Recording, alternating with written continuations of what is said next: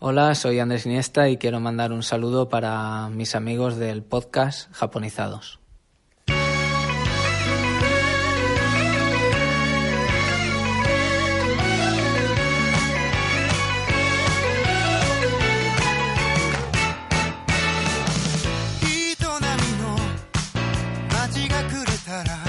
Muy buenas, Tomodachi. Hola, ¿qué Bienvenidos. tal? ¿Qué ha pasado ahí? Eh, esta, esta va a ser como la nueva intro, como el león de la Metro Goldwyn Mayer. Claro, Cada vez que nuestro empecemos- león. No, pero ya no lo explotamos más. ¿eh? No. Yo, don Andrés, grábanos otro audio, por favor. Uno cada mes. Uno Y- cada vez y diferente. Y diferente. Y esto ya va a ser Iniesta Productions. Presenta. Bueno, pues el primer Japonizados podcast de, de este año 2020. De ya esta década, vuelto. ¿eh? ¿no? ¿De esta década? ¿Es década o no es Eh, década? no, hay dudas. ¿eh? Pero Hay ya dudas. pasó, ya pasó que lo no. mismo en En 2010. los- claro. Ya No, estuvo el yo- dicen debate. que no, ¿eh? Dicen que no. No, Sí, pero bueno. me, me dicen que no, ¿eh? Por aquí. Vale. El bar, El el bar, bar, Eh, el bar. bar, en la línea interna, tenemos como 10 personas trabajando para nosotros. Para saber si hay Los década o no hay becarios, década, los ¿no? becarios nos dicen que estamos en los años 20, pero no en la década de los años 20. Sí, sí, sí, correcto. Pero está Oye, esa- estaría bien volver a los años 20 de, de aquella época. Pero está todo, el mundo, está todo el mundo con la tontería de los locos años 20. Como si esa década de los 20 fuera a ser como esta. Claro. Pues no. Entonces, no, o, o tío. mejor, esta es peor. También. Yo creo Siempre que se sí. puede ir a peor. Yo creo que, a ver, bueno, da igual. Hola, ¿qué tal Tomodachis? Hola, Roberto. Hola, hola. Hemos empezado el año con muy buenas vibraciones, muy buena energía. Sí, la verdad, y, muy bien. y promete este programa programón. Promete, promete. promete. Y el año en general. Hola, bros. Sí. Hola. Y hola, hola, Reddick, ¿qué tal? Muy buenas, ¿qué tal? Eh, bueno, esto es eh, domingo 12, cuando estamos grabando. El programa va a estar disponible el día 13 de enero. el De lunes, hecho, a de las hecho 8 si, de la lo, mañana. si lo estáis escuchando ya está disponible. Ya está disponible, exactamente. Bueno, yo soy Brody, ¿qué tal? Un placer estar aquí de nuevo. Tomodachis y Mamonacus. Siempre los Mamonacus estáis en nuestro corazón también. No es que no os penséis que por ser Mamonacus... Ahora, cada uno es libre de pensar qué es. Si es Tomodachi o si es Mamonaku. No es nada... No es que sea mejor ni peor. ¿Vale? O las dos cosas, también puede ser las dos cosas. Yo- yo soy las dos cosas. exacto, Yo soy Tomodachi y aquí, Mamonaku. A tope. Claro, Aquí sí. vamos. Esto es como la época de Cidanes y Pavones. Pues, Yo soy más Tomodachi. ¿Sí? sí. ¿Y vosotros, Reddick? Soy más de Zidane. Tú eres más Tomodachi o Mamonaku. ¿Qué, qué te consideras? Yo creo que un poco también las dos. Las dos, yo, Sí, yo sí, soy a las tope. dos. Yo últimamente tiro mucho a Mamonaku. Ahí estamos. Ahí. Los Mamonaku son buena onda. Sí. Bueno, pues eh, tenemos un anuncio, un anuncio. El primero, el primer anuncio que tenemos nuevo logo. ¿Habéis visto el nuevo logo? sí, Ah, sí, sí. sí, sí. Con Kumamon. Y, y eso del copyright, eso lo hemos aclarado ya. Sí, sí, sí, sí. Ah, vale. Eh, Bueno, al menos no, no hay problema, no os preocupéis. en Kumamoto no han dicho Entiendo que- nada. A ver, yo he hablado con Kumamon directamente, le he llamado a su teléfono particular, he dicho, Kumamon, vas a salir en nuestro logo. Y me ha dicho, que me ha dicho, bueno, luego lo decimos, lo que me ha dicho. Ah, perfecto. Porque vamos a tener en directo a Kumamon. Ole. Le vamos a entrevistar desde Kumamoto. O sea, es que, sí, ¿qué más? Es increíble. Pero estáis seguros de eso, pero sabéis si se lo ha tomado bien o no. Bueno, luego lo veremos. Cuando le llamemos, Igual no es buena idea. ¿eh? a ver qué le parece, ¿no? Sabéis que tiene mala, mala leche, ¿no? ¿Sí? No. Bueno, sí. la En los vídeos que, habemos- que hemos sí que visto. tiene mala leche, sí. Pero bueno, a, a ver lo que dice, ¿no? Pues sí, sí, empezamos con nuevo logo. Espero- comentaros, ¿no? Que nos comenten Sí. en comentarios de iVoox y esto, a ver qué os parece. En Twitter ha gustado, ¿eh? La verdad Sí. que estoy muy contento porque ha gustado mucho Bueno, el es, logo. es algo diferente, fresco. Y que ha sido posible gracias a un par de diseñadores que, que suben sus diseños y los comparten de forma gratuita en la web freepic.com. Son Macrovector y pch.vector. Son diseños vectoriales los que podéis encontrar en esta web. Hay diseños que son de pago, diseños que son gratuitos y simplemente estos diseñadores, a cambio de una mención en, en cada vez que subamos un podcast o en, en el blog o donde sea, pues ya con eso están contentos. Pues qué bien, ¿no? Que, ayuden a la gente a mejorar sus imágenes como la nuestra. Y falta Kumamon. Claro. Ahí está. Kumamon le parezca bien. vale. Bueno, ya. Bueno, quería empezar el programa eh, leyendo unos comentarios de unos tomodachis eh, que, bueno, que nos escribieron para, para comentarnos qué les había parecido los, los últimos, el último podcast o algún comentario en general. Y, y bueno, quería leerlos, eh, para agradecer también que estéis ahí detrás escuchándonos y apoyándonos, que la verdad que es un, es un enorme placer. ¿Qué nos decían, bros? Pues El primer tenemos aquí el primer Tomodachi que decía, enhorabuena una vez más, chicos, nunca dejáis de sorprender. Eso es lo más increíble. Dios mío, la persona que saluda al principio. ¡Ah! Esperando con ganas el siguiente. Y firmaba Germ. Tenemos otro Tomachi que nos dice, "Es la- primera vez que os escucho, soy residente en Japón desde hace cuatro años y amante del fútbol japonés desde hace una década. Enhorabuena por el programa y por transmitir tan buena onda sobre este país que tanto nos gusta. Un saludo, seguir así. Nuevo seguidor desde ahora, se llama Asturix. Pues muchas gracias, Turix y Germ. La verdad que, que un, un placer que nos escuches desde, desde Japón. Y luego tenemos por aquí un Tomodachi anónimo, o Mamonoku, no lo sabemos. Sí, Yo creo que me amo Monaco ese. Los Decía- anónimos son mamonaco. y, y lo saben. Y nos decía, estas pildoritas de japonizados quitan cualquier excusa de no encuentro tiempo para escuchar podcast. Grandísima idea. Se refiere a los, Los minis. Ah, sí, sí, A los sí, micros sí, a sí, micropodcast. claro. Sí, de hecho también hubo un, un Tomodachi que nos, que nos dijo que este no lo, he, no lo he podido rescatar, que se hace poquito, que descubrió también el podcast, descubrió los, el, el mensual, el largo, descubrió los micropodcasts y primero dijo, joder, es que los largos son muy largos, me gustaría uno más corto. Y al día siguiente descubrió los micropodcasts. Y dijo, jo, pero es que son muy cortos, de 5 Claro. minutos. Y luego descubrió los que hacemos ahora, que son de unos 10 minutos. Y dijo, coño, es que lo tenéis todo, es que es perfecto, tal. O sea que, que también mm, encantados de... Se hace lo que se puede. Sí, sí, sí, sí, sí, sí. Pero muy bien. Y, y bueno, tenemos un saludo, eh, tenemos un mail que quiero leer con un tono como de, de historia, de aventura. Pero antes tenemos un saludo de, de otro Tomodachi. ¿Cómo es el tono de aventura? Ah, no lo sé. Ah, vale, vale. Pero bueno, el audio es un saludo que nos manda un, un amigo, un Tomodachi de, de hace muchos años, que eh, no Espera, es, ¿es, es un audio? es un audio. ¿No será Martín Podolski? ¿Es Martín Podolski? No, no. no, no, no, no. Pero bueno, que no es que sea fan de Japón, pero está empezando a serlo gracias a haber escuchado el podcast. ¿Sí? Es, es, un, es un amigo común, creo que Roberto no lo conoce, pero bueno, vamos a, a ponerlo, vamos a, vamos a escucharlo. Ah, ya sé quién es. Ah, va- vamos con él. Hola Brody, buenos días. Nada, solo quería felicitarte por el programa eh, Japonizados. He escuchado hoy el- una pequeñísima parte porque lo he puesto cuando me he levantado, pero me tengo que ir a trabajar. Eh, pretendía escuchar hasta el minuto 10, como tú me dijiste, que había una sorpresa, pero no he podido, no he podido darle al botón del, del pausa porque me he enganchado. Eh, lástima, me tengo que ir a trabajar, pero no, no voy a dejar de escucharlo en cuanto llegue a casa. Me lo pongo de fondo y, y a seguir disfrutando. Me ha gustado muchísimo eh, todo, interesante, dinámico, entre amigos, no sé, lo veo una maravilla. Realmente darte la enhorabuena otra vez a ti, a Roberto, a David, a los enormes Reddick y Bros.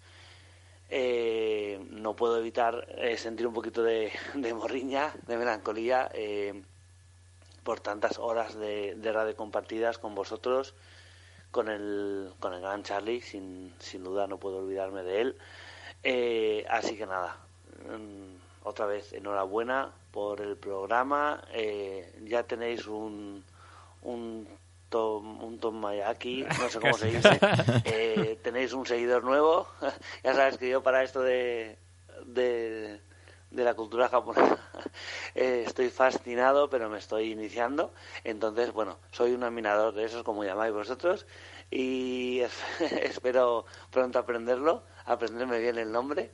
Y nada, enviaros un abrazo enorme a todos, a los cinco, y poder, digamos que tengo ya ganas de poder participar, poder ir a veros y poder saludaros en persona, obviamente.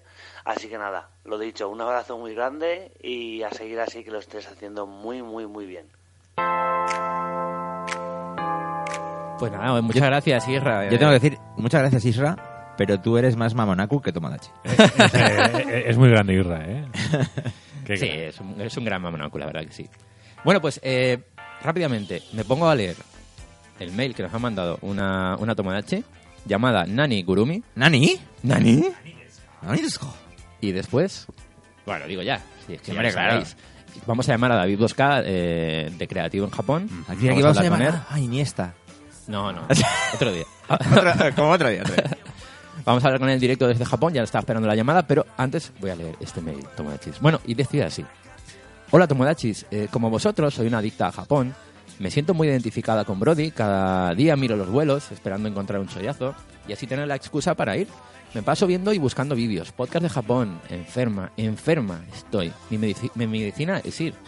Tengo varias curiosidades e incidentes que me han pasado en las tres ocasiones que he visitado el país del sol naciente.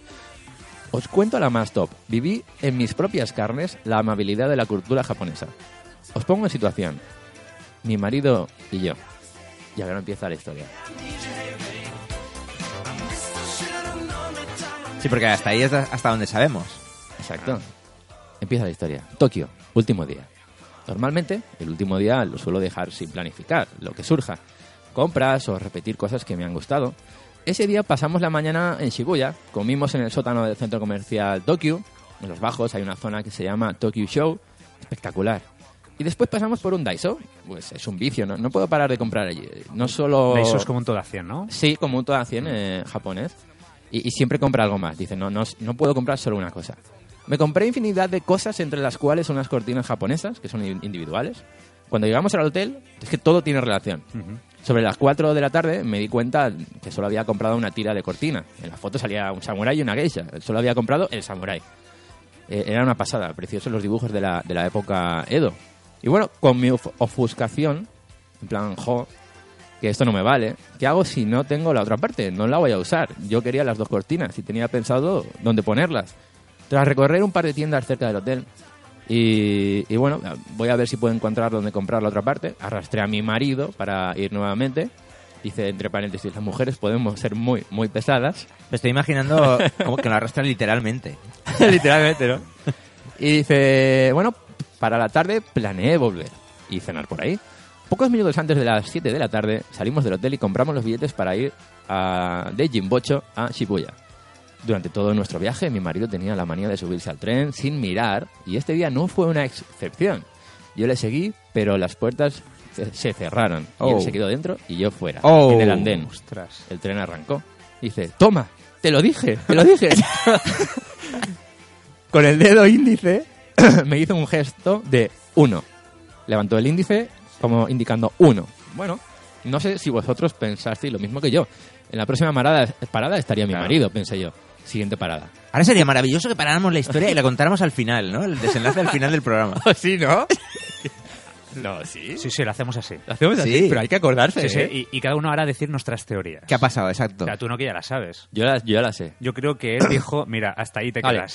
acorde- acordémonos, vamos a meternos en la cabeza Vale. que en el ending del programa Sí, contamos sí. el final de la historia. Es que me, me ha venido un flashazo y digo, es que sería genial parar ahora mismo. Buena idea, bro. Yo no, yo no sé lo que pasará, pero yo, si fuera ella, habría interpretado en la siguiente parada, en una parada, eh, espero. Sí, yo también. Yo creo que en la siguiente parada nos vemos, ¿no? Veremos, veremos. Yo creo que ese símbolo de, de levantar el dedo. ¿Pero qué dedo levanta? ¿Lo dice? El, indi- el, indi- el índice. Ah, vale. Bueno, pero t- también es verdad que la anécdota tiene que ver con la amabilidad de los japoneses. Bueno, no sé, o cortinas, no sé. Eh, ¿Es posible que se encuentre con el emperador en plena no, calle Yo creo que y le como hasta su marido? Uno es como Ichi. Ichi, Ichi. Mejor conocí a una chica, se llamaba Ichi. Ichi de Ichi Killer. es uno, claro. Claro. Y se quedó con ella, se casaron y ahora viven en Japón juntos. Y adiós. Adiós romance. qué, horror, qué horror, ¿no? Bueno, vamos a hacer fuerza para acordarnos. Venga, va. Y dejamos así en... Tomodachis, pensadlo, pensadlo. No, ahora no vale, no vale ir al final del podcast. No, no, no, no, no, no, entero. bueno, que cada uno piense sus teorías. claro. Bueno, Bueno, pero, pero la historia promete, ¿eh? La verdad que... Sí, para, para evitar eso, si queréis lanzamos le- el desenlace en cualquier momento del programa. No, no, no, al ¿sí? final, al final. ¿Al final? Sí, al, final, al final, al final, va. Sí, pero eh. Vamos a, que ahora viene David. Vamos Exacto. con David, ¿eh? Sí. Hello,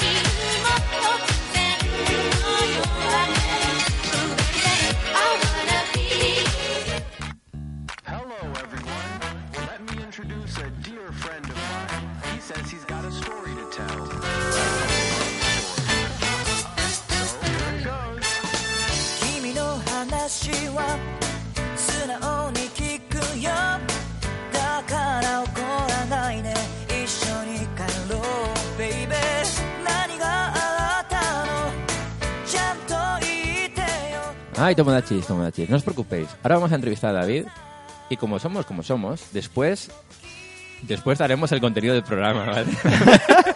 después de la entrevista a David contamos de qué más va el programa de hoy. Este Japonizados Podcast. Pero no es un David cualquiera. No, no. Bienvenidos a los años 20. A los locos años 20. Vamos a hablar con David Bosca, eh, Sí. conocido en redes como creativo en Japón, y queríamos dar un poquito de unas pinceladas de, de, bueno, de, de dónde viene David Bosca. Pues sí, David Bosca es comunicador, profesor y bloguero. Y tras licenciarse en comunicación audiovisual por la Universidad CEU Cardenal Herrera y graduarse en cine digital por la New York Film Academy, eh, pasó por distintos medios audiovisuales y blogs españoles. Desde 2012 vive en Japón, donde compagina su trabajo en el mundo de la edu- educación con su blog creativo en Japón y en su canal de YouTube, eh, que cuenta a día de hoy con muchísimos más de 9.000 su- Sí, suscriptores. esos datos serán cuando Mucho publicó más. su primer libro. Ahora tiene 30 y- Sí, 30 y casi 38.000, 40, ¿no? 40.000, Y más o es- menos 40.000. Es un ávido coleccionista de videojuegos clásicos, Sí. retro. ¿no? Es- Es la parte que yo creo que más nos gusta, o por lo menos Sí. en mi caso, es la que más conecté con él. Pero sobre todo yo creo que es un gran comunicador. Sí. ¿Sabes? Es, una, es un chaval que la verdad que a nivel de edición de vídeo son muy buenos. Sí, Hace sí, sí, sí, una muy buena que- edición. Se nota que se le ocurra, que Sí. pone mucho empeño e interés. Nos gustaría que creciera mucho más, ¿no? Que La verdad que sí, tuviera yo- Mm. más visualizaciones. Es una pena, ¿no? Que ese trabajo que hace detrás, ahora se lo comentaremos Sí, sí. en persona, pero me da rabia, ¿no? Que hay un montón de canales que eh, la edición, la calidad del contenido es pura basura y tienen hasta millones de seguidores. Eso pasa mucho en YouTube, ¿eh? Sí, y, sí que es verdad. y David que parece no sé Se le yo ocurra mucho. se le ocurra mucho hace un trabajo muy bueno detrás de investigación de documentación Sí. y de rabia esa que parece que, que es que le falta apoyo no y, y desde aquí vamos a ver si conseguimos no Pues ojalá. arrastrar por lo menos a algún Tomodachi y algún Manaku que lo conozcan un Y, que- poquito y más creo que ya lo tenemos por aquí, ¿no? Ya lo tenemos en directo. Hola David, ¿qué tal? Hola, ¿qué tal? ¿Cómo estamos? Oye, un placer, ¿eh? De verdad, encantado de que estés aquí con nosotros. eh, y ahora vamos a hablar de muchas cositas de, de Japón contigo. Pero antes quería presentarte a- al equipo del programa que, que está aquí hoy para, para hablar contigo, David. Tenemos a Bros, ¿Qué tal, David? a Hola, ¿qué tal? Muy buenas, David, ¿qué tal? a Roberto Hola, ¿qué tal? hola David Y- encantado un abrazo Muy buenas. y yo soy Brody. Nada, un placer, lo dicho. Eh, estamos a- llamándote en directo. Estás ahora mismo en Japón. ¿Qué horas son por allí? Pues serán las 7 y 10. Oye, se te escucha Más te escucha de Parece que, lujo. estés, parece que estés con Pa- nosotros parece aquí. mentira que esté en Japón y con esas conexiones que hay por ahí Pues David, eh, Será mé- mérito del teléfono. sí, sí. para quien puede ser que no te conozca de los, de los oyentes que, y los tomodachis y mamonacus que, que nos escuchan, eh, bueno, yo decir que yo te conocí hace aproximadamente 5 o 6 años más o menos. Eh, me empezaron a, a gustar mucho, mucho tus vídeos eh, en aquel, aquella serie que hiciste con, con un colega tuyo, que, que se llamaba, si no me equivoco, Siete días en Japón. Ujú. Y ahí fue cuando yo empecé a seguirte bastante y luego ya empecé a ver los vídeos de, de temática retro, de retro hunting, que has hecho con, con algunos también, algunos colegas que, que están allí por Japón. Y, y bueno, eh, la verdad que mola mucho, ha ido evolucionando. Y lo que decía Roberto, que, que da mucha rabia, eh, a nosotros nos da rabia ver que tus vídeos son de mucha calidad, pero ahí ahora mismo están despegando mucho más justo en el momento en el que has empezado a hablar de plataformas actuales. ¿Qué está pasando? Sí, bueno, a ver, primero, eh, eh, estaba escuchando cuando estaba esperando para, para entrar en directo, Sí. estaba escuchando lo que comentabais de que es un poco injusto, que hay canales que no tienen muchos medios o que no tienen calidad y que tienen muchísimos seguidores. Yo ahí tengo que decir que no estoy de acuerdo con ese planteamiento, Ujú. porque Roberto, al final fuera. todo también... Expulsado Roberto. No, no, a ver, es que, es que me da mucha rabia, me da mucha rabia, no por lo que ha dicho Roberto, sino por lo que piensa mucha gente. Hay mucho victimismo en YouTube. Ajá. De, joder, yo hago, mucho- hago muy bien las cosas, me lo curro mucho, no tengo seguidores, y luego este mierdas pues tiene eh, un, un tropel de gente. No, es que vamos a ver, es que, es que son muchas cosas. No solo es, no solo es currárselo, no solo es eh, técnicamente hacerlo bien, son muchas cosas. Son muchas cosas, es sí. tener, tener cabeza, tener inteligencia, ver a quién vas dirigido, eh, meterle fuerza, meterle vida a los vídeos, eh, conocer un poquito de SEO, un poquito la plataforma. Eh, quieras o no, también, no digo estudiar, pero por lo menos tener nociones básicas de marketing. O sea, son muchísimas cosas. Sí, sí, sí. Incluso gente que nos puede parecer que no tienen, no sé, que no tienen nada, que sus vídeos no tienen misterio. Hay mucho trabajo detrás también ahí. Es muy injusto eh, criticar a gente que, que eso, que yo que sé, por ejemplo, que a mí el Rubius me parece, yo que sé, un, un chavalín que no tiene, no tiene gracia, que no, que no me aporta nada. pero oye, ha conectado con millones de personas. Sí, ¿sabes? O sí, sea, sí. Y también el chaval eh, le mete muchas horas, vive de, o sea, vive 24 horas para su canal y para lo que para Twitch o lo que haga. Por eso te digo que, que, que no, no no me parece justo. Yo porque estoy creciendo más ahora, porque estoy metiendo temas que, que llegan a más gente, porque me he puesto serio con la plataforma, porque yo también, yo antes cogía y digo, eh, me apetece hablar de, de esta tienda, pues mira, hago un vídeo. Me apetece hablar de, de snacks japoneses, pues venga, vídeo. Me apetece hablar ahora de, de la Famicom, pues venga, vídeo. Y ahora pues no, ahora yo digo, a ver, ¿qué le gusta a mi gente? O sea, ¿qué, qué- la gente que me sigue, ¿qué es lo que más valora? ¿O ¿Qué es, lo que, qué es lo- los vídeos que más, más eh, tirón tienen? E intentas pues meterle más caña a ese tipo de contenido. Centras más Eh, el el- target. Mm. Claro. Eh, el tema de las etiquetas, miniaturas, horas de publicación, eh, redes sociales, es que son, son muchísimas Son cosas que cosas, antes yo sí, pues, sí. pues no hacía nada, tenía el canal como, como en bragas, o sea, como un esqueleto que no, no había, no me había currado lo que es el, el esqueleto interno y ahora pues ya le, le he dado forma, poco a poco voy conociendo la plataforma, voy pues eso, metiéndole más, más vida a los, a los vídeos, porque antes bueno, estaban currados, pero también le faltaban un poquito de, de punch, ¿no? Y ahora pues poco a poco lo voy haciendo mejor. O sea, es- hay que, muchas veces hay que hacer autocrítica también, ¿eh? que no solo es, ¿sabes? Eh, Sí, eso es que son muchas cosas, Sí, sí, son muchas cosas y, y cuando uno de verdad se pone serio y se lo ocurra y tal, pues, pues llegan los resultados, que luego, a ver, no todos, no todos igual tenemos el carisma o la gracia que pueden tener otra gente, eso, eso ya es el tiempo lo que lo decidirá, pero no sé, muchas veces hay que hacer más autocrítica y menos quejarse de la plataforma o del éxito de los demás, ¿no? Sí, luego sí que es verdad que mucha gente cuando empezamos en el mundo del podcasting, en el mundo de. YouTube, yo no soy youtuber ni, ni pretendo serlo, pero sí que es verdad que muchas veces lo empezamos como un hobby, empezamos como algo que nos gusta, algo que queremos compartir con la comunidad o con la gente, eh, compartir nuestras pasiones o nuestros hobbies, y luego sí que es verdad que eso va creciendo, lo que parecía que era algo que era un hobby o era algo que nos gusta, la gente le empieza a gustar, vas creciendo, y yo creo que es lo que le ha pasado a mucha gente, ¿no? Lo que empezó como un vídeo en Call of Duty, un vídeo en FIFA, enseñar alguna tienda retro, pues esto ha ido creciendo, se ha ido eh, evolucionando y al final, pues eso, eh, la gente, pues a todo el mundo nos gustaría vivir de lo que nos gusta, eh, intentar llegar a más gente, eh, ser un poquito más reconocido y también a nivel per- profesional. Entonces sí que es verdad que ese enfoque ¿no? que le estás dando al canal, pues la verdad que yo creo que te va a ir eh, subi- subiendo en popularidad, ¿no? Mm. Que es lo que, Sí. Lo que estás buscando. Sí, claro, es que en mi caso yo es que soy profesional de esto, yo es que lo, lo que he estudiado, yo estudié comunicación audiovisual, trabajé en televisión, también fui a Estados Unidos a terminar ahí los estudios, o sea, que yo realmente, yo esto lo veo casi, no lo veo como un trabajo, pero estoy en un punto medio que es, es un hobby, es un, es un trabajo, es, es, es una forma de estar, eh, yo ahora sabéis que yo me dedico a la docencia aquí Sí, en Japón, sí, sí. y, y el tema del audiovisual pues es un poco eh, no, no perder el callo, estar ahí, yo eso me lo tomé como, como, como seguir haciendo cositas para no, para no olvidarme, para seguir editando, para seguir grabando.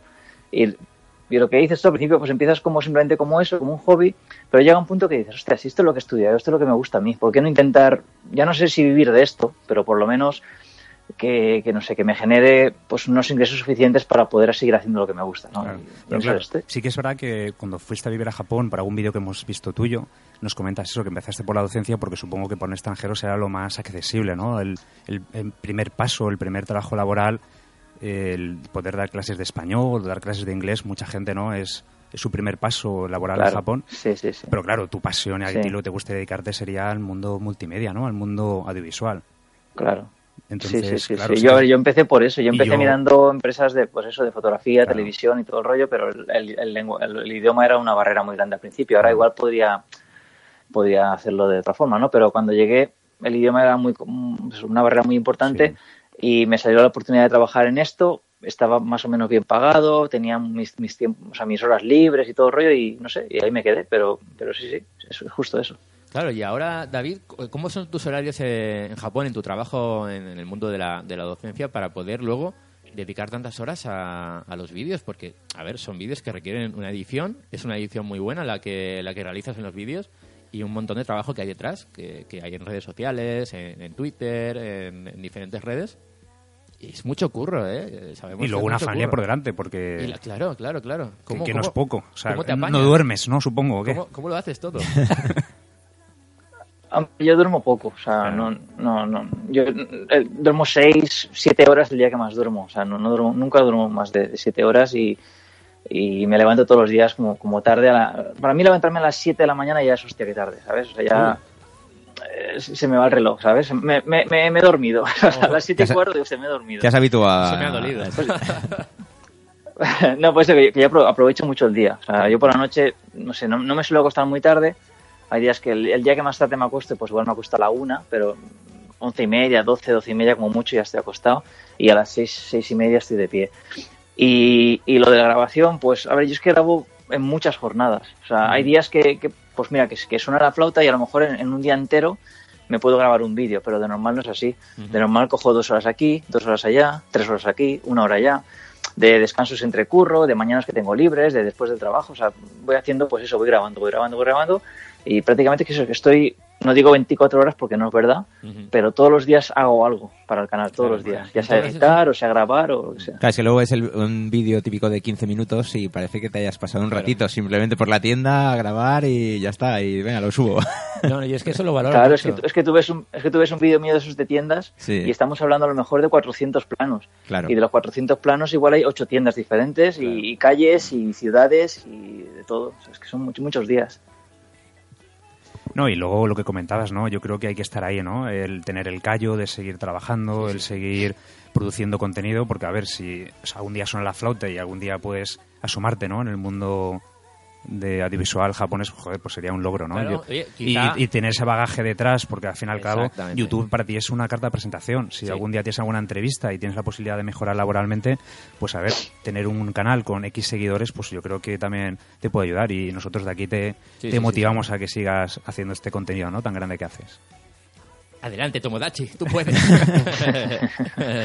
Sí, bueno, no, no- no pienso en Japón. Además, a mí el audiovisual en Japón no me gusta nada. Me parece que está muy mal planteado todo. es un mundo difícil. Eh, hay- ya no sé si es difícil, es que, es, que, es que está visto como algo muy, muy poco valorado. Si en España ya, ya, es- ya está poco valorado, Sí, es complicado. en Japón, en Japón peor aún. En Japón casi cualquiera sin, sin estudios le dan la cámara, le enseñan, o sea, te, te, te- ¿cómo dice? te hacen como si fuera una, un training, que no me sale Sí. ahora, un- una- unas prácticas así, Sí, y a, a- grabar o a hacer una formación, a, venga, a hacerla, a hacerla a grabar, a lo que sea, hacer las fotos, lo que sea.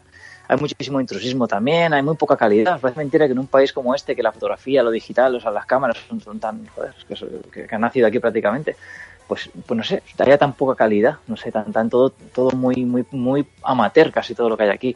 A ver que sí que habrá producciones muy grandes y tal, con mucha calidad, pero, pero claro, no, no, no, tú cuando te pones a buscar trabajo de audiovisual, hay muchos campos, desde, desde un fotógrafo de bodas a una, una superproducción de Hollywood, o sea, hay Claro. mucho, hay mucho en, y, y yo veo que, que mucha de esa producción que hay aquí en Japón, no sé, es de poca calidad, mucho intrusismo, muy, muy mal pagado, que eso también me llama muy- mucho la atención.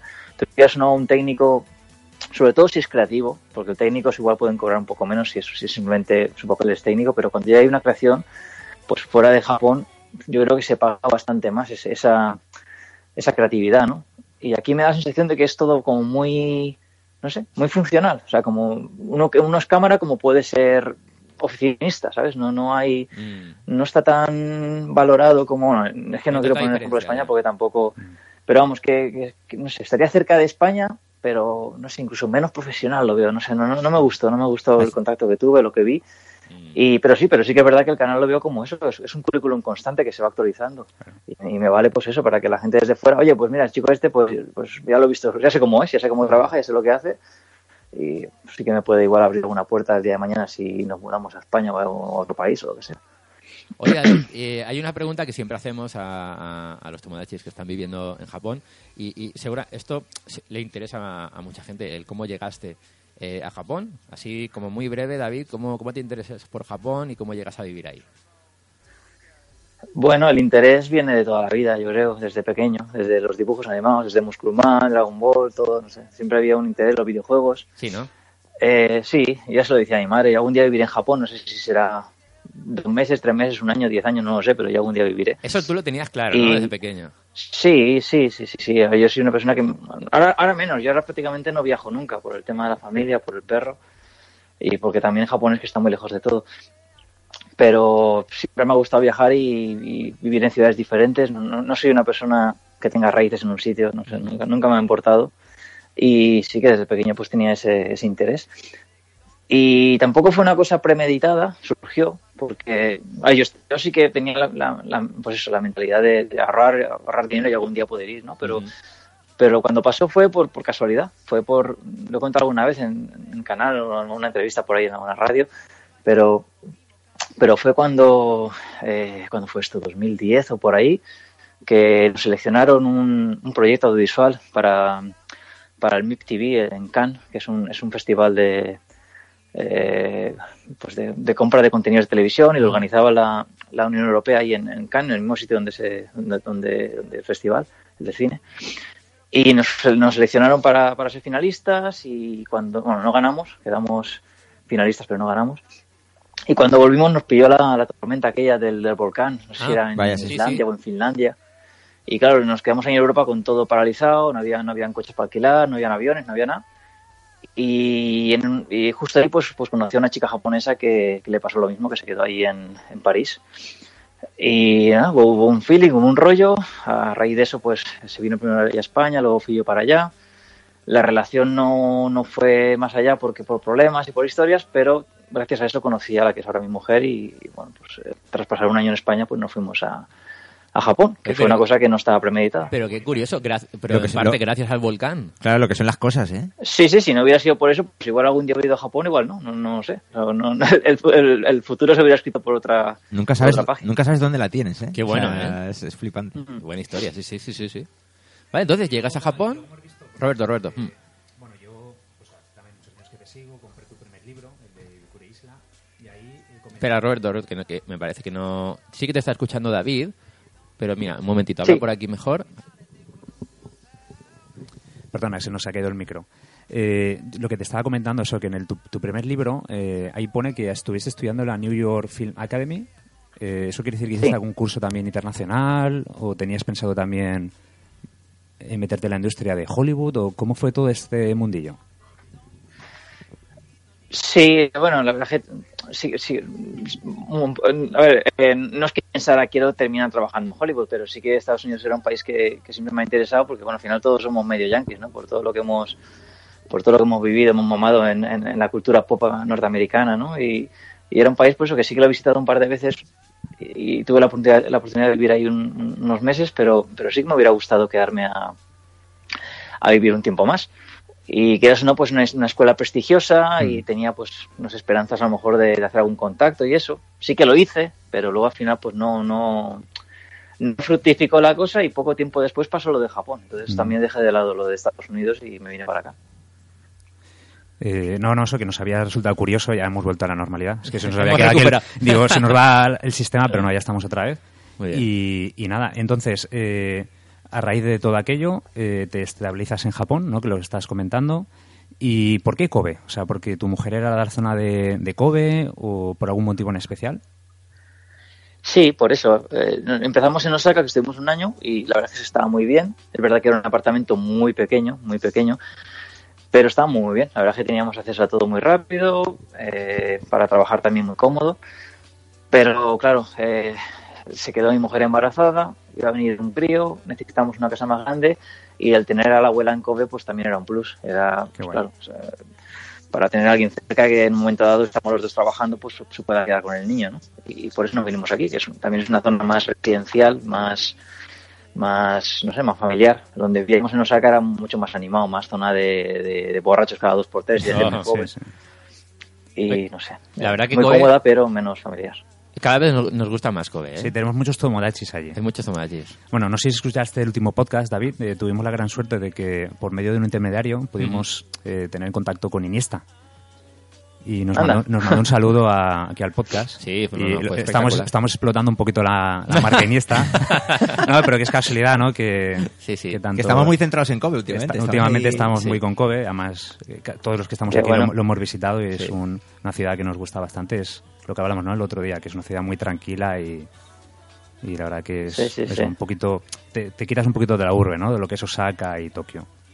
Está muy bien. Sí, hombre, en Osaka también hay zonas más tranquilas, Claro. pero es otro rollo. es más- más. Y luego, bueno, queríamos también saber, porque claro, eh, te estabilizas en Japón, eh, como todos nosotros siempre hemos tenido una infancia, ¿no? Con videojuegos, con cosas frikis.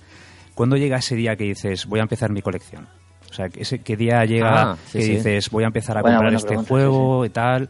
Pues claro, yo, pues como todos nosotros, ¿no? Yo recuerdo eh, cuando ya te haces un poquito más mayor, ya tenemos un poquito más de nivel adquisitivo, te ves por una tienda y dices, ostras, este juego ¿no? que tuve de mi infancia o, o O la- este juego que no pude tener, ¿no? O la consola que jamás tuve. Claro, la- yo recuerdo que hace muchos años me compré una Neo Geo, ¿no? Por decir, joder, en mi vida pude tener esto, pues ahora que puedo permitírmelo, ¿no? Mm. Eh, la tengo. Y, ¿Y cómo empezó todo eso? Porque tenemos curiosidad, porque sí que es verdad que sabemos que tienes una gran colección, pero queremos saber un poquito de dónde empieza todo esto. Pues, hombre, sie- siempre me han gustado los videojuegos, lógicamente, ¿no? Pero, pero sí que es verdad que no, no me había puesto nunca a coleccionar en serio hasta que llegué aquí. Eh, no sé, tiraba de emuladores, tenía mis juegos de, de, la infancia, pero tampoco les hacía mucho caso ya. Sea, estaba un poco desenganchado de, de los videojuegos, seguía jugando, pero no, no como ahora. Y pues eso, estás rodeado de, tantas, de tantos juegos que un día pues compras uno, no compras... mis, mis primeros juegos fueron fueron dos juegos de Game Boy completos, el Super Mario Land, que, que lo tuve de pequeño y me, me tiró la nostalgia, que es uno de mis, O sea, de ¿tu mis primer Marios juego fue el. Super Mario Land en caja? o- Sí, eh, que me costó Mira, 500 yenes en curioso, un ¿eh? Bukov. Y Qué el, mismo curioso, día, sí, y, el sí. mismo día, sí, y el mismo día compré un Kirby también de Game Boy, también por Vale. 500 yenes. Y no sé si la misma semana, pero muy, muy, muy cerquita en el tiempo, compré también mis primeros cartuchos de, de Famicom, que fueron también Marios, el Mario 1 y el Mario 3, si no me equivoco. Y, y no me compré la consola, me compré una consola clónica, una consola de estas clónicas que Ah. podía tirar de cartuchos de, de, de Famicom y de... y- bueno, lo hablo en, en occidental, si hay alguien que no, que no lo sigue, de NES y de, y de Super Nintendo, Sí, que, sí, sí, que sí. podías meter cartuchos de los dos. ¿no? Y, y así empecé.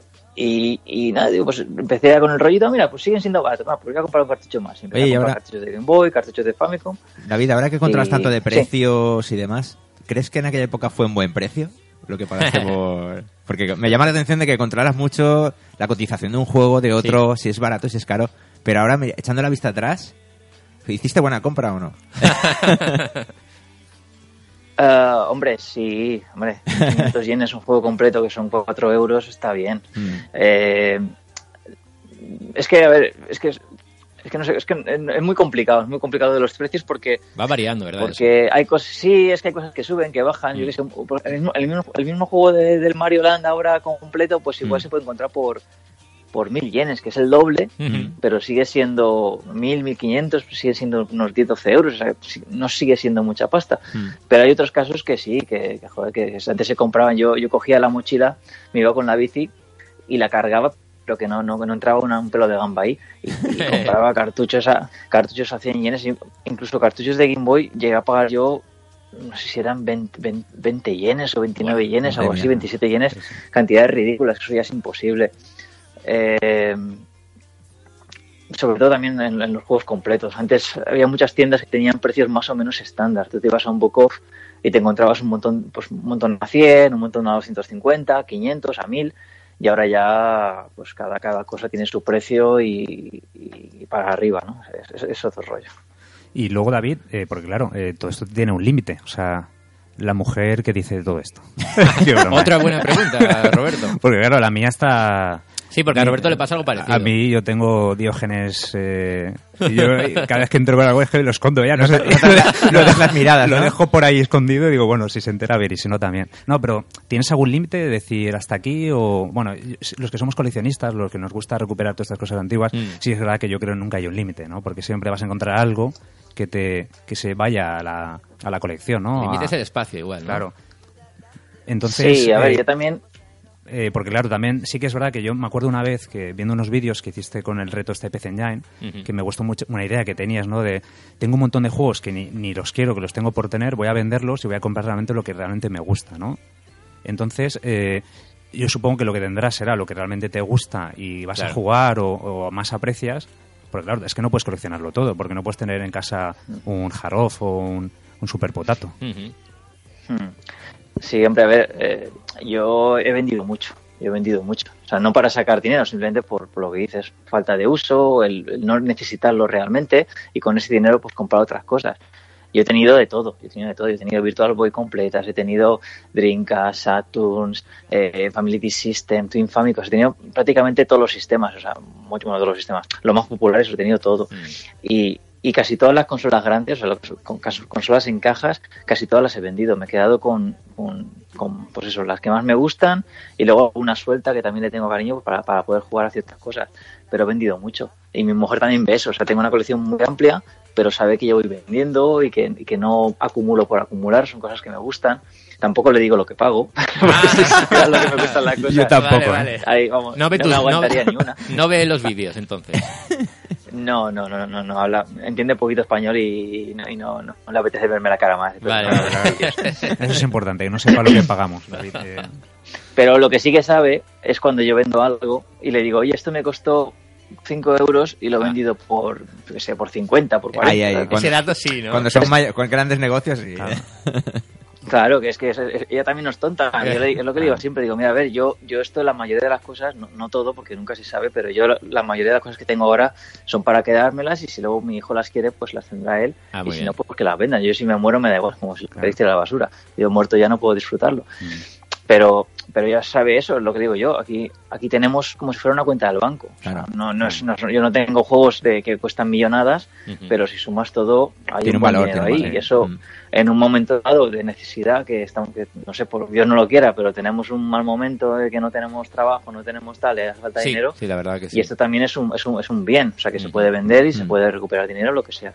Entonces, no sé, yo lo veo como una inversión. No en mi caso, que yo no lo hago para especular o para sacar dinero, pero es una cosa que está ahí, que es, es un bien que tienes tú en tu, en tu propiedad y que lo puedes disfrutar o, o en un momento dado pues lo puedes vender también. Entonces, no, no sé, yo lo veo que eh, es muy complicado, habiendo pagado los precios que he pagado yo en el pasado, que pierda dinero yo con esto. Claro. Entonces, mm, no sé, yo mientras, mientras quepa en casa y no, no haga tonterías de, de meter los juegos en el baño y cosas así que hace la gente que está muy mal de la cabeza, Ya. yo creo que vamos con un poquito de, de cabeza pues se puede se puede yo digo yo tengo es verdad que tengo muchas cajas en el armario con cosas que no me caben pero poco a poco me voy controlando e intento comprar solo lo que más me gusta y no no, no acumular Y David, y a día de hoy, eh, ¿podríamos decir cuál es tu sistema favorito o cuál es el que más tiempo le dedicas? Eh, estoy hablando de sistemas retro, sistemas más antiguos.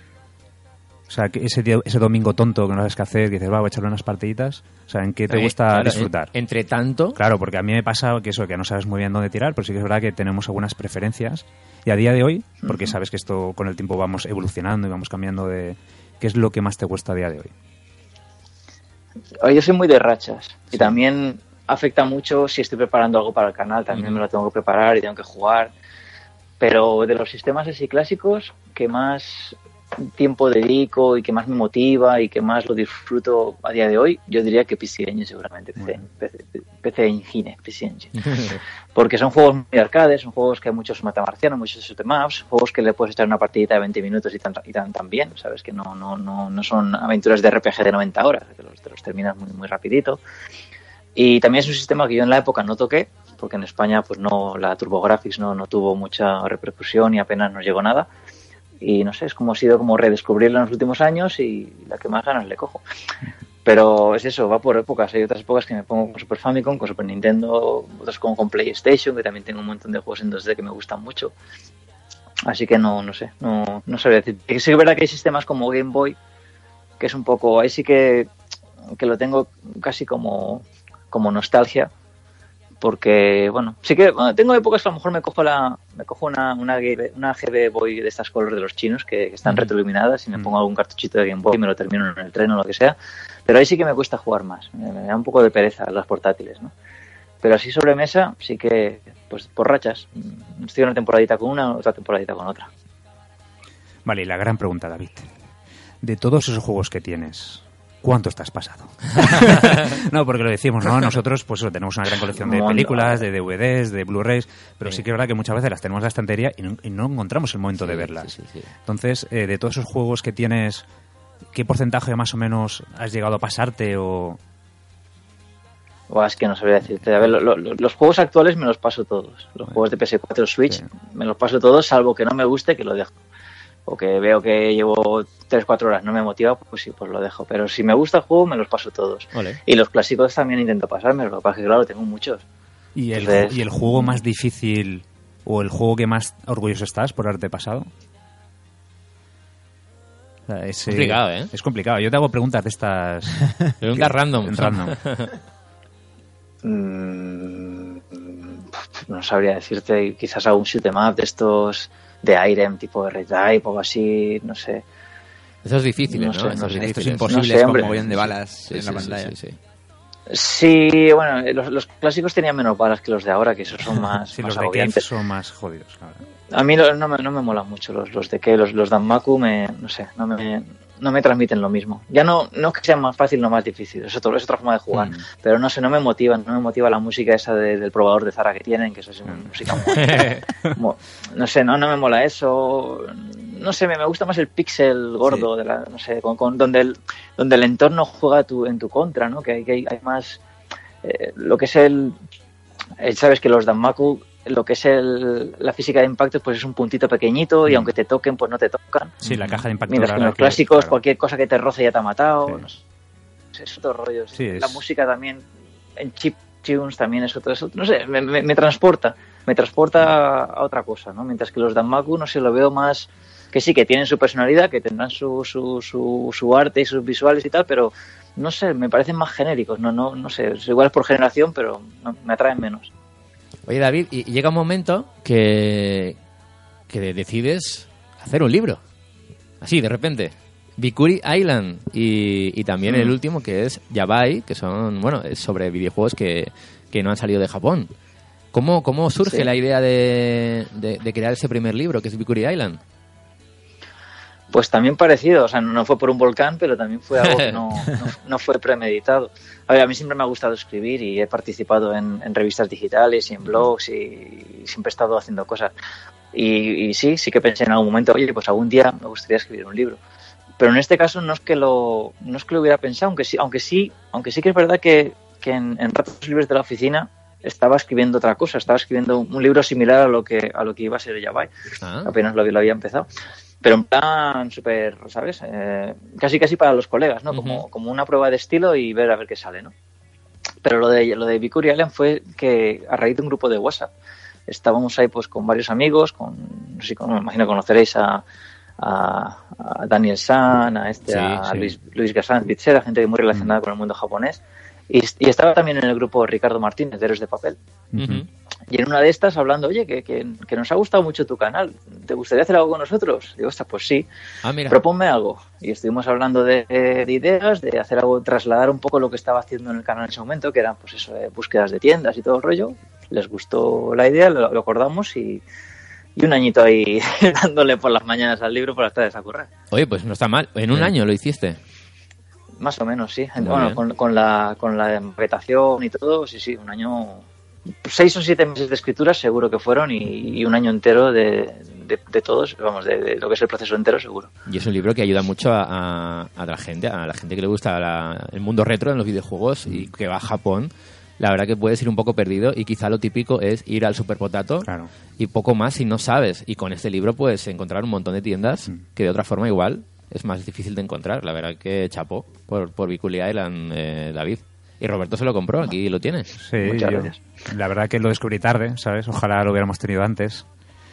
Pero sí que es verdad que está muy bien, ¿no? Que se compartan toda esa información, aunque mucha gente dirá Sí, hay que, hay por ¿verdad? culpa tuya habrán subido los precios y chorradas de esas, que yo creo que es una chorrada. Sí, sí, sí, en algún comentario Pero hater. yo creo que todo lo que se aporte a la comunidad, todo lo que se aporte Claro. a, a ver, al fin y al cabo es tener más información, eh, al final es ahorrarte tiempo, ¿sabes? Sí, sí, sí, sí. Porque yo la verdad que en algún viaje de los que he hecho a Japón, ¿no? que he perdido muchas horas en Harrov, Bukov, que vas de vacaciones, que yo creo que eso es un error, porque yo creo que yendo de vacaciones tienes que ir, si quieres comprar algo que sea una tienda especializada, paga un poquito más y, Pim, y- gánate un día o dos de... Y es mi opinión, ¿eh? que a lo mejor habrá gente que no, que quiera buscar el chollazo, pero yo creo que el chollazo lo busca alguien que vive allí, como es en tu caso. O sea, alguien que, Sí, sí. que va... Que tiene tiempo. Que tiene tiempo, que va semana a semana, como mucha gente, ¿no? Que estáis subiendo contenido, que realmente ahí sí que está la oportunidad. Pero claro, te vas de vacaciones y O te dedicar un día a, a la búsqueda. Sí, Haces pero, un día de retro pero al fin y al cabo eh, es que en un día es tener mucha casualidad. Ya. Porque yo, pues sí, algo encontré, alguna ganga encontré, pero lo normal es que, que esto se consiga a la larga, es a largo plazo. Por lo menos si quieres encontrar alguna ganga. Yo lo que creo que si vas de vacaciones es acertado, por ejemplo, en los últimos vídeos de David, eh, lo de pillarte juegos que no salen de Japón para sistemas actuales como Switch y PS4, Ujú. sí que puede ser una, una buena opción. Yo sí que tengo pensado, Sí. ahora Hacer en eso. este viaje de este año, Ajá. pillar algunos jueguecillos de Switch, Es buena idea, sí, sí. sí, que están por allí y que nunca vas a poder ver en Eso España. es verdad, eso es verdad. Mm. De hecho, de eso Sí. es lo que nos hablas en, en tu último libro, en, en Yabai. de Esto como lo, lo- que- lo hemos ligado bien, ¿eh? que no han salido. Claro, hombre.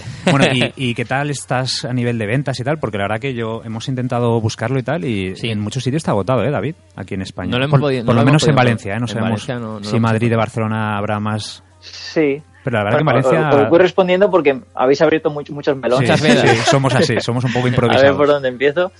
Bueno, lo, lo de primero, lo de Victory Island, eh, está, es que está agotada la edición. O sea, eh, se puede encontrar en algún FNAC, a lo mejor en alguna tienda que quede algún, algún resto, pero está agotada y estamos trabajando en la segunda edición, que esto es casi primicia, Joder. que, que, que esperamos poder publicarla este año. Hay que, hay que reescribir algunos pasajes, que pues tiendas que han cambiado, que han cerrado Mm. alguna. I- Igual añadir alguna cosita más, algún, algún, algún contenido adicional, pero vamos, va a haber una segunda edición. Muy bien. Y lo de, lo de críticas y tal, a ver, es que hay mucha gente que, que, pues, que es muy egoísta, porque al final eh, tú dices, eh, compartir tiendas, compartir dónde están las gangas y tal, eh, te- te- me puede perjudicar a mí, puede perjudicar, al mercado, ya, pero ¿y toda la gente que se beneficia, qué pasa con eso? Claro. La gente que, que viene aquí, que, que le ayudas y que puede comprar algo y tal, ¿qué pasa? Que por ser nosotros mirarnos al ombligo y querer todo, todo lo mejor para nosotros, nos tenemos que callar y no, no compartir. No sé, yo pienso que, que al final todo, no digo que, que crean el karma ni nada de eso, no soy, no soy, no soy budista ni, ni practico ninguna religión, pero sí que pienso que, lo que tú das te lo devuelven. Y, y no sé, me gusta, me gusta enfocar la vida así, como no digo de hacer el bien, pero hacer lo que me gusta que me hagan a mí. Y, Mm, ujú. y yo creo que compartir siempre es algo positivo. Y yo a raíz de eso he conocido a mucha gente. O sea, yo, yo porque he escrito un libro por compartir, porque he conocido a estas personas por lo mismo. A mí me han regalado juegos, gente que ha venido aquí porque estaba muy agradecida de todo lo que le ha ayudado con el libro, con, los, con el canal, he conocido un montón de gente. También hago una oportunidad profesional gracias a eso.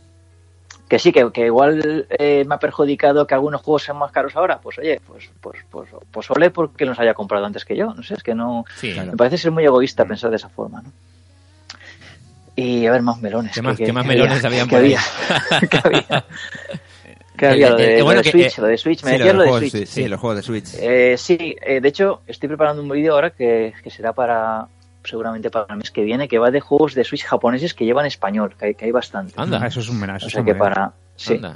que llevan español y también habrá un, un pequeño espacio para que lleven inglés, que hay un montón de juegos multidioma y como dices me parece muy interesante, en vez de centrarte en buscar gangas de tiempos pasados que va a estar complicado, Sí. centrarse en lo de ahora, que se pueden encontrar cosas a muy buen precio, cosas exclusivas. Y cosas que sobre también todo... hay que te- Cosas sobre todo, perdona, Sí. que son jugables aunque no entiendas el, el japonés, ¿no? Que digamos que, que, no, te- que no, es- no se te queden por tener demasiado texto, que sean RPGs así, como que no te vas a enterar de nada, ¿no?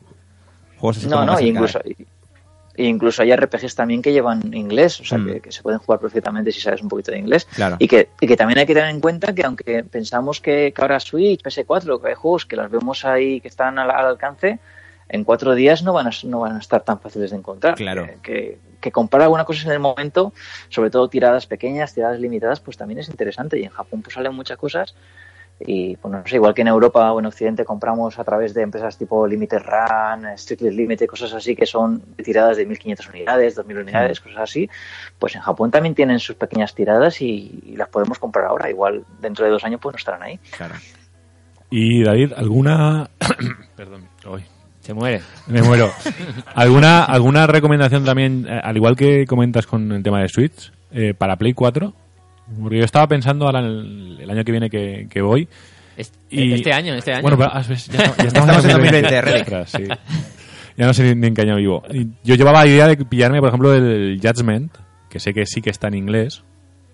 Sí. Por, pues bueno, pues me, así como el otro viaje que hice me, me compré el Bayonetta para la Play 3, pues me hacía ilusión comprarme algo para, para Play 4 este año. Lo que pasa es que claro, en- busco algo más eh, que sea exclusivo de Play 4, porque lo que es lo que es más común sí que lo juego en PC. Entonces, mm, al- alguno que se te pueda ocurrir algo De que ese estilo. algún exclusivo Play 4 que esté o en inglés o, o en español. Alguna rareza, ¿no? Sí. Eh, Exacto. Bu- Bueno, eh, hay algunos exclusivos que son físicos, que sí que están en PS4 y que llevan inglés y que no están en físico. Por ejemplo, el, el Hyper eh, Like Drifter, que es un juego así indie que está muy chulo. ese lo apunté, ese, ese vi el vídeo y lo apunté. Sí, ese lleva multidioma y está muy bien. Tienes la colección también del Hotline Miami, que salen los dos juegos en PS4, que está en formato físico en Japón y que llevan también inglés. Y luego hay, hay shoot 'em ups también, que aunque estén en japonés, pues tampoco tienen prácticamente texto. Que hay, pues no sé, está el Ketsui, por ejemplo, que es un shoot 'em up de Cave muy bueno, que ha salido ahora en, en PS4 y que lleva un montón de extras. Y no sé, eh, yo en mi canal tengo un vídeo ahí de PS4 que doy unos cuantos, Hmm. unas cuantas sugerencias y al igual que haré uno de, de Switch dentro de poco, también quiero hacer lo mismo con, con PS4, así que bueno, ya le echarles un ojo y, y, no sé, pondré unos cuantos exclusivos que lleven inglés y que sean Mm. jugables. Vale, perfecto. Oye, David, tenemos, vamos a ir acabando, que me acabo de dar cuenta que llevamos casi 40 minutos. Perdón por, el, por la cantidad de tiempo que estamos contigo robándote. Pero hay unas preguntas de unos tomodachis, que nos, unos oyentes y unos amigos que, que tenemos en, en en el grupo de Telegram y, y que bueno, que están con nosotros también trabajando en el podcast. Eh, bueno, tenemos una pregunta de José Vicente, del grupo de Telegram, que dice que si tuvieras que empezar ahora tu colección desde cero, si crees que podrías encontrar todo lo que tienes o hay cosas ya que son muy, muy difíciles de encontrar. ¿Podría encontrarlo? Sí. ¿Podría pagarlo? No. Ah, claro, sí, normal. No, pero, mira, eso lo has puntualizado y está muy bien. eh, que lo bueno que tiene Japón es que hay mucho material. Sí. Que luego estemos dispuestos a pagarlo Depende, sí claro, o no, pero claro. que eso es lo bueno que tiene Japón, porque claro, yo aquí en España, a ver, por mucho que quiera, es que es imposible encontrar ese material. Que la suerte que se tiene en Japón es que por lo menos allí hay material, que yo muchas veces cuando vas a una tienda es que lo admiras, es como ir a un museo, ¿sabes? Y eso es algo que, que yo creo que no se valora lo suficiente. No.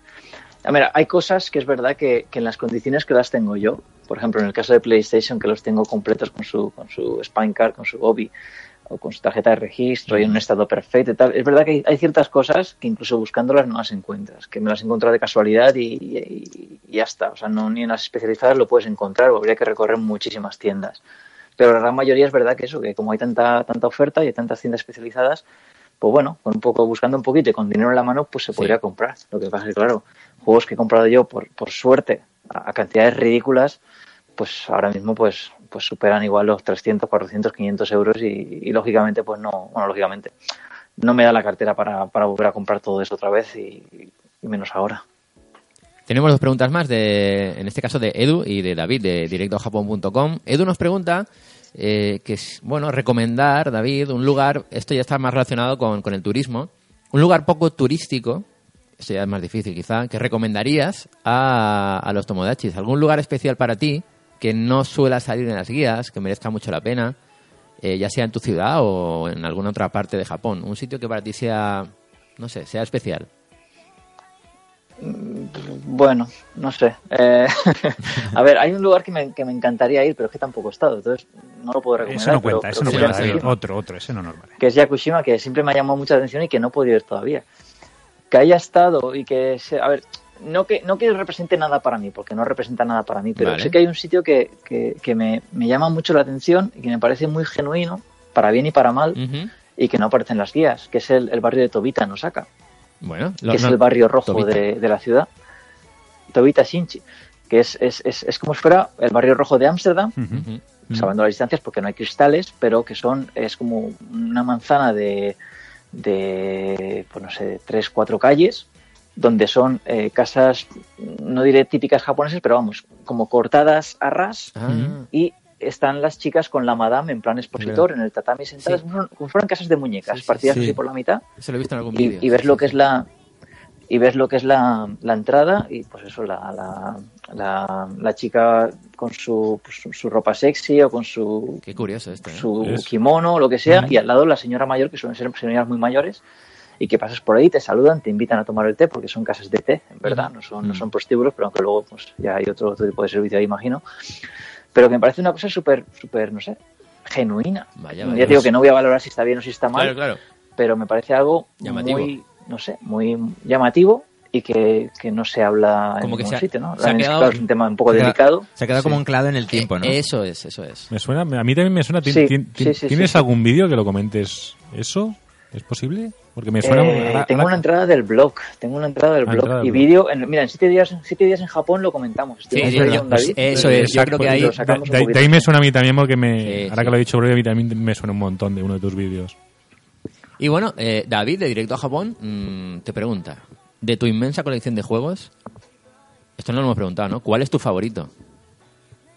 ¿Y por qué? Ah, Pues que... Eso es jodido, ¿eh? Eso es como mamá o papá. Claro, a ver, de cada sistema Es difícil. tengo 30, 40, 50 favoritos, ¿sabes? Guau, y- y- pero no hay, hay, no hay uno que pero tienes uno que te dirías una isla desierta y lo sabes. está en tu corazón.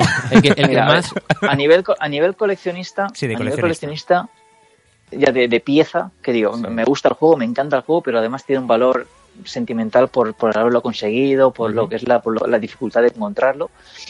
Sería el Chipoke Ralph No Daiboken para PlayStation 1 Ujú. que, que es un juego, pues para quien no lo conozca, se, se ha traducido por ahí vulgarmente como The Adventures of Little Ralph, que es, que, que es un juego en 2D del año 99, si no me equivoco, que es un, es un canto de cisne. Es un juego que se tardó en se tardó en, en programar, si fueron 6 o 7 años. Madre Una, una- madre. una compañía que poco a poco eh, estaban trabajando en otros proyectos y que poco a poco pues lo fueron desarrollando, poquito a poquito, poquito a poquito, hasta que les llegó el año 99 Madre y lo mía. pudieron lanzar con el permiso del jefe. Y es un homenaje a Wonder Boy, a Castlevania, nada, un juego precioso con un montón de, de guiños. Eh, como te digo, un canto de cisne por una época que estaban ya las 3D pues, en- a la orden del día. Y es un juego, pues eso, que es muy raro porque, claro, salió en un momento que la gente, incluso aquí en Japón, pues pasaba mucho de ese tipo de juegos. Estaban en otras cosas. Estaban pues con los, pues, con los Metal Gear, con los Silent Hill y con, con otras cosas. ¿no? Bueno, en 99 estaba ya a punto de salir la, la PlayStation 2, que era el, no sé si fue el 2000 o 2001 por ahí. Y, y, y eso es un juego que es muy complicado de encontrar porque salieron muy pocas unidades al mercado y porque bueno porque la gente sabe que es un gran juego y, y se agotó o sea prácticamente las pocas unidades que había por ahí en, en- en Japón pues poco a poco se fueron vendiendo y ahora las, las pocas que hay pues pues suben a pues a precios de 400 500 600 euros completos con su con su spine card su tarjeta de registro como como salieron como salieron a la calle eh, es, es- alcanzan precios muy muy altos y sobre todo es que no se ve es que incluso en tiendas especializadas cuesta verlo. Y, y ya no solo eso, ya no solo el valor económico, sino el cómo lo encontré, porque, porque fue cuando mis padres estuvieron aquí, que vinieron de viaje, que ha sido la, la única vez que han venido, y tomé unas extrañas decisiones, porque yo trabajaba ese día en, en Osaka, para, para que me entiendan los oyentes, Ujú. al, al este de mi ciudad, al este de Kobe, y yo decidí irme al oeste. Digo, me voy a ir un par de horas antes de trabajar, pero en lugar de ir en dirección a mi trabajo, me voy a ir hacia el oeste. Porque hay un hard off que está a una hora de mi casa al revés, o sea que tengo que hacer el camino dos Guau. o sea, tengo que hacer una hora para allá y otra hora para, para allá, o sea, hacer el doble. Porque no sé, me dio por ahí, me dio un presentimiento, ¿no? Y me fui allí y buscando en los cajones, porque yo este juego lo tenía en la cabeza. Era el típico juego que, que, que me obsesioné y digo, este me lo tengo que encontrar un día, me lo tengo que encontrar, me lo tengo que encontrar. Y lo tenía en la cabeza como, como imaginándomelo ahí, me lo, voy a encontrar. Y, y ese día que no tenía por qué haber ido allí, buscando los cajones de, de la zona yankee esta de los hard off, metí la mano y pum, apareció Oh. allí. Y esa- y esa apareció Y, y encima en la zona Yang, que se supone que... en la zona ya, Madre pues que apareció allí completo con su tarjeta de registro, Sí, con que no es su, con nada, card por zona ya. 100, 100 yenes. 100 yenes, madre mía. Sí, sí, sí, sí. Y, so- y se escuchó de fondo el sonidito cuando abre el link Tininin. cofre. Se va. Ay, me- sí, sí. no, Y fuiste al baño y claro, Lo saqué temblando, me hice fotos. O sea, fue, fue tremendo, fue tremendo. bueno. Que ya, ya digo, no solo el, ya no solo el valor económico. Es el no momento, eso, es, el es momento el- es el, el momento y, y sobre todo el, el- el encontrártelo así. O sea, tú a ver, tienes pasta en la cartera, te vas a Superpotato, igual pues te lo compras, ¿no? Por 300 o 400 euros. Pero el encontrártelo así, en plan tan tan tan En esas- chollo en esas y- y circunstancias. una situación especial, claro. Mm, no qué sé, es una cosa que no se te olvida. Sí, la verdad que no sé qué tiene el coleccionismo, ¿no? Pero el, el ir a buscar las cosas. O sea, Da felicidad solo eso. yo ¿eh? me- estoy más emocionado antes de ir. La O sea, ilusión de ver qué eh, es lo que te vas a encontrar. ¿no? Exactamente, que luego ya cuando vas allí... eh, Pero el- esa- esas sensaciones previas... o Como sea, jugar a la lotería, ¿no? Un poco. Claro, sí, sí. La es que- ilusión. Es, que- es que es así, Sí, esa ilusión, la verdad Sí, sí, que sí, es algo que cual. nos, nos motiva, ¿no? El seguir... Yo, mira, antes de grabar el podcast, yo eh, vengo del rastro, ¿sabes? Sí. A las 8 de la mañana y, y muchas veces voy... eh, Sin te das- expectativas, Sí, ¿no? te das una vuelta y... Porque yo también colecciono juguetes antiguos, me gusta también el tema del juguete y muchas veces te das un paseo por allí y, y a veces que sin querer, lo dices tú, lo encuentras allí en un montón de cosas, te ves ahí cosas que dices, ostras, y, y luego te lo venden por un euro porque no saben lo que tienen Claro, ahí. claro. ¿Sabes? Y, y eso es esa ese nerviosismo, ¿no? Esa ilusión, yo creo que, que esto creo que nunca se va a perder. Segunda pregunta de David. Joder, Estábamos en la primera. Se nos va a ir de las manos esto. Se nos ha ido de las manos ya. Eh, segunda pregunta, muy fácil. eh, ¿Cuál ha sido el juego por el que más has pagado? El que más he pagado, Sí, eh, Magical Chase de PC Engine. sí, ese creo que lo he visto yo en, en- en algún vídeo que has subido. Sí, sí, sí, Sí, fueron, fueron 20 28.000 yenes, que sean unos 190 o 200 Sí, sí, euros, algo sí. así. Y tenemos, por ahí, tenemos por- una grabación tuya que no va a salir a la luz de, de un día que estuvimos contigo con Zordor. eh, ah, el, en Kobe. el Neo Geo, el, Ese, ese, ese. Ese vídeo está ahí. el, sí, sí, sí. No, no, de broma, broma. Pero que estaba grabándote Zordor y yo le grabé a él. Master. El Spin Master. Otro Ese grandísimo. fue, ese, fue, ese fue el juego más caro durante bastante tiempo. Sí, sí, sí, es verdad. Hasta, hasta este, hasta Magical Chess fue, fue el juego más caro que pagué. Fueron. Eh, espérate que me, que me acuerde. Un poquito menos, un poquito Un menos. poquito pero, menos, sí. Sí, sí. Pero por ahí, por ahí, sí, sí. No sé si fueron 20 26.000, no sé, un poco menos. Bueno, si quieres pagar rescate por el vídeo, de saber dónde estamos. Lo que no Nah, recuerdo si lo encontraste, que no recuerdo si lo encontraste por casualidad o ya sabías que estaba allí o no sé. No recuerdo. Yo creo que fue como por sorpresa, ¿eh? sí, ¿no? Oh, no, no, no, No, no, fuimos a la ah, Trede porque no, sabía no, que estaba no, allí. exacto, Sabía sí. que estaba Ah, sí, sí, sí, sí. Había, sí. No, había juntado, había, había juntado dinero y había roto la Exacto. bolsa. Sí, ya me acuerdo, ya me acuerdo. poquito a poco, sí. Sí. Y la última pregunta ah, del último Tomodachi, que es Jordi. Jordi Mini Senpai, que por cierto, hoy vamos a hablar con él de karate. Eh, estará esperando que le llamemos. la pregunta que, que te hace Jordi es, eh, esta ya es más, más profunda, ¿eh?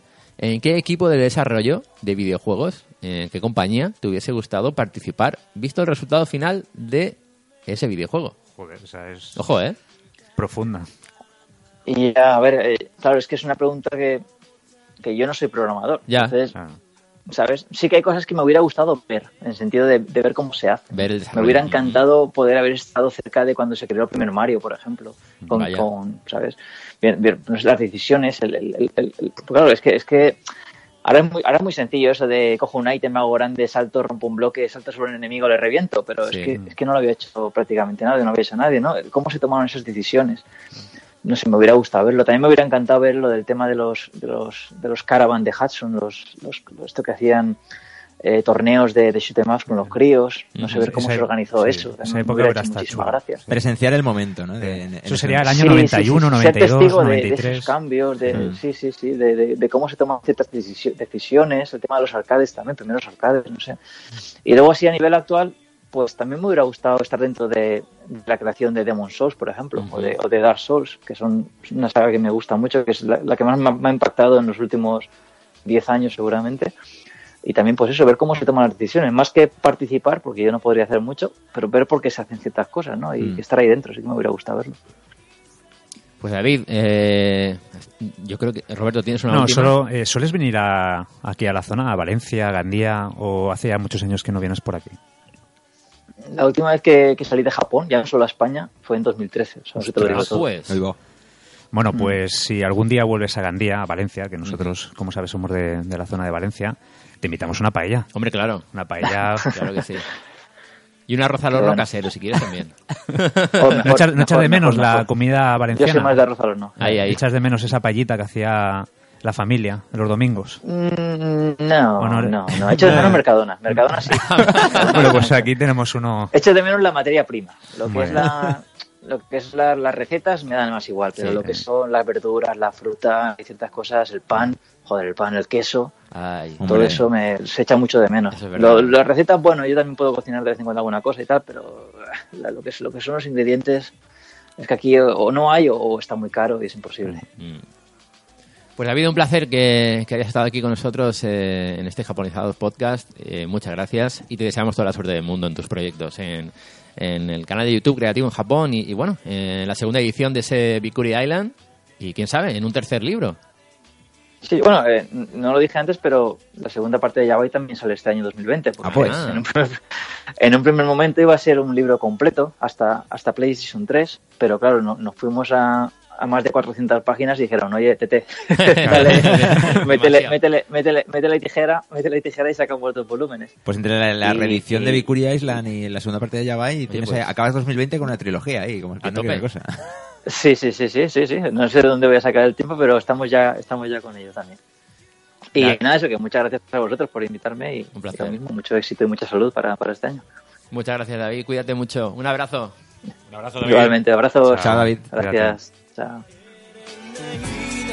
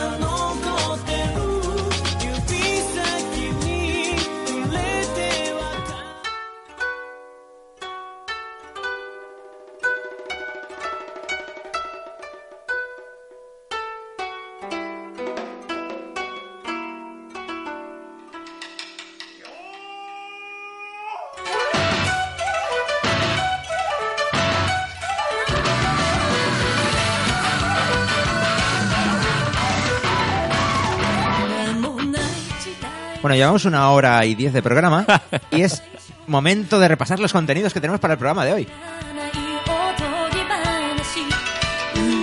Ay, Tomodachis. Esto es así, esto es así. Sí, japonizados podcast, Tomodachis. Bueno, pues eh, ya hemos hablado con David de David Bosca, de Eso, Creativo eh, en Japón. Eso que nos hemos quitado. Eso ya está hecho. Y también eh, hablaremos con Charlie, eh, un Tomodachi que, con el que hablamos con él desde Japón cuando estaba haciendo la ruta del Kumano Kodo, pero que volvió a Valencia a estas fiestas. Y bueno, hemos podido hablar con él más detenidamente para que nos cuente en detalle eh, la experiencia de, de hacer la ruta del Kumano Kodo. Es una entrevista que ya tenemos hecha y que bueno, la vamos a poner durante, durante el programa. También hablaremos de Kumamoto, en lugares eh, de Japón que, que son interesantes de, de visitar. Y tendremos al propio Kumamon. Oh, es que, es que no podéis imaginar. Bueno, también tendremos a David de Directo a Japón. Con, bueno, vamos a estar con él en- enseguida. Tendremos un consejo japonizado y hablaremos de la electricidad en Japón. ¿Alguna duda y seguro sobre eso? Tocaremos ese tema. No nos vamos a electrocutar, no os preocupéis. En Genios Nipones, esta, este mes tenemos a Katsushika Kokusai, que para el que no le suene es el creador de la famosa Gran Ola, esa gran- pintura que tenéis ahí en muchos sitios. Esa es, la gran ola de Kanagawa. Mm. Y hablaremos también con Jordi Senpai sobre el karate en Japón, sobre la posibilidad de ir a Japón a practicar y a entrenar karate. Y, para por último, y para terminar, que a este paso terminaremos a Ah. las 12 de la noche. sí, Eh, bueno, ahora también para Misterio Nipón. Misterio Nippon, uno Misterio Nippon nos ha preparado eh, Bros. Sí, pero Y- no contaremos de qué, no, de qué era. de momento nada. Recordad que nos podéis encontrar, eh, nos podéis escuchar en iBooks, Radio Viajera, TuneIn, Spotify, Apple Podcast, en el Twitter, arroba docu japonizados, con nuevo logo, ojo, nuevo logo que tenemos. En el correo electrónico japonizadospodcast arroba gmail.com, en el grupo, en el grupo de Telegram directo a japonizados y también en directo a japón.com. ¿Queréis más sitios? No. Oye, si queréis que estemos en más sitios, nosotros estamos. En Telecinco. En Telecinco después de Humor Amarillo. Claro. Esto ha sido muy retro, ¿eh? Sí, sí, sí. Madre mía. Pero en el Telecinco de antes, el que molaba. Ay, ay, ay, ay. Pues Tomachis, eh, continuamos en Japonizados Podcast.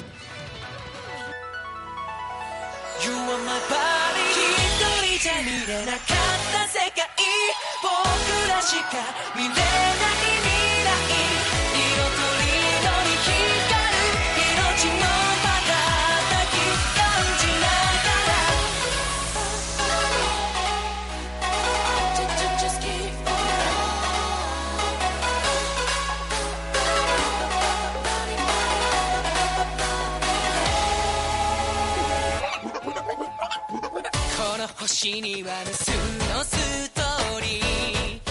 Continuamos, continuamos y estamos eh, ya en Consejo Japonizado. Vamos a hablar con David de Directo a Japón sobre, sobre la electricidad. La electricidad en Japón. Hola David, ¿qué tal? Hoy todos son David. Sí. Hola, hola David, ¿nos escuchas? Hola, hola, hola. ¿Qué tal? Sí, ¿me, oy- me oyen bien? Mucho, mucho, muy, muy, muy fuerte. Muy alto, vamos a Ahora, a ver, a ver, a ver, ahí bien, ahí bien, ahí bien, Voy. Venga, ba- bajo, el- bajo el tono, bajo el tono. Es que se nos ha ido un poco de la mano la entrevista con David Bosca, de Creativo en Japón, como te has podido dar cuenta. Un poco, un poco, ¿no? Sí, hemos hablado de algunas cosas. Algunas cositas. Ya, Ya, ha estado bien, está- ya, ya lo Sí, escucharás, David. Está muy bien, escucharás. La verdad que lo hemos pasado muy bien. Oye, David, Sí, sí, sí, deseando estoy escucharlo. antes de hablar de la, la electricidad en Japón, creo que tenemos que dar una primicia, ¿no? Creo que eh, hoy Sí, es el día de... señor, de- te- Cuéntalo tú. Tenemos que contar algo que, la se- que el mes pasado casi se te escapa. Exacto, casi y se me es El escapa. tema de que Sí, sí, sí, sí. Y que oficialmente, pues oye, ya es Japonizados Podcast, es el podcast oficial de Directo a Japón y a su vez Directo a Japón es la web oficial de Japonizados Podcast. Bien. Estamos saliendo juntos y ahora estamos casados ya. Estamos casados, estamos casados. ¿Y con Sí, derecho a sí, aventuras sí, o no? ¿Cómo, cómo? ¿Que no has Sí, escuchado? sí, sí, tenemos derecho a hacer alguna aventurilla por ahí. Claro que broma. Oh, Nah. hombre, Relación abierta. que quieran. Poliamor. Poliamor. No, no, no, no. Somos muy No, clásicos. somos fieles, somos fieles. fieles. somos fieles. Bueno, ¿qué quiere decir esto? ¿Qué quiere decir sí, esto? somos gente seria. Eh, vamos a tener en directo a Pues en. Japonizados Podcast, va a tener su propia... Bueno, cuéntalo, cuéntalo. Es que cuéntalo, es que estoy emocionado. Cuéntalo, Nada, David. nada. No, no, no, si, si quieres, pero vamos, yo te lo resumo un poco. Nada, simplemente que ya Japonizados Podcast va a tener su propia sección en la página web, que ya a partir de la publicación de- del podcast pues ya va a estar disponible. Van a estar todos los programas ahí colgados, ¿vale? Ya hay toda la primera temporada, todos los que llevamos de esta segunda, eh, semanales, todo lo que se ha puesto está ahí y vamos a tener eso, pues contenido extra que podamos aportar. Oye, pues si en algún programa se habla de cine, pues oye, a lo mejor ponemos vídeos de pues de tráiler de películas, eh, podemos poner imágenes de cualquier tema que interese. Exacto. Hablamos de una ciudad en concreto, oye, pues pondremos enlaces a guías, a información de interés. Es simplemente eso, darle una vuelta más a todo lo que hablemos en el podcast y que la gente tenga pues eso, un, un contenido oye, que pueda leer y que, que pueda seguir a la vez que escucha el podcast. Es decir, que se amplía la experiencia del podcast en la página web y se amplía la experiencia de la página web en el podcast. Correcto. Exactamente, nos retroalimentamos el uno al otro y oye, ampliamos todo lo que necesite la gente que esté leyendo a lo mejor una guía en directo a Japón. Mm. Si hay un programa en el que hablemos de ello, pues lo van a tener ahí también para que, que puedan escucharlo.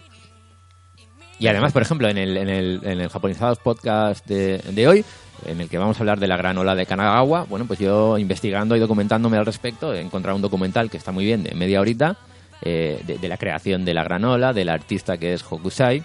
Entonces este, este vídeo lo voy a poner ahí en, en el blog para que lo Eso podáis ver es. y lo recomiendo mucho. O sea, en el momento que estéis escuchando la parte del programa en el que hablamos de, de la gran ola de Kanagawa, os recomiendo también ver cuando podáis ese, ese vídeo que estará colgado en directo a japón.com en, en- en- bueno, en, en ese artículo. Así que un poco de esta era la noticia que, que queríamos dar hoy.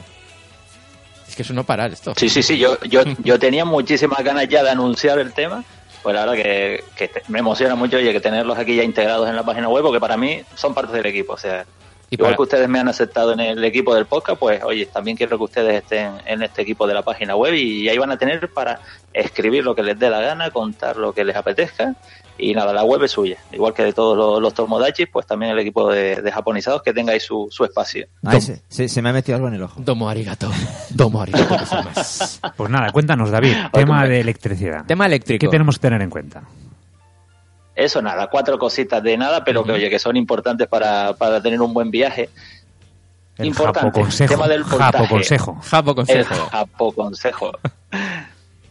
Tema de- del voltaje, que es importante, que, que en Japón es distinto como lo tenemos aquí en Europa. Eh, en este caso, en Japón la corriente es de 100 voltios. ¿Vale? En el caso de, de España, por ejemplo, aquí en Europa, pues tenemos un, un voltaje de entre 220 y 240 voltios. ¿Vale? Que esto también, exacto, que, que es importante para que si enchufas un aparato, oye, pues que no se te quede frito. Eh, también una curiosidad que tiene Japón es el tema de, las frecuencias, que en una zona de Japón son 50 hercios y en otra zona son 60 hercios. Esto a lo mejor hace algunos años, pues, oye, era más importante porque no había tantos aparatos electrónicos adaptados y demás, pero bueno, hoy en día no hay, no hay mucho problema con esto porque ya lo- los aparatos vienen preparados para funcionar en cualquier parte del mundo y, y- sin problema. Lo que sí recomiendo que todo el mundo cuando se va a llevar un aparato electrónico a Japón, en el mismo cargador o en algún transformador, que consulten que hay un pequeño texto que pone input y ahí tienen que comprobar que pone entre 100 y 240 voltios. Si tiene eso, sin problema ninguno, lo podrán utilizar en Japón sin que el aparato se les vaya a la porra. Oye, Sí, sí. que no lo tiene, consúltalo un poquito por si acaso, pero vamos, no debería tener problema. Sí, sí, la verdad que es curioso. Otro yo, tema- yo, por ejemplo, hablando de este caso, eh, en Okinawa, eh, porque no, yo todavía no llevaba barba, pero sí que es verdad que me llevé un secador, tenía un pequeño secador de estos de pelo, ¿no? Porque siempre lo utilizan Ajá. para secar la ropa o un- alguna ropa interior o el mismo pelo cuando después de ducharte. Y claro, era español.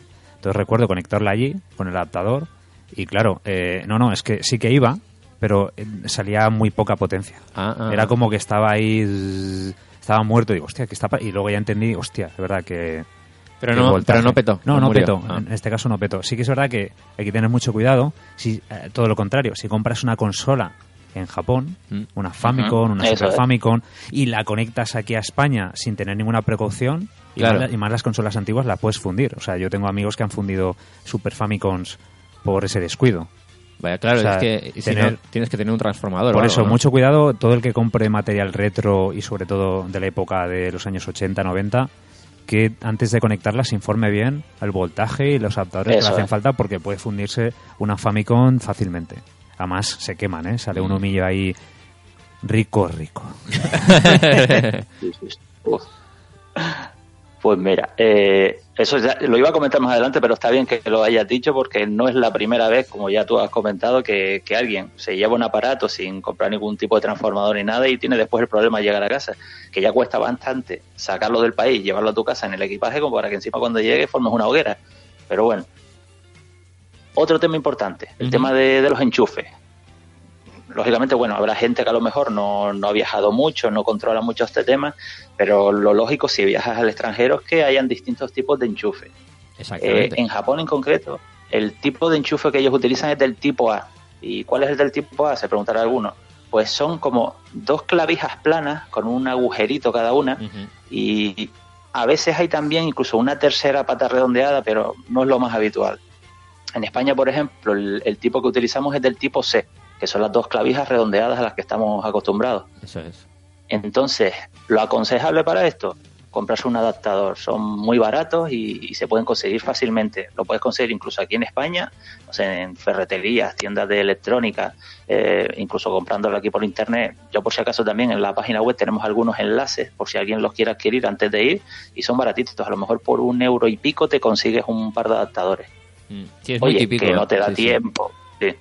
Que no te da tiempo conseguirlo aquí en casa, nada, sin problema. Cuando tú llegas allá a Japón, a todos nos ha pasado, en el mismo aeropuerto o en tiendas tipo Bicámara, Yodobasi, cualquiera, los consigues ahí a lo mejor por 300 yenes o 400 yenes. O sea, que son baratitos, fáciles de conseguir, pero importante hacerte con ellos.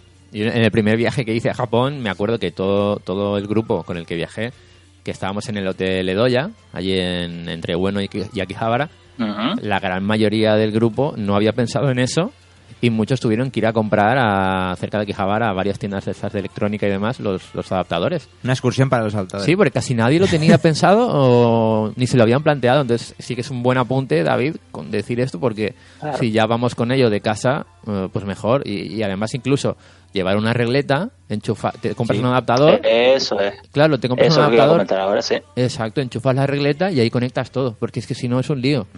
Y más hoy en día que vas con el iPad, con el iPhone, con Claro. el Apple Watch.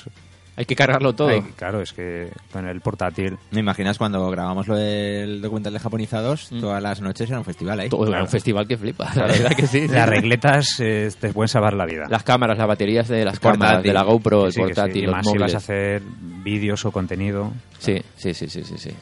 O sea que sí. Claro, no yo sé que si- en, en el prim- en el en el primer viaje, por ejemplo, llevaba una regleta de tropecientos enchufes que se me ocupaba la mitad de la maleta. Hombre, esto ya es para casos extremos, que lleves Claro. muchos aparatos, como estamos comentando, pero con que te lleves a lo mejor el típico adaptador este de tres enchufes, Suficiente. pues oye, también te hace el apaño, sí, sí, para el tema del móvil y demás. Aparte que sí me estuve fijando en estos últimos viajes que eh, cada vez más los hoteles están poniendo a lo mejor en la cabecera de las camas pues ya puertos USB para que tú puedas Ah. enchufar directamente ahí bien. móviles, oye, pues la cámara lo que sea. Y eso también te puede salvar del apuro, o a lo mejor si no tienes adaptador suficiente, o se te ha Mm. olvidado, lo has perdido, lo que sea, pues puedes escapar ahí también. Claro, porque una cosa es si tú vas solo, te, te llevas tu, tu adaptador o tu regueta pequeñita, pero si vas en pareja o vas a, dormir en una, en una habitación con tres o cuatro colegas de viaje, ahí pues vais a necesitar mucho mucha regleta, una grande, dos regletas, pensarlo bien antes de, de ir allí. Bueno, que si no, no pasa nada, que lo podéis lo podéis comprar allí después, eh, que no, tampoco hay problema. Pues David, ¿tienes algún consejito más sobre la electricidad o quieres que hablemos ya de Kumamoto? Nada, nada, yo de esto te digo, era una cosa así que era muy básica de explicar, pero como tú dices, hay gente que se le puede olvidar y es bueno recordarlo porque te digo, es importante que te lo lleves para cargar todos tu- tus aparatos. Y con esto, nada más. Muy bien. Pues, oye, va- vamos a poner la, la musiquita de, de lugares de Japón y vamos a hablar de Kumamoto. Venga. Y después hablaremos con Kumamon. Quédate, quédate con nosotros, David. Perfecto, aquí me quedo. Sí, sí, se queda, se queda.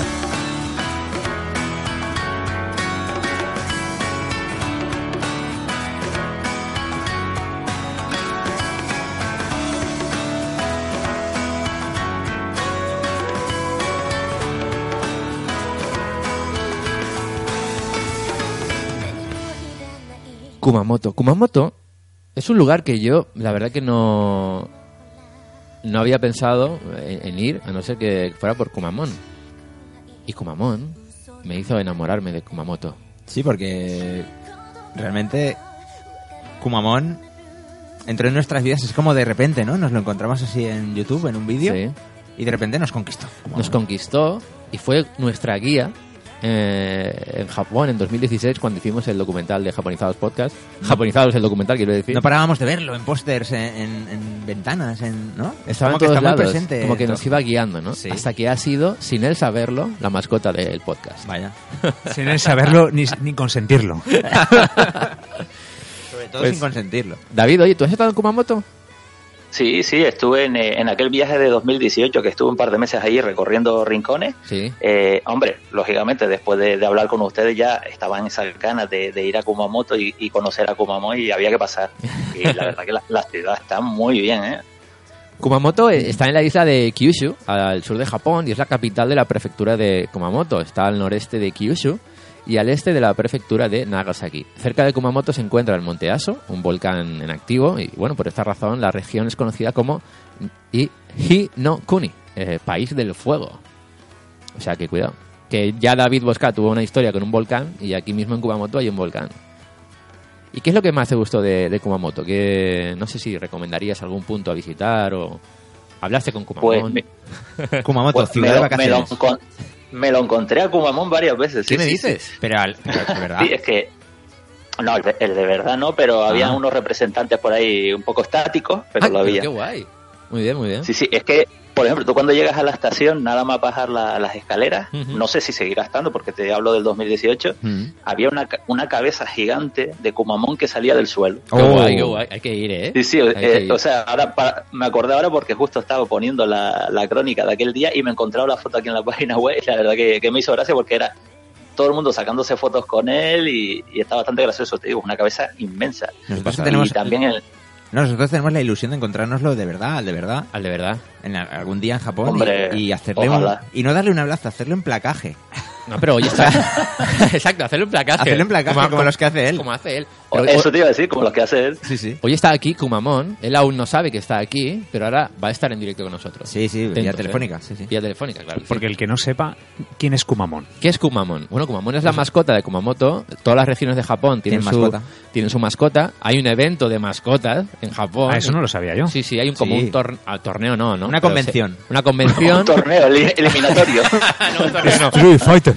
Es, es como una Hostia, convención ¿no, y no hay y se ningún vota. sobre eso? Debería. Seguro que sí. Hostia. Seguro Tendría que que haber un juego de eso. Claro, no hay, eso hay un nicho ahí de Rollo- mercado. Rollo, dicho, ¿eh? rollo Smash Bros, ¿no? torneo, sí, sí. torneo Dragon Ball ahí. Oye, oye, oye. Pues de verdad, nadie, tener- es verdad, Sí, nadie, sí, nadie sí, ha sí, pensado sí. en eso.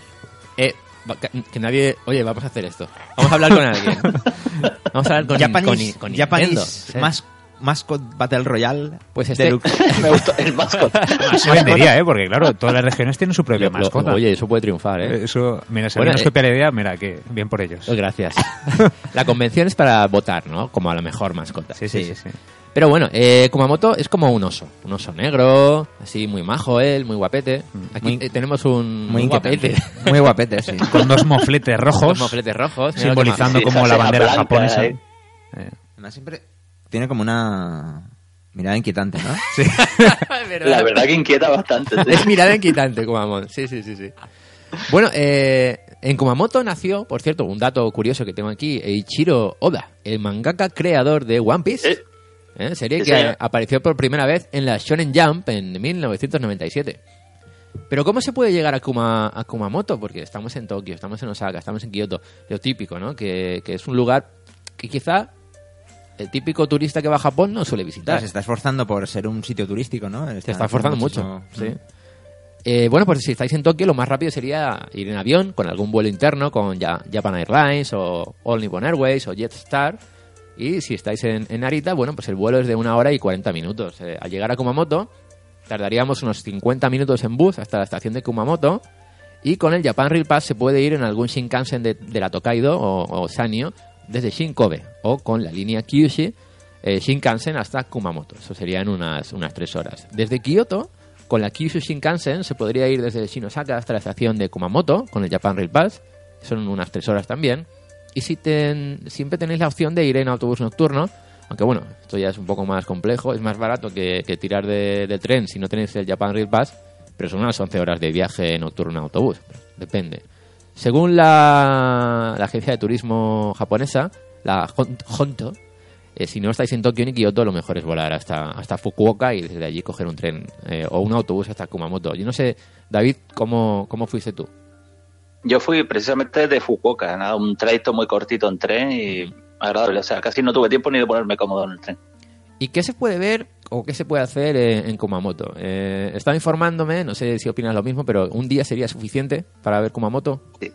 Sí, o sea, yo estuve como 3-4 horas y suficiente para ver dos cosas básicas que, que más o menos lo que interesa.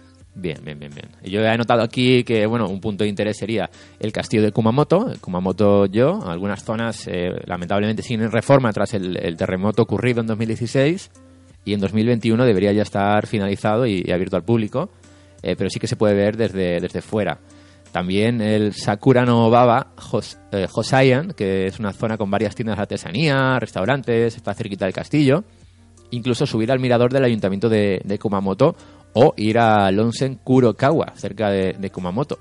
No sé si estuviste aquí o ese onsen que es tan famoso. Yo, no, en el 11 no, no estuve. Yo cuando estuve, eh, aparte de que estaba cayendo un diluvio universal, Mm. eh, estuve en el parque Suisenji, que creo Ah, que, sí, que sí, lo vas a comentar ahora. Sí, sí, sí. Y estuve recorriendo un poco la, la zona alrededor de- del castillo, que la verdad que impresiona. Impresiona, ¿no? Ahí en, el, en el- los jardines Sui- Suizenji es, eh, se recomienda también visitar el santuario Inari, que, que está dentro con un camino lleno de, de toris rojos. Muy bueno, bonito, ¿eh? La verdad que es una zona bien para pasar un, un día, un buen día, un día, un día agradable visitando Kumamoto y, y bueno, y hablando con, con Kumamon. Claro que sí. Que está, está a punto de entrar, ¿eh? Eh, recomendación muy breve. ¿Cómo, cómo movernos por Kumamoto? Bueno, hay dos eh, líneas de tranvía, la línea A, roja, y la línea B, azul. Eh, ambas líneas pasan cerca del castillo de Kumamoto y también pasan por los jardines Suizenji. Hay un bus circular que es el Shiro Megurin y hay un pase para todo el día llamado Waku Waku, con el que se puede usar tan... Como aquel programa. Waku Waku. Ya el, programa original es japonés, lo sabéis. Es japonés, ¿verdad? Está basado en Kumamoto. Eh, bueno, pues se puede usar tanto en los tranvías como, como el bus. Y ha llegado el momento de entrevistar a Kumamon. Va, va el temita de Kumamon y vamos con la entrevista. Llámalo, llámalo. Llámalo. Ahí está llamando. el tono de llamada de Kumamon.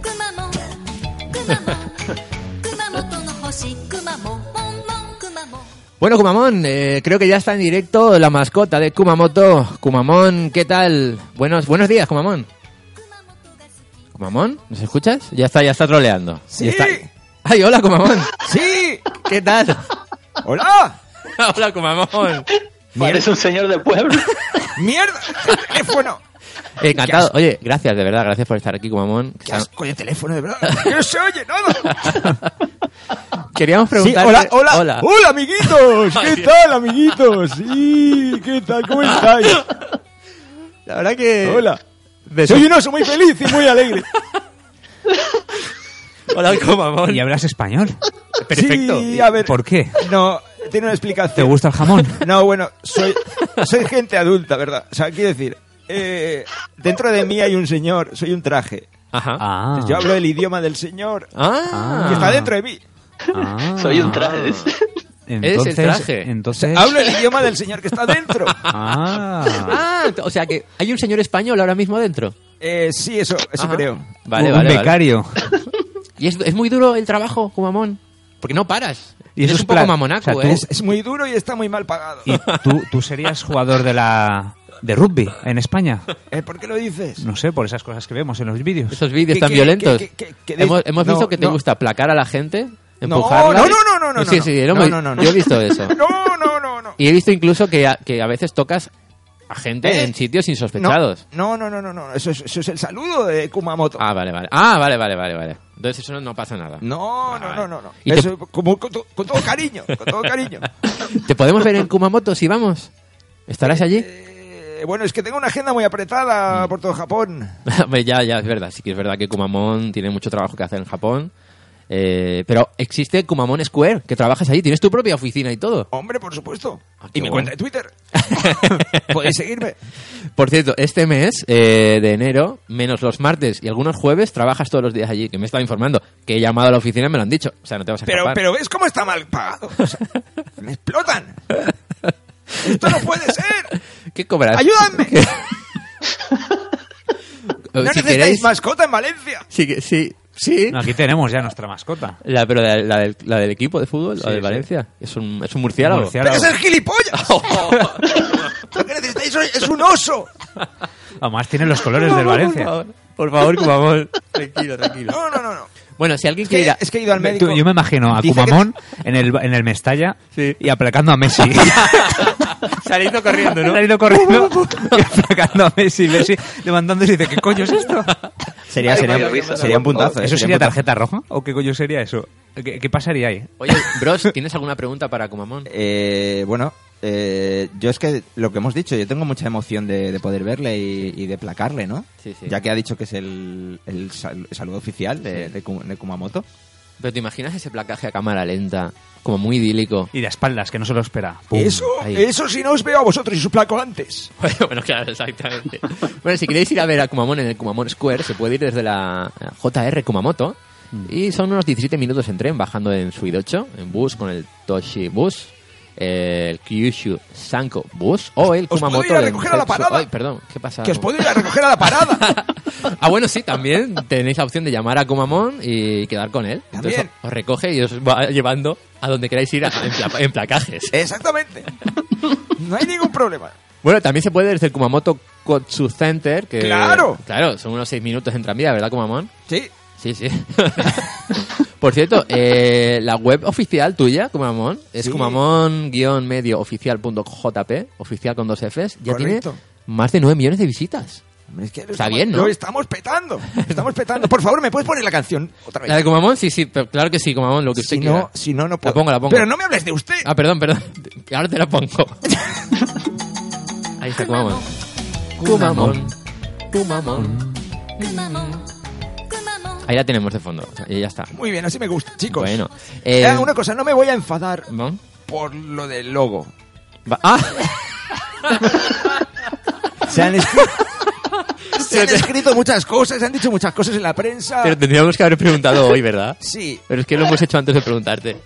Pero que lo sepáis, no me enfado. Muy bien, gracias, Estoy, Kumamon. estoy ¿eh? acostumbrado a que la gente me pase por encima. Gracias.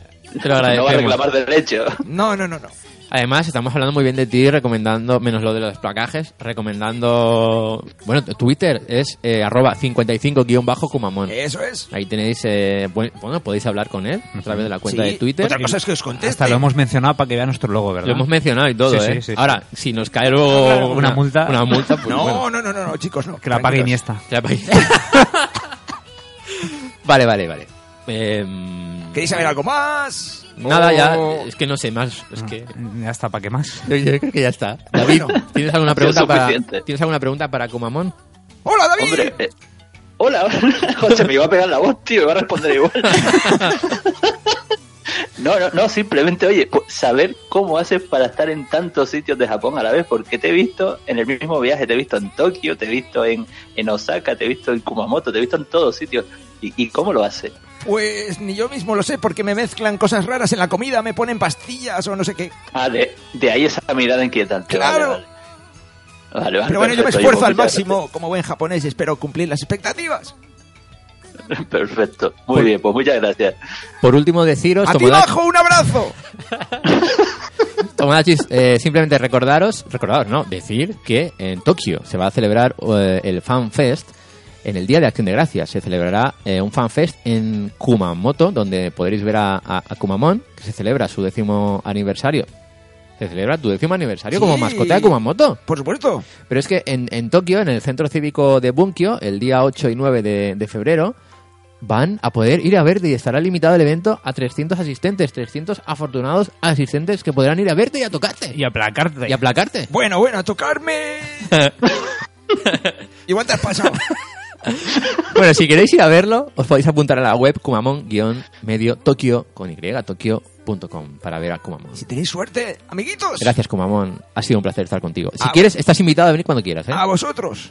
Eso me podéis llamar cuando queráis, puedo colaborar con vosotros cuando queráis. Muy bien.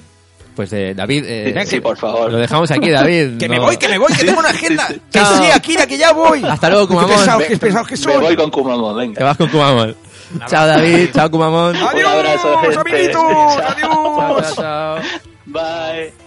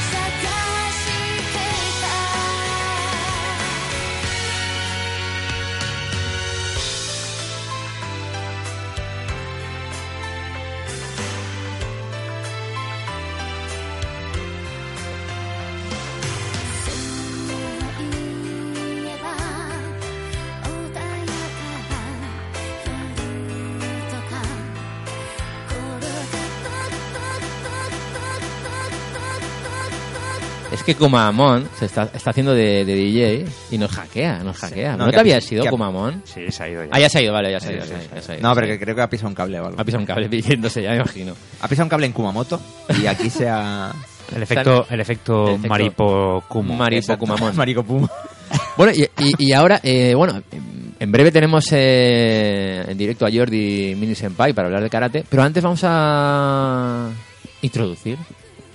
¿Está bien, Roberto? Está ¿Te gusta? perfecto. Vale.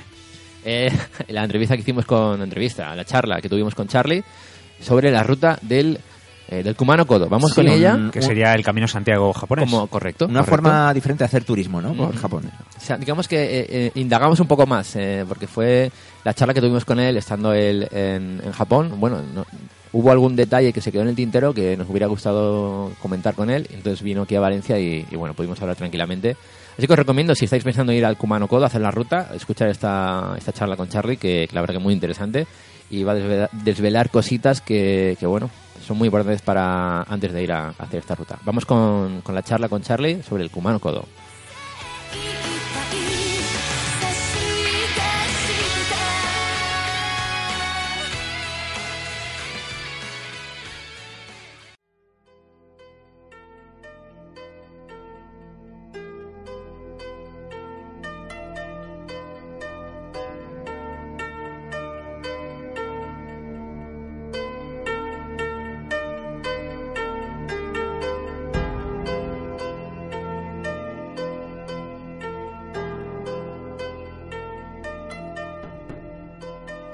Charlie, ¿qué tal? Hola, Hola, hola, hola. hola, hola. Qué Bienvenido. raro, ¿no? Mi voz aquí en, en japonizados. En japonizados, ¿eh? Que ya no recuerdo si había estado ya. Creo que sí, Yo di- anteriormente en alguno. Mm, Pero además creo que originalmente, creo que has llegado a estar en, al- en algún japonizados cuando era sección de otro podcast Sí, que hacíamos antes, sí, ¿no? sí, sí, sí, Pero sí, hoy, sí, sí. hoy vienes como entrevistado. Hoy, hoy, hoy me siento un poco el centro de atención. Sí, sí, sí. Sí, has has venido aquí unos días, ¿no? A, a Valencia. Sí, he pasado- A visitarnos a nosotros en exclusiva, no a Claro, tu familia. nah, mi familia es secundario, totalmente Claro, secundario. por eso, O sea, mi eh, familia sois vosotros. realmente. normal, normal.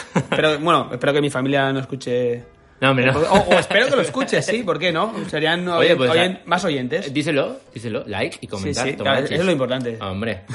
Entonces, eh, te recuerdo cuando te llamamos, estabas en Japón, Sí, estabas haciendo el Kumano Kodo. El Kumano Kodo, efectivamente. Y aprovechando que estás aquí, eh, bueno, molaría hablar un poquito más de, de cómo fue la experiencia, cómo fue tu viaje. Y me molaría empezar hablando de, claro, tú llevas mucho tiempo sin ir a Japón, ¿no? ¿Cuánto Sí. tiempo, ¿Cuándo fuiste por primera vez? Y única, ¿no? Sí, En- de hecho, este ha sido mi segundo viaje. Eh, mi primer viaje fue contigo, precisamente. Oh, sí, sí. Fue en el año 2006 y me acuerdo perfectamente las fechas. Fue del 16 de octubre al 2 de noviembre.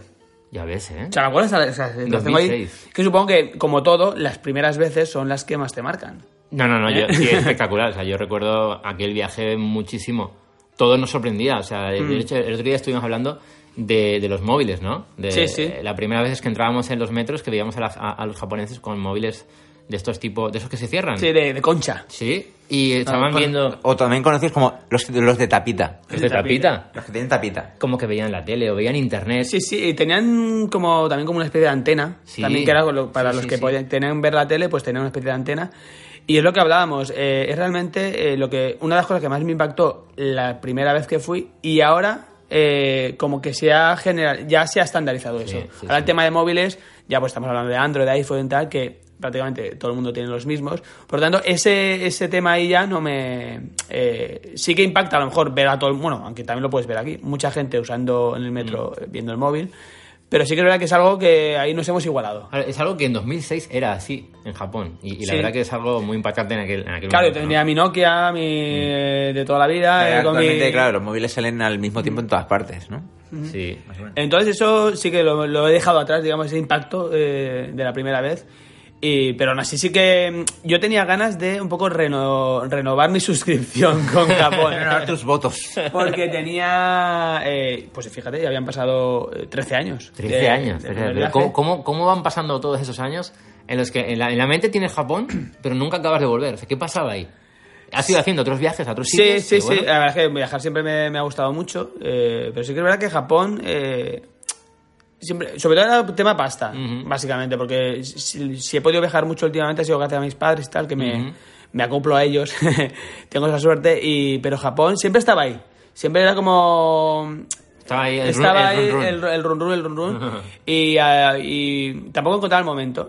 Además, justo cuando vosotros hicisteis el proyecto de japonizados del documental, Sí. eh, a mí me pilló sin trabajo, que yo llego a, Es estar, verdad. llego a estar trabajando en esa época y que hubiera, tú y ibas hubiera a- tú podías haber sido parte de, Sí, del sí, sí, proyecto. sí, sí, sí. Pero me pilló un momento laboral un poco regular y, no, y no pude hacerlo. Entonces, cuando ya volví a trabajar, digo, este es el momento de volver. De hecho, en tu casa rodamos parte Sí, de. sí, sí, sí, de Mi casa es un poco el- Claro, Claro, claro. Hay alguna parte de, de los primeros vídeos grabados allí, del tráiler. Sí, sí, sí. El tráiler está Esto es grabado. como cuando un actor graba las primeras secuencias con- Sí, sí. haciendo un papel, pero finalmente lo- tu papel lo hace otro. ¿no? Sí, sí. Pero que siempre están así esas escenas ahí. Y además era, utilizamos el fondo que yo tenía ahí, la gran ola, el, Correcto. este- Sí. esta litografía tan, tan conocida de eh, japonesa, lo De- utilizamos como fondo. Que por cierto, aprovechando, en eh, esto está siendo grabado un día previo al Japonizados mensual que estáis escuchando hoy o en este momento.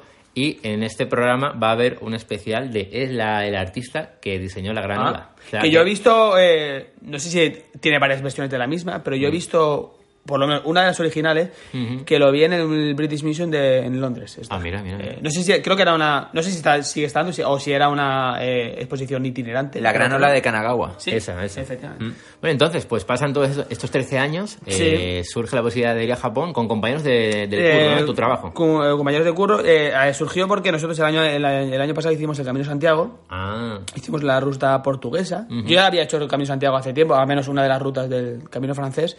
Y surgió el tema de hacer el Camino de Santiago, lo acabamos, eh, fue una experiencia que nos gustó mucho. Y dijimos, venga, el año que viene, el año que viene, ¿qué hacemos? Eh, el año que viene hay que subir el nivel, hay que subir la apuesta. Y mi madre, había- mi, mi madre que también le gustan mucho los viajes, me había comentado esto del Kumanaco, pero Ah, hace tiempo. ah, ah. Entonces yo... Que le interesaba a ella. Sí, Ah, ella me había- siempre que sale cualquier cosa de viaje, pues me la comenta. Sabe que a mí me gusta Japón y me lo comentó. Y dice, y me comentó, ah, el Kumano Kodo tal. Entonces yo me, me vino ese recuerdo y lo, lo saqué como, venga, eh, pues ahí en Japón hay una ruta parecida al- Camino de Santiago, pero allí. Y la gente dijo, ¿Nani? Y sí, sí, la gente dijo, venga, venga. Ah. Y dije, sujétame, sujétame la birra. Déjame el cubata. y nada, y sí que es verdad que eso fue hace el año pasado, salió el tema, eh, luego se enfrió un poco. La yo me acuerdo que te iba preguntando, te iba preguntando. Sí. Yo, Charlie, ¿cómo va esto? Porque yo quería que lo hicieras, porque era algo espectacular. O sea, volver sí, a. Japón y volver haciendo la ruta del Kumano Kodo. Y de hecho se nos echó un poco el tiempo encima porque la idea había sido haber ido en marzo o abril de este Mm. año. Pero ya se nos echó un poco el tiempo encima, es lo típico. A lo mejor lo- lo- se ideó demasiado pronto, luego se va enfriando si no lo sí. si no lo retomas en algún momento. Llegó casi marzo-abril, ya no, no llegó a esa, a esa fecha, pero luego como que volvimos, cogí yo el toro por los cuernos y dijimos, mira, vamos a hacer esto ya, vamos a organizarnos, y ya poquito a poco, y salió la nueva fecha que fue eh, finales de eh, octubre, no, finales de, sí, 30 de septiembre, perdón, eh, las dos semanas de octubre. Hace nada. Sí, sí, hace nada. Hace nada, lo, lo tienes asimilado ya. Sí, sí, totalmente. O sea, tengo ahí los recuerdos tuve- Sí, sí. todavía muy, muy frescos. Es buena época, ¿eh? Y también fue la época parecida a la que nos fuimos en el primer viaje. La ruta del Kumano Kodo que se puede hacer desde varios puntos, ¿no? Como Sí. el Camino de Santiago. A ver, la diferencia, esto es la gran diferencia frente al Camino de Santiago. El Camino de Santiago eh, está claro que hay un punto, hay un punto final, ¿vale? Que es Santiago. Eso es. Exacto, eh, Todo el mundo quiere aunque- llegar allí. Que tú realmente el Camino de Santiago lo puedes hacer desde cualquier, puedes salir desde Valencia, desde Sevilla, o sea, luego hay unas rutas más conocidas, pero siempre la ruta, el punto final es Santiago, sí o sí. ¿Qué lo diferencia con el Kumano Kodo? El Kumano Kodo realmente lo que hay que visitar son tres templos, Vale. ¿vale? De esos tres, pues con visitar dos ya te convalidaría, por así decirlo. Sería ¿vale? como circular, puede ser, una, como una ruta circular. Mm, tampoco, quiero decir, tú puedes ir eh, incluso en el orden que quieras, pero sí que es verdad que hay una ruta, la más usada, que es lineal, que es la ruta Nakahechi. ¿Vale? Lo digo porque la gente se va a volver un poco loca de ¿por dónde empiezo? Claro, yo entiendo que hay mucha gente que, que le gustaría hacer esto y, y se plantea muchas dudas. Sí. Entiendo que es algo complicado. A ver, no es viajar a Tokio, no es viajar a Osaka y ver Osaka, ver las prefecturas, ver los barrios. Eso es algo más complejo. Sí, Eh, sí. Entonces, de hecho, en parte por eso queríamos eh, hablar un poquito más en profundidad contigo, Charlie, para que cuentes a, a los Tomanachis y a los Mamonacus. Eso. Pero Está- no hay que... Eh, Son claro. como los Capuleto y los Eh. eh, Montesco, ¿no? Ahí- No hay que dejar de lado a nadie. Claro. Bueno, Por bueno. eso, eh, es la, la, la ruta Nakahechi es la que yo siempre recomiendo, ¿vale? Es la más bonita, la que pasa por prácticamente toda naturaleza, porque luego hay una ruta más cos- costera, pero que está más asfaltada, por así decirlo. Esto es prácticamente el 95% es camino de bosque, ¿vale? Entonces es la más, es la más chula. Entonces, eh, tenéis que ir, eh, para empezar, digamos, eh, la gente se pregunta, ¿a qué aeropuerto tengo que volar? Eso sí, Eh, importante. ¿Cómo lo hiciste tú? Al de Osaka, ¿vale? Es el aeropuerto internacional más cercano. ¿vale? El Kansai.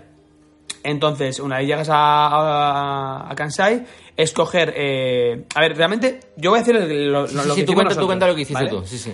Puedes ir en el orden que quieras, pero nosotros, yo cogí un blog, varios blogs de referencia. Entonces, eh, recomendación, ir a Osaka. Y luego, una vez llegas a Osaka, coger un, un, eh, un tren que dura 130 minutos. No es un Shinkansen, ¿vale? Es un tren más o menos rápido.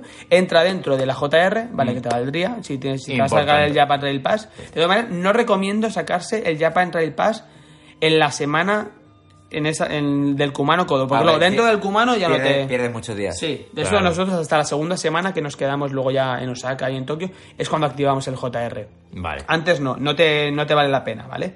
Entonces, eh, eh, de Osaka hasta eh, mm, a, a Tanabe, Kitanabe, que está a 130, 130 minutos al sur. ¿vale? Que es, otra ciudad, es la ciudad más principal de la zona de, de Kumano. Y luego, en Tanabe, eh, coger un autobús hasta Takijiri, ¿vale? Que a Takijiri es poco la puerta de, de acceso, al, la puerta de inicio al, al Vale, o sea, desde ahí ya comenzarías eh, la primera Sí, ruta. Takijiri, ¿vale? Es el y ahí hay dos alojamientos. Ah, Dos- dos otra- alojamientos. Sí, hay- eh, de hecho no llega a ser ni pueblo, ¿vale? Son cuatro casas que hay ahí.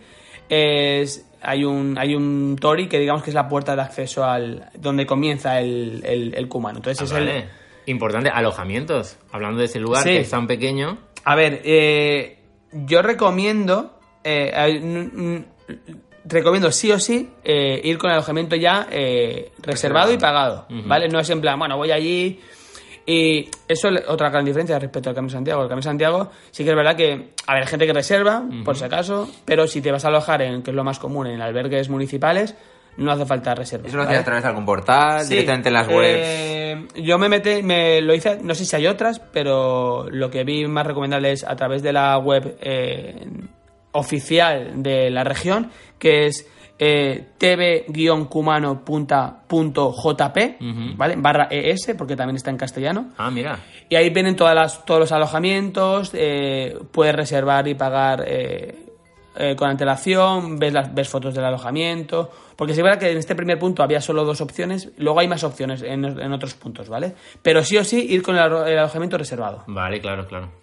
Vale. Veo, esto le va a gustar a David de, de- de Directo a Japón, veo que tienes en la Ah, guía. sí, sí, sí, Veo que tienes en la guía, además de la web de del Kumano, eh, tienes un blog, ya, eh, se llama Diario Ah, de sí. a Bordo Blog, Punto que blog, también sí. estuviste mirando por ahí cosillas, y además tienes como tercer punto de referencia. Directo a Japón o sea que y fue a raíz un poco de, de escuchar a vosotros el programa y tal, y, y que me vino la idea y entré. Y la que he cogido bastantes cosas, sobre todo para el tema del resto de viaje, ¿vale? Cuando ya estuvimos en Osaka y en, y en Tokio.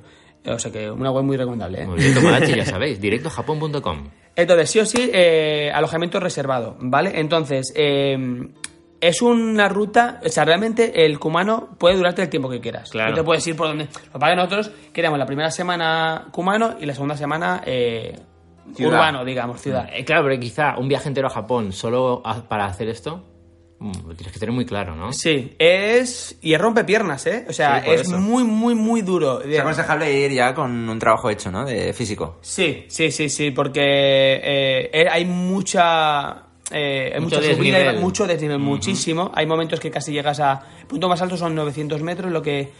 Pero hay momentos duros. O sea, yo lo pasé peor que el, el, el Camino de Santiago hice una semana y he acabado más cansado en el Kumano que realmente jornadas caminando fueron cuatro, porque en un, en un sitio estuvimos dos días.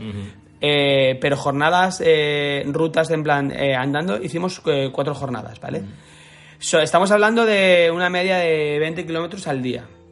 ¿Vale? La ruta más larga fue la que nos llevó a, a Ongu, Ongu Taisha, que es, un, es el primer templo que visitas. Visitas tres templos, Ongu Taisha, Nachi Taisha y el tercero, que no recuerdo el nombre, casi no fuimos porque sí que se desviaba muchísimo del... Nosotros ya habíamos, ya habíamos hecho el. Kumano. Pero el tercer templo eh, dijeron que nosotros ya teníamos la acreditación, ya habíamos hecho todo la- el, el cumano. Pero el tercer eh, templo está, se desvía mucho del- de la ruta y así no llegamos a ir, ¿vale? Eh, con dos que, por eso decía que no es Ya, obligatoriamente visitar los tres. Se ve que el tercer templo ya no era más... eh, Ya te validan, ¿no? Ya te, Sí, sí, sí, que- sí, sí, que sí. has hecho la Nosotros ruta. fuimos a Leongu, que está, llegamos en el segundo día, y Nachi, que es el de la cascada, que es, es la imagen más conocida, de- Ah. más reconocida de- del Kumano, que hay, un, hay una pagoda y de fondo hay una el salto de agua más eh, o catarata como quieras decirlo es más salto de agua creo no sé la diferencia tampoco pero más alto creo que de, de todo Japón Bueno, Vale. yo, la verdad que estaba viendo vídeos. Se puede ver, ¿no? Aparte del viaje, o, Sí. mm, se puede ver en YouTube. Que hay un, Sí, sí, sí, sí. uno sí. de vosotros. Bueno, Sí, estuvo uno de, de los amigos que, hici- que hizo el, el- con nosotros el, el viaje, estuvo grabando, o sea, de aquella manera, o sea, Sí, está grabado muy... ver, yo- yo- Muy casero, pero... Muy- lo que Exacto. surja. Es algo como muy de colegas, vídeos muy de colegas, Sí. como para tenerlo para ti, pero hombre, ya que se puede grabar, editar y subir a YouTube para quien quiera que lo vea, pues oye, están ahí los vídeos, que se ven las imágenes de, de la ruta y es espectacular. Luego alguna vez a lo mejor os doy el, el enlace y luego Sí. podéis comentar en el- Sí, sí, sí. en el- más adelante en el programa para que bueno le echen un, un vistazo. Entonces, eh, sí o sí, eh, son alojamientos, no hay hoteles, ¿vale? No estamos hablando de albergues, menos un alojamiento sí que había albergue. El resto son suelen ser casas pre- privadas, Sí. que eso es lo guay también. Acondicionadas, ¿no? Sí, sí, de hecho... O sea, eh, te- te- estás con familias de allí. No son- eh, no, o sea, el- en el primer alojamiento sí que estaba- estuvimos con una familia, era su casa, era más o menos grande y estábamos en el piso de arriba eh, de manera privada. Luego el segundo, el segundo alojamiento que tuvimos eh, en Chika, Chikatsuyu, que se llama, que para mí es el mejor alojamiento que tuvimos, era la casa de un señor que él vivía en otro sitio, pero tenía esa casa que también era suya, pero que fue, eh, o sea, típica casa japonesa, increíble, ¿eh? O sea, para nosotros solo con cocina, el salón, pero todo muy japonés, ¿vale? Es todo tatami, puertas eh, correderas, digamos, futón. Es todo japonés eh, a más no es un poco como en, la, como en mi vecino Sí. Totoro, ¿no? Sí. En la casa esa en mitad del, del campo. Mm. Que os- si le queréis dar un vistazo, el alojamiento se llama Happiness Chikatsuyu, ¿vale? Y fue una jornada muy chula también porque el, el señor teni- llegamos, eh, nos recibió, tal, nos dio un poco de indicaciones del, del lugar y había, tenía, él tenía un montón de bicis. Y dice, podéis coger las bicis, ir por el pueblo, entonces Ah, moló un montón. Eh, de hecho, en uno de los vídeos sale Sí. que llegamos y nos tuvimos que ir a, se nos hacía ya más o menos tarde, teníamos que ir a comprar al supermercado. Entonces pillamos las bicis, nos fuimos con las bicis al, al- hasta el pueblo, que guay, estaba un ¿no? poco separado del pueblo. Ahí a tomar por saco. ¿no? Sí, sí, sí, sí, sí. Y en ese momento piensas, estoy aquí en Japón haciendo la compra, Yendo yendo en bici por a- aquí, a- por el- para hacer la compra. Sí, sí. Por el campo. Claro, de la gente no- y nos metimos primero en un par de sitios antes de. porque no sabíamos exactamente dónde estaba el supermercado. Y llegamos como a una especie de tienda ultramarinos, por así decirlo, del pueblo. Llegamos tres gallines ahí Ya, ya. y nos miraban ahí con cara de. Una niña por ahí, nos, nos miraba con curiosidad. ¿Como un ¿Ah, convini o más tradicional? No, no, era una tienda familiar Sí, ultramarinos. vida, Luego vida. sí que dimos con un, eh, un supermercado más. De hecho, nos indicó más o menos de aquella manera Mm, sí, al sí. sitio. Pero me gustó mucho ese- momento de nosotros con las bicis, por, primero por la naturaleza, hasta que llegamos al pueblo, porque estaba un poco separado del alojamiento. Eh, claro, así como en Tokio, en Osaka, en Kioto, están los japoneses súper habituados a ver Sí, turismo, sí. ¿no? Pues ahí igual no tanto. Sí, sí, porque además, eh, no sé si fuera, eran las, en la época, pero apenas nos, cruza- nos cruzamos gente eh, por la ruta. Algún, algún extranjero lo vimos, pero no mucho, nada que ver con el camino. Eh, y luego sí que vimos algún japonés haciendo ruta, sobre todo los fines- si nos pilló un fin de semana. Sí que la gente hace a lo mejor esa ruta eh, un domingo, por ejemplo, haciendo allí, y dice, pues me voy a caminar. hacer sus kilómetros y tal y ya está. Entonces, eh, muy bien, ese alojamiento nos gustó mucho. Entonces, estamos hablando de rutas complicadas, ¿vale? Son cortitas, la más larga fue la, la segunda, que fueron... Aquí pone 24 kilómetros, pero fueron más porque hay un desvío debido a un, a un tifón que hubo hace unos, Ah. hace unos años. Cayeron árboles, eh, entonces... eh, no Son pude- más de 24 kilómetros. Sí, sí, sí. Fueron, Uf. para mí fue la, la peor etapa, fueron casi 30 kilómetros prácticamente. Nos, nos- se nos hizo de noche, que es algo que no, queríamos evitar a la costa, se nos hizo de noche. Nos llovió a tope, sobre todo la segunda mitad del, del tramo. Y- pero es lo que. eh, es lo, creo que lo comentaba con vosotros.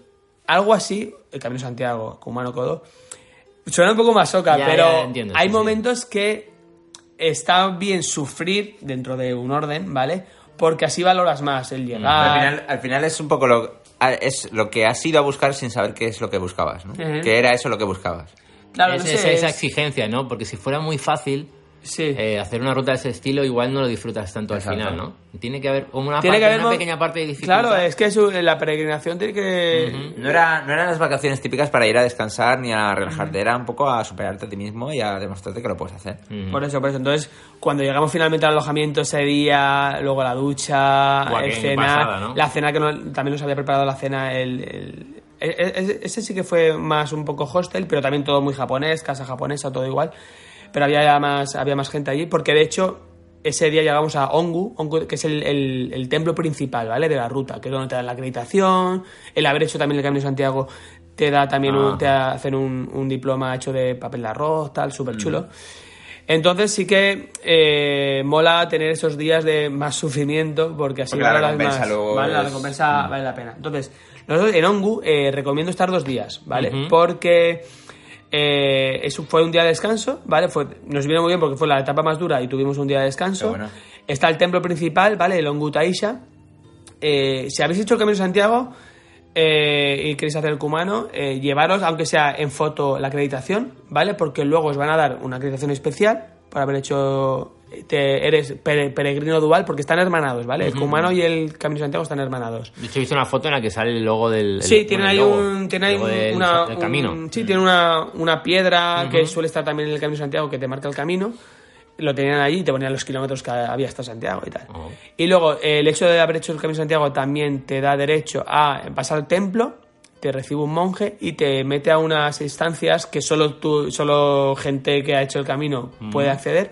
Y tocas un, un taiko, ¿vale? El, el tambor típico de Japón. Pero solo con esas condiciones. O sea, si has hecho el camino de Santiago, si no, no puedes tocar Si el no, no taiko. puedes, no puedes. Ah, No puedes, no puedes. porque es algo que hacen los monjes, ¿no? Ahí sí, en- te meten allá en un sitio que en una zona que no puedes acceder si no, si no te invita alguien realmente de ahí del templo.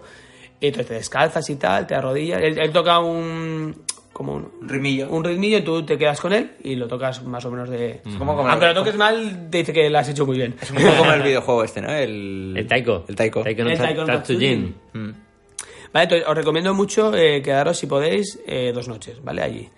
Porque el templo es muy chulo, es el más grande. eh, bueno, no sé si es el más grande, pero bueno, es el principal, ¿vale? Es el primer templo que. Leongu. Y ahí os quedasteis en un alojamiento al lado del templo, ¿no? Eh, sí, estábamos. A, era un pueblecito también muy chulo, que ahí está el tori más grande del mundo. Ah, es espectacular, Sí, ¿eh? sí, es el tori más Es grande del mundo. Eh, no sé lo que mide, ¿vale? Está hecho de piedra, es gigantesco, está en medio, en medio de unos campos de arroz, súper chulo, es increíble. Se ve desde lejos, o sea, ya lo vas viendo varios kilómetros. Eh, Esto en Hongu. En Ongu, en Ongu Taisha. Bueno, Taisha es el templo. Desde lejos ya se ve grande, ¿no? Sí, sí, sí, sí, sí, sí. Se va viendo ya. Es lo primero que se ve de- del pueblo. Entonces, ahí quedarse dos, dos noches. Luego, eh, bueno, una mentira. Hicimos una noche en Ongu y al día siguiente está muy cerquita eh, unos eh, eh, un pueblo balneario, ¿vale? Donde hay Mm. varios onsen.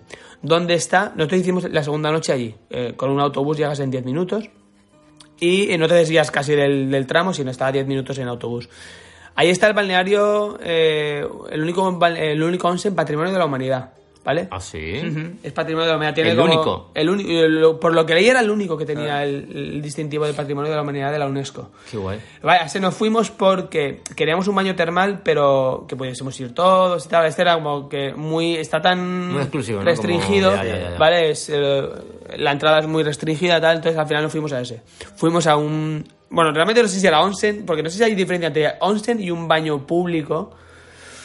Este era más, eh, no era tan de descanso, de decir, más- no era tan turístico, por así decirlo, sino era, que es lo que os comentaba. El día a día, ¿no?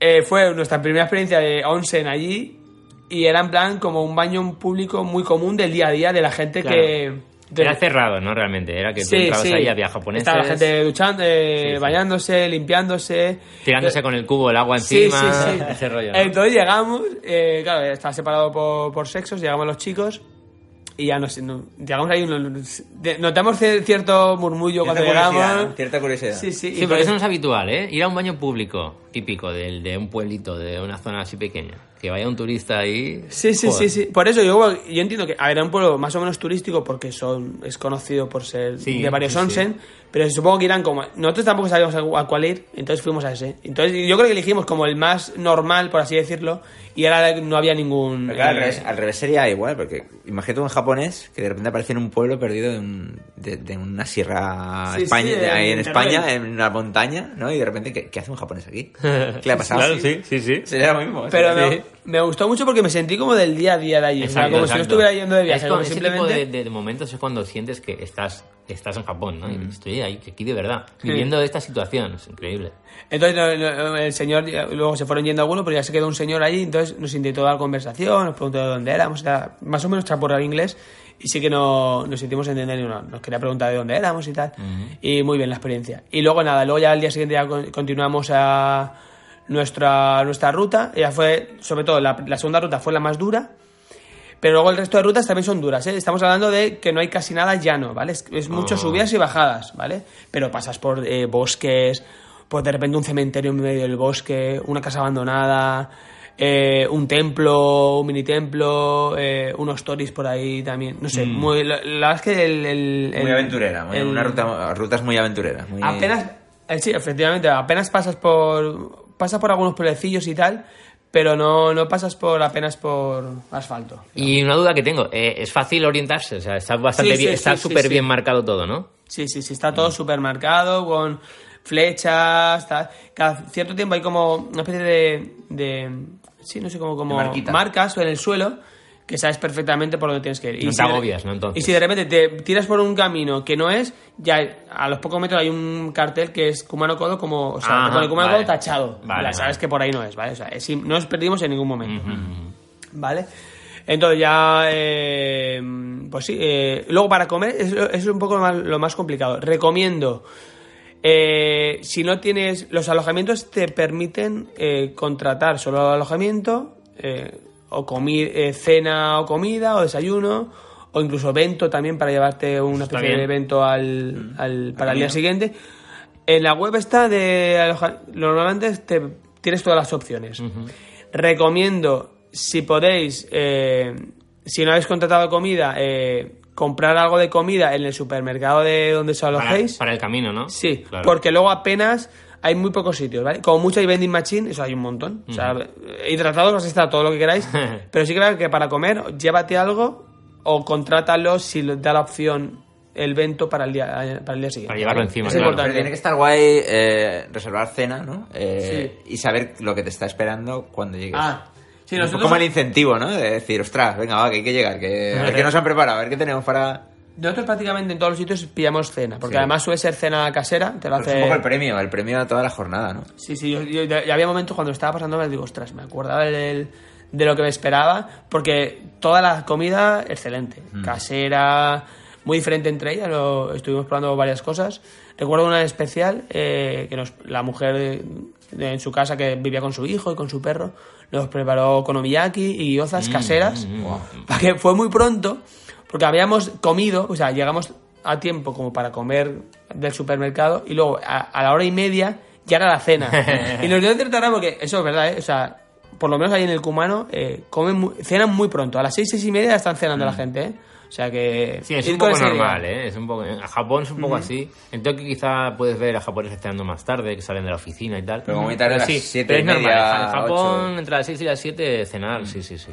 Entonces, tema mochila. eh, hay, una, hay una empresa que la vas a ver en todos los, en todos los alojamientos que te puede llevar, si quieres, la eh, mochila al siguiente destino. Ah, sí. ¿Vale? Entonces, ¿No será un gato negro? Sí, sí, sí, sí. El sí, sí. Kuroneko. ¿El Kuroneko? Sí, sí. Ah, mira. Esa estaba, o sea, lo veía cada dos por tres. Tienen bien el negocio montado, ¿eh? Sí, sí. No, y luego estábamos en en, todas partes, y luego estábamos en en. Tokio y en Osaka y todos los días veía un camión Claro. Sí. de esa empresa. Es que, es que, Es es que es casi que es la empresa más importante de Japón de transporte, sí, sí. Nosotros lo- lo- la usamos para. Llegamos a Osaka. y, Claro, nosotros teníamos eh, un segundo, una segunda parte de viaje con maletas. Esas las, las reserva, las dejamos en el aeropuerto para que el día tal Muy bien. nos lo llevara. Eso recomendado. Si, Eso no, mola. si vais a hacer Kumano más viaje, digamos, aparte, es las maletas grandes. Eh, desde el mismo aeropuerto lo podéis reservar, que os la, de- os la guarden y que tal día digáis, tal día quiero que estén estas maletas en Osaka, en tal dirección. Claro, porque el viaje, o sea, la primera parte del viaje, la ruta, ibais solamente con mochilas, ¿no? Sí. Ah. Claro, las maletas las, las habíamos dejado, eh, las habíamos eh, tramitado todo en el, en el aeropuerto y llegamos a Osaka después de, lo, de la semana del Kumano y ya teníamos las maletas estaban. en el hotel cápsula que nos alojamos. ¿Cómo era? ¿Problema? ¿Problema, solución? Solución. ¿Problema, Sí, sí, sí, solución? sí. ¿Tienes un problema? Tranquilo, está Claro. solucionado. Japón siempre está la solución. Totalmente. Y luego aparte, sí que es verdad que la, la última jornada estábamos ya bastante reventados. Era una jornada que también nos habían dicho que era muy dura, la última. Y sí que decidimos eh, que nos llevaran las mochilas eh, del donde nos habíamos quedado alojados al alojamiento donde íbamos. Entonces, la última jornada la hicimos sin, la hicimos sin mochila. Lo podéis hacer, podéis eh, elegir esa. De hecho, os lo recomiendo. ¿eh? A nosotros se nos hizo cierto un poco pesado el tema de la mochila. No pasa nada, no, no digamos, no te sientas mal por, ay, es que la pregnación tienes que llevar la mochila. Ya, lo importante. Uh, que gallo me ha Uh. salido. me emociono, me emociono. O sea que mm, lo importante es que, eh, que, que tú camines cada y uno lo hagas que- tú. Que cada uno lo disfrute como prefiera. Totalmente. Y el Si tema de las realmente... maletas- y el tema de las maletas lo encontrasteis complicado a la hora de hacerlo, reserva, tramitarlo. la reserva- tramitar eso, hacer la reserva de eso. Mm, bueno, no, o sea... Fue en el aeropuerto. Fue en el mismo aeropuerto. inglés bien, ¿no? Sí, sí, más o menos. eh, y siempre te hacen rellenar un, Sí. en inglés un- una hoja. No fue la experiencia que vivió Bros. Claro. Que se metió ahí en Akihabara, ¿no? En medio de... En una, en una- en una mini oficina en, Mini oficina. mitad de Akihabara. que, que, que- que era como que están ahí, yo qué sé, con sus papeles, los empleados, ¿no? Están guardando Sí. todo. Como Pero no era, eh, parecía una familia de, Sí. de gente que llevaba allí siempre toda la vida. Ah, se abre la puerta y llega un gaijin. Pues, Ahí. Y ¿dónde está este hombre. Y se me quedan mirando. ¿Qué quieres, mozo? Inglés hablaban, ¿no? Mucho inglés hablaban ahí. Mu- muchísimo, vamos. A ver, yo he tenido momentos de cubano de, O sea, nada, o sea, de nada, nada, inglés, ¿eh? nada, nada. de inglés. Son pueblecitos y, Sí, sí, sí, sí. y, bueno, como son tan amables, pues te haces más o menos entender, pero está complicado. Sí, sí, sí. Entonces, eh, sí que recomiendo el tema de mochilas si contratar, si veis que el primer día, no para que lo contratéis el primer día, si veis que mm, la primera jornada ya os pesa mucho o os molesta mucho la espalda, sin duda contratar el, ese segundo día que os lleve la, la maleta al punto que queráis. Es O sea, totalmente recomendable. Y, y nada, acaba, acaba la ruta. No sé si te queda alguna parte final de, por contar de la, de la ruta del Kumano Kodo. ¿Te queda alguna cosa? Hombre, luego el final fue muy chulo porque... Eso, ¿Cómo se vivió ese final? El final, es en- os recomiendo eso, que el final sea en Nachi, porque es el templo que tiene la cascada, es el templo como más espectacular de llegar, ¿vale? Es como, y además no ves la cascada y el templo, la pagoda, hasta que no llegas. Ajá. Entonces llegas con el templo, es como, por fin he llegado. Es como cuando llegas también al El Camino de Santiago, el llegas momento a... mágico, ¿no? El momento mágico. En plan, no te lo crees. Como llegar a los, todo- a los campos elíseos, ¿no? Después del tour. ¿no? En plan de... Totalmente, y, y no sé, es una. Ese templo además es muy chulo. Y es una manera muy espectacular, un poco de cerrar el. Porque a lo mejor el, el- si lo haces al revés. A mí me gusta mucho como que, que el último momento sea realmente como muy especial, ¿no? Mm. Es, al igual que llegas a, a Santiago, llegas a la catedral, llegas a la- al, Al Obradoiro. al Obradoiro, es muy espectacular también, en plan, ya he llegado. Es, esa sensación de decir, quiero que el, que el momento de llegar sea una estampa que Claro, se me si- quede grabada. Si llegas y no hay nada, hay tierra ahí. Claro. y, una, Entonces- y unas hierbas. Sí, mola que seas, eh, sea esa estampa que. Y además, vas escuchando la cascada desde lejos, pero no la ves. Pero cada vez, más, cada vez más cerca, cada vez más cerca, ¿no? Como... Sí, sí. Entonces, no sé. Estoy llegando al final, ¿no? De- muy bien. Así que, pues, joder, la ruta del Kumano Kodo, tú, bros, tú quieres también hacer algo Sí, similar. sí, sí, yo... A mí me gustaría hacerla, la verdad. Y la ruta Shikoku. Y el Shikoku, el peregrinaje de Shikoku. Y ahora tienes que elegir. Lo haré todo, lo haré todo. Todo, el mismo- Todo. No, bueno, un- primero una y luego la otra. Vale, vale, En vale, diferentes vale. viajes. A ver, nosotros decimos Kumano, pero oja, eh, Japón tiene un montón. Sí, Eh, sí, sí, que es verdad que está, está cogiendo cierto auge, ¿vale? Eh, todavía ahora- no es muy más. popular. A partir de hoy más. Entonces, desde podcast. sí, claro. sí, no sé si esto va a ser algo bueno o algo malo, porque sí que es verdad que mola, porque no, es- no está como muy, muy concurrido, pero poquito a poco sí que está cogiendo mucho auge. Yo, lo- si os gusta eh, caminar, os gustan las rutas de... La naturaleza. eh, buah, es, es Sí, una sí, ruta sí, increíble. Hay momentos, hay momentos de paisaje que, que alcanzan cierta altura y ves un paisaje guay, lleno de bosques, montañas, increíble. O sea que, sin duda, si está en vuestra cabeza hacer algo algo así, hacedlo porque no os vais a arrepentir. Pues el Kumano Kodo, ¿eh? la, la ruta que hizo Charlie hace, hace unos meses. Eh, nada, agradecerte que hayas podido estar aquí. Sabemos que tienes un poquillo ahí la garganta un Sí, poco sí, sí, chunga. sí, no, eh, no sabíamos si hasta el último No momento si podíamos hacerlo. Ahora me está viendo cierto, ah, ya me está picando, ya me está Sí, sí, dando sí. avisos la, la garganta, pero bueno, ha, sido bien, justo ya, para, aguanta, para poder aguanta. hacerlo. Así que nada, Charlie, bueno, esperamos eh, que vuelvas por aquí o hacerte alguna llamada y hablar de Japón. Sí, sí, ¿te porque realmente, aunque yo esté lejos, que decir, las conexiones... Claro. Sí, no, hay, no, hay, no hay distancia. No hay. Eh, y nada, que no sé si tienes alguna última recomendación final para hacer a los tomachi y a los mamanakus de, de esta ruta, pero bueno, lo que hemos dicho, ¿no? Que sea Ah, exigente. Y que es exigente, quiero decir, eh, sabed a lo que vais, ¿vale? Porque mm, si no habéis hecho nada nunca de ruta y tal, eh, quizás no es la mejor ruta para empezar, ¿vale? Os recomiendo es. hacer primero cierto senderismo, pues donde viváis, o Sí. porque cualquier sitio ahí cerquita siempre tienes alguna, alguna ruta. Os recomiendo ir más o menos entrenados en ese sentido. Claro, porque si no lo puedes pasar mal. O sea, ir a. Sí. hacer algo así sin entrenamiento previo, sin haber hecho algo así nunca, pues igual es demasiado. Los ¿no? meses de antes, ¿no? Empiezas un poco a introducirte Sí, en el sí. senderismo, a, Si a entrenar las piernas. De cero a, a de repente hacer esto, eh, vais a sufrir. Yo Bueno. tuve, yo más o menos hago deporte y tal, ya había hecho el Camino de Santiago y tal, me resultó en algunos momentos bastante, digo bastante duro, ¿eh? O sea, de, de tener que parar, de vamos a descansar, porque... Mm. Sí, sí, sí. Entonces, ir, ir mentalizados de que es muy bonito, que esto está muy guay, Pero, pero... que ahí se va a trabajar, ahí se va a Totalmente. trabajar, no se va Pero es lo a guay, es luego Claro. la, la recompensa de llegar eh, a tu alojamiento, tener la, la- un té caliente preparado, la comida, a- darte una ducha y tal, eh, vale la pena. Y que, Pero te eso- llevas, y que te llevas algo de allí, seguro. sí, sí, sí, sí, sí, totalmente. O sea, las experiencias que allí vives, luego pues te van a servir para... El Charlie que llega no es el mismo que el que vuelve. Totalmente, totalmente. Mejor o peor, no sé, pero diferente. Pues nada, Charlie. Arigato. Arigato Arigato. Domo arigato más. Y ya sabes, a seguir escuchando Japonés Podcast. A escucharte a ti mismo ahora. Ah, ostras, va a ser un poco raro, En ¿eh? el siguiente. Venga, va a ser ahí, va a haber ahí una... El primero de 2020. Paradoja. Esto es el primero de 2020. ¿Es verdad? Sí, Esto sí. es del futuro. Esto es el futuro. O sea, fíjate. esto que estamos grabando ahora es el futuro, no es. O sea, esto es. Hola, de- Charlie del futuro. Hola, ¿cómo ¿qué estás? tal? ¿Ves pensando en una sección por ahí? Venga, venga, pues. Vamos a darle vueltas. a Dale vueltas, dale vueltas, dale vueltas. Pues nada, Tomachis, seguimos en Japonizados Podcast. Yane. Chao.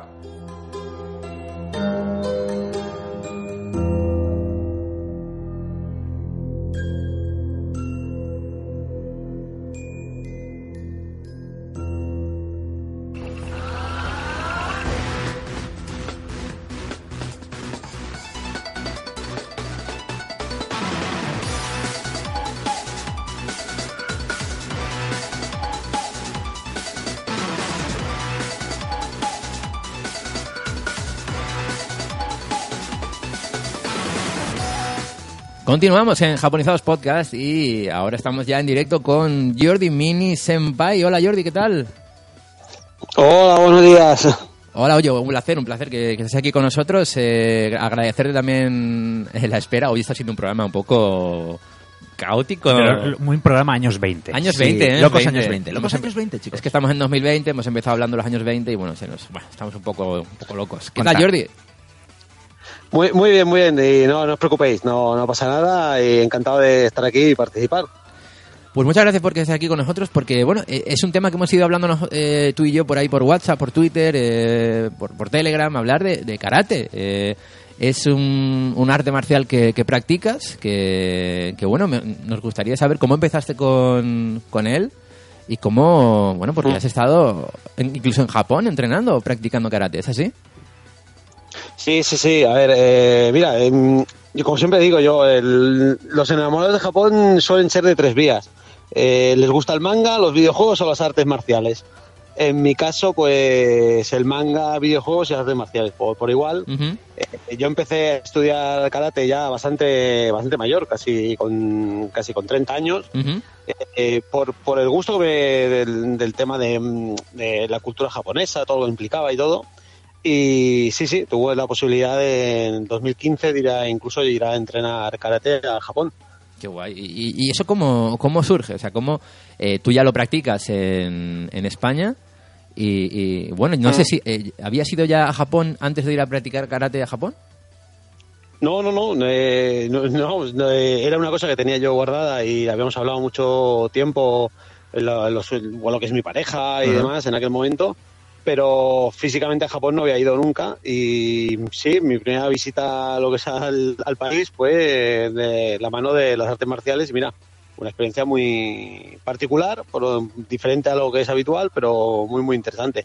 Y si hay algún Tomodachi o algún Mamonaku que, que, bueno que le guste también practicar karate y que le guste o, que esté pensando en ir a Japón a, a practicarlo o a entrenarlo, ir allí a algún Dojo, dojo, ¿no? Eh, ¿Cómo lo hiciste tú? ¿Cómo lo hiciste tú? ¿Contactaste con algún de alguna forma? No, no, mira, te te hago un, haré un pequeño resumen para Claro, ver a la sí, sí. gente que, que es algo su- re- relativamente sencillo. ¿eh? La gente puede pensar que hoy en día eh, las artes marciales, eh, karate o las artes marciales en general, suele ser un mundo bastante incluso cerrado y demás, pero es que la globalización nos lo pone muy fácil y es sumamente sencillo ir allí a entrenar. ¿Y cómo qué, qué tendríamos que buscar? O sea, eh, mandamos un correo Mira, a algún yo- yo- sitio. No, mira, yo, yo te explico. Explico lo, lo que me pasó a mí y derivado de lo que me pasó a mí, que en algún punto es un poco, entre comillas, como oscuro entre los que pudimos hacer la visita. Interesante. Eh, Nos gustan esas entonces- cosas y entonces, oscuras. a partir de ahí, bueno, ya veréis, es, es una historia un poco, no rocambolesca, pero nos dejó ver que es más sencillo, o sea, si lo hubiésemos hecho de manera más, Ah. prácticamente como dices tú, eh, mandar un correo electrónico a algún lado hubiese sido más sencillo, eh, bueno, no mucho más barato, pero sí bastante sencillo. Vale. Bueno, te explico. Eh, la historia es que, bueno, nosotros, eh, yo practicaba karate en un dojo de, de aquí de, cerca de Barcelona, donde vivo yo, en la ciudad de, de Ayagosta, y era una modalidad de karate bastante nueva. Eh, pensamos que de karate hay bastantes, bastantes escuelas, y la escuela esta es de una creada a finales de los 80. Y es que hace aplicación de, defen- de- de defensa personal de lo que son eh, técnicas de karate. ¿Qué pasó? Que mi sensei, que no deja siempre de estar formándose y demás, eh, sabía que el que la había creado eh, tenía unos conocimientos de un arte marcial antigua. Y se puso en contacto con un- lo que era el representante de ese arte marcial antigua, que se llamaba Miura, en España. Eso era a principios de 2014, ¿vale? Para que nos hagamos una idea. Eh, contactamos con esta persona, vino al gimnasio, estuvo bueno, en el dojo, estuvimos entrenando con él, nos dio la posibilidad de aprender. Y esta persona eh, tenía contactos con una asociación de artes marciales japonesa, ¿vale? Que es una cosa que es lo que descubrimos luego posterior que es muy habitual. Allí en Japón, aparte de las federaciones deportivas, eh, las artes marciales tienen, suelen estar siempre asociadas a diferentes asociaciones que velan por la porque las artes marciales no mueran y se sigan en- en- aprendiendo, ¿vale? Esta, esta asociación, en septiembre del 2014 aproximadamente, nos comentó que, como estábamos eh, relacionados con esta persona, nos daba la posibilidad de ir en el 2000 septiembre del 2015, al cabo de un año, eh, a, a participar en una, como una especie como de festival o, bueno, sí, un festival, o podríamos decir, en que todas eh, todos los dojos eh, japoneses y los extranjeros que están con la asociación hacen de una demostración. Cada uno tiene unos minutos para hacer demostración de las artes marciales que hacen. Nosotros, nosotros en este caso pues veníamos por, por karate y demás, pero había gente que venía allí en japonesa que hace judo, otros que hacían aikido, mil cosas. Y la asociación esta te montaba el viaje realmente. Eh, te lo ponía todo, te organizaba unos entrenamientos mm, para aprovechar el tiempo que estabas allí en Japón, participabas en el festival y luego aparte bueno te daban unos, unos cuantos días para, para hacer de, de turismo propiamente. El único mm, detalle es que te movías solo en la zona de Kioto. El- todo esto pasaba en Kioto y claro, no había mucha posibilidad de ir eh, a ningún otro lado que no fuese Kioto y cercanías. Oye, pero está muy bien, ¿no? Ver, está bien. Esa fue tu experiencia, ¿no? Eh, la, la forma en la que lo Sí, como- lograste gracias a, a- a esos contactos que tenías. Sí, sí, te digo, es- que digo, el, lo descubrimos que digo que las hay muchas asociaciones ahí en Japón y te lo montan, ya sea la posibilidad de ir a entrenar a un dojo de, de otro miembro de la asociación. No sé, imagínate que tú practicas Aikido y contactas con uno de Aikido que, hace, eh, que está en la asociación tal y te dice, pues vente a mi dojo y claro, te, estás unos días entrenando con ellos, evidentemente pues te buscan alojamiento, alojamiento cerca y demás. Sí, sí, sí. Y de, la, y de la misma manera ellos hacen igual, o sea, a lo mejor se ponen en contacto contigo que, mira, queremos ir a España a entrenar con vosotros y claro, tú pues eh, les buscas un alojamiento cerca y vienen gente japonesa pues a entrenar aquí a España. Qué guay. Sí, sí, os quieren. Jordi, una cosa, y para quien, bueno, eh, hay un blog que, que, que llevas eh, bastante al día sobre artes marciales, para quien quiera saberlo, es Ujú. minisenpai.blogspot.com, si no me equivoco. Sí, exacto. Es el blog que digo, hasta, bueno, eh, hace un mes tuve que hacer un pequeño eh, pa- paré temporalmente. Bueno, no lo comenté que tengo ahora un tema familiar, en unos meses voy a estar un poco liado, pero sí, la intención es semanalmente publicar una entrada, ya sea de cualquier cosa que esté relacionada con artes marciales o Japón. Y bueno, de hecho, eh, recomendabas en el último, si no me equivoco, que es el último artículo que, que publicaste, recomendabas el libro de Eduardo de Paz, de, de Sumo, eh, La Sí, lucha sí, de los sí. dioses. Sí, sí, es, eh, es una- yo es que tengo un pequeño, entre comillas, problema y es que soy un adicto a todo tipo de deportes y artes marciales Claro. minori- minorita- minoritarios y entonces eh, soy un, vamos, un, un friki del, del sumo, del sumo cuidado y sí, sí, es, eh, estoy, me gusta mucho el, el arte marcial del sumo, lo descubrí hace un par de años y me encanta el, todo lo que culturalmente representa el, el sumo. Y Qué lo guay. recomiendo, vamos, a to- encarecidamente a todo el mundo. Porque claro, eh, tú has dicho que practicas karate desde los años, desde que tuviste unos 30 años más o menos. ¿Te has especializado o te has interesado en otra auta- arte marcial o, o de momento el karate ya es suficiente? Porque claro, supongo que todos estos artes marciales hasta que los dominas Claro. requiere de mucho esfuerzo, muchos años, mucho sacrificio. Sí, a ver, eh, el, como se, dice, se suele decir, el camino del karate nunca se acaba. O sea, Claro, te puedes estar estudiando todo, karate toda la vida.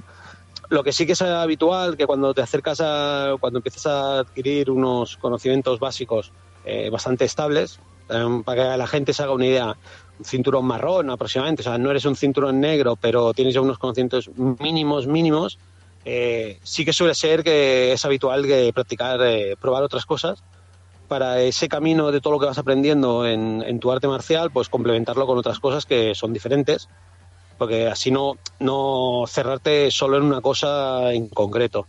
Entonces, eh, yo, por ejemplo, con el viaje este que hicimos a Japón, eh, bueno, es que fueron 15 días de los que realmente entrenando estuvimos casi 10. Joder. Eh, practicamos, Ya ves. a ver, eh, bueno, no, no lo explico muy bien, pero bueno, para que te hagas una idea, eh, llegábamos, salíamos de aquí un miércoles un jueves, llegábamos eh, allá a Japón en, en jueves, eh, la aclimatación era realmente era un día porque el viernes ya estábamos entrenando. Viernes, eh, entrenamiento de tres horas de karate. El sábado un hicimos un horas. entrenamiento multidisciplinar. Sí, sí. Luego hicimos el sábado un entrenamiento multidisciplinar que era de ocho horas, Dios. en el que se te, te enseñaban, eh, dividían en cada hora un arte marcial diferente. Así podías ver diferentes artes de, de la asociación. Entonces, eh, bueno, hacíamos una hora de judo, una hora de aikido, una hora de karate goju ryu. Pero muy, eh, pero muy suave, de- ¿no? Bueno, eh, la intensidad a la que... Define suave, la claro.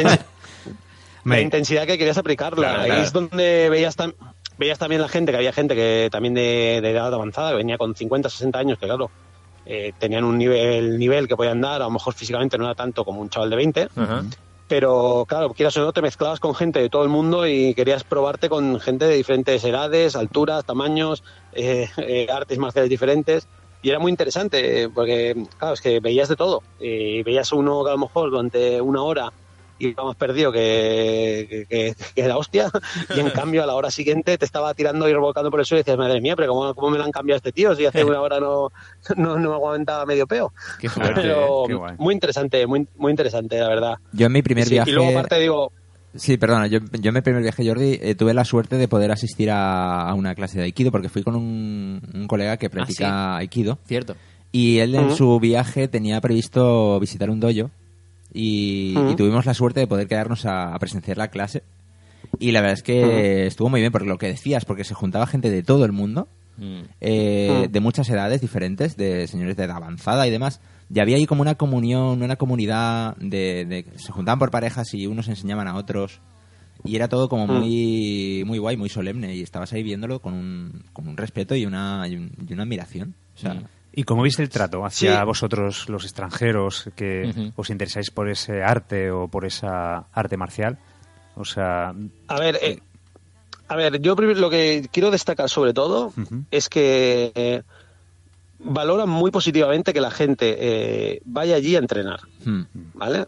O sea, quizás nos- también es que nosotros aquí en, en Occidente, ya digo en España o en, en Occidente en general, eh, tendemos a idealizar un poco el tema de las artes marciales. Entonces, nosotros le aplicamos eh, res- un respeto eh, súper grande cuando ellos realmente en Japón muchas veces están perdiendo ese punto de, de solemnidad o Sí. de mm, clasismo para, para un tema más deportivo. Hmm. Entonces, se- la, la- la sensación me dio es que eh, se sorprenden mucho de que venga gente de todo el mundo a entrenar con ellos y sean el nivel que sean, nosotros el respeto que se muestra es máximo. Claro. Y, y, y, y, claro, lo que recibes tú por parte de ellos es lo mismo. Un respeto de, oh, han cruzado medio mundo Sí. para venir a entrenar eh, tres horas, entre comillas, ¿no? Un día, por ejemplo, si tuviera Claro. un profesor que te da una clase de tres horas, dice, ah, ha cruzado medio mundo para estar tres Sí. horas conmigo. Yo ese respeto lo percibí, sí. ¿eh? El- por parte de ellos a- hacia la gente que venía de fuera a entrenar. eh, era se, se palpaba en el ambiente, se veía. La verdad es que sí.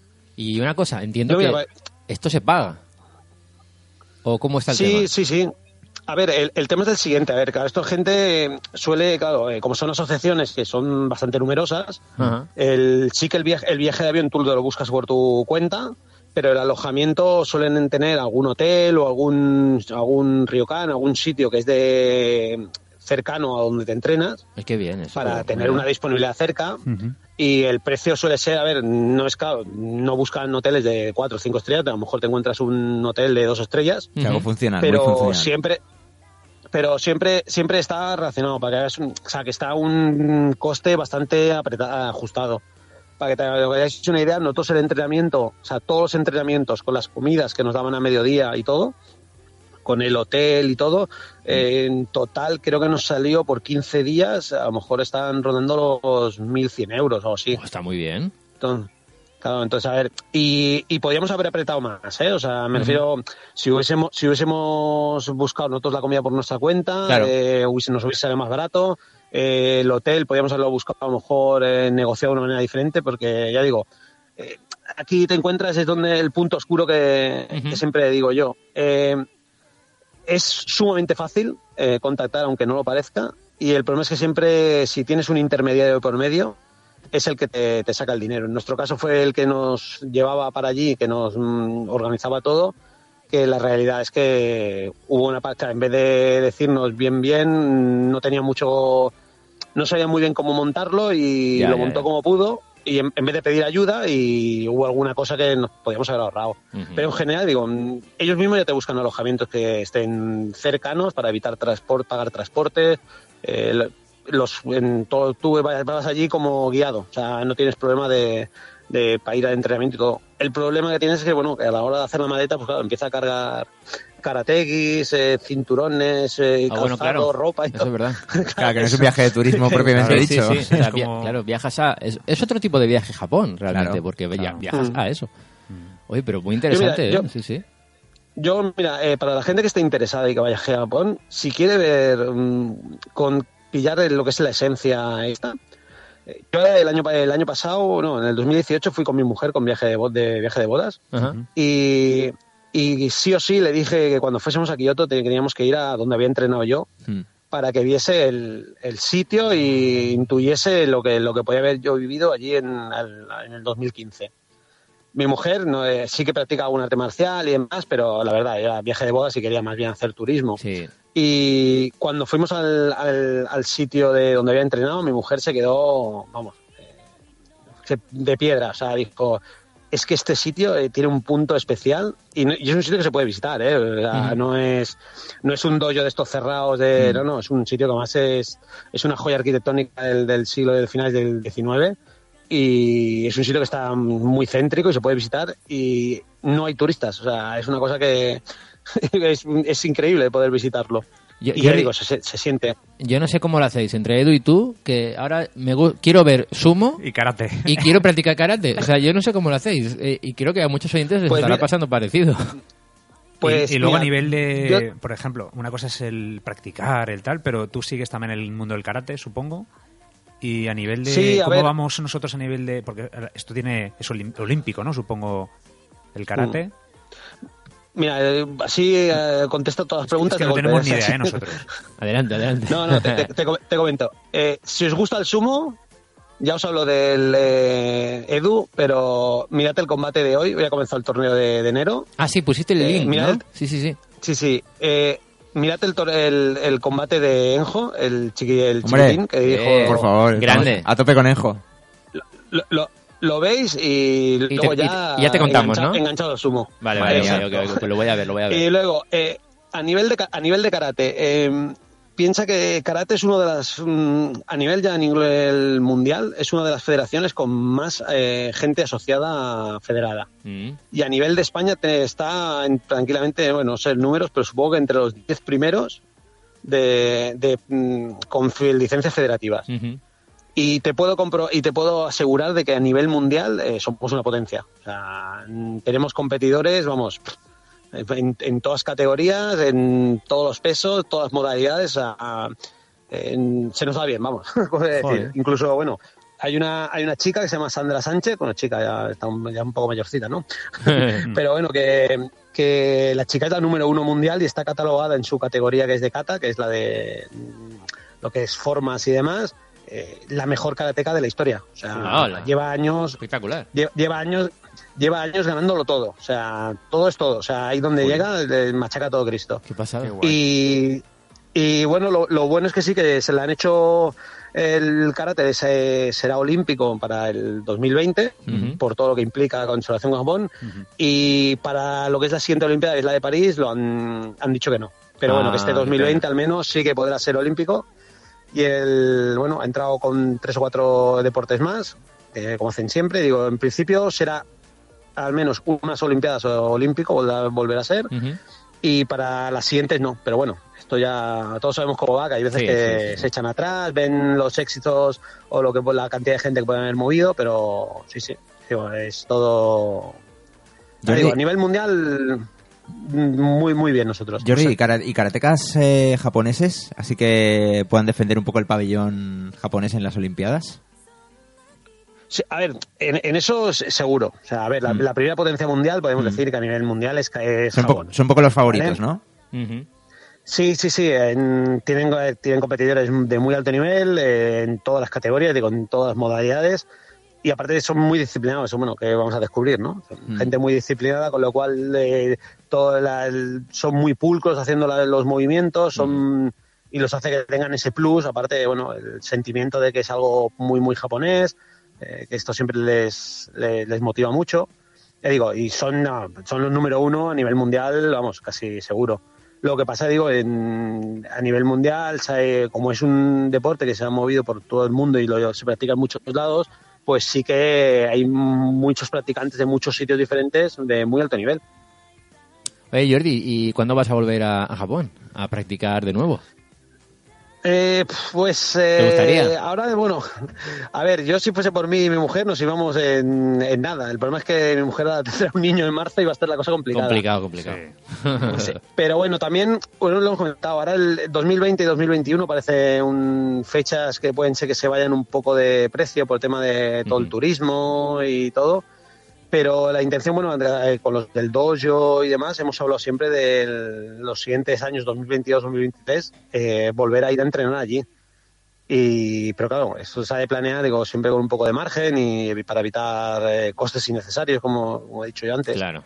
Pero bueno, supongo que a ver si 2023, 2024, con, a ver si puede ser eh, las fechas ya para volver ahí a entrenar y todo. Nos vamos con él. pues Jordi, oye, de verdad un placer. Eh, creo que ha sido bastante Solo una última instructivo. cosilla. eh, sí, sí.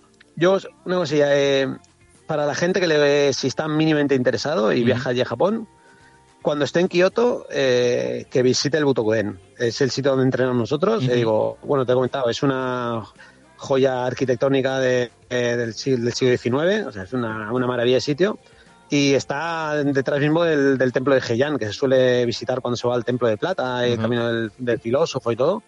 Eh, visitadlo. Eh, vosotros que también viajáis habitualmente por la zona, Sí. eh, parad cinco minutos y, y fotografiarlo y ver allí. Ah, siempre suele haber gente entrenando allí y todo.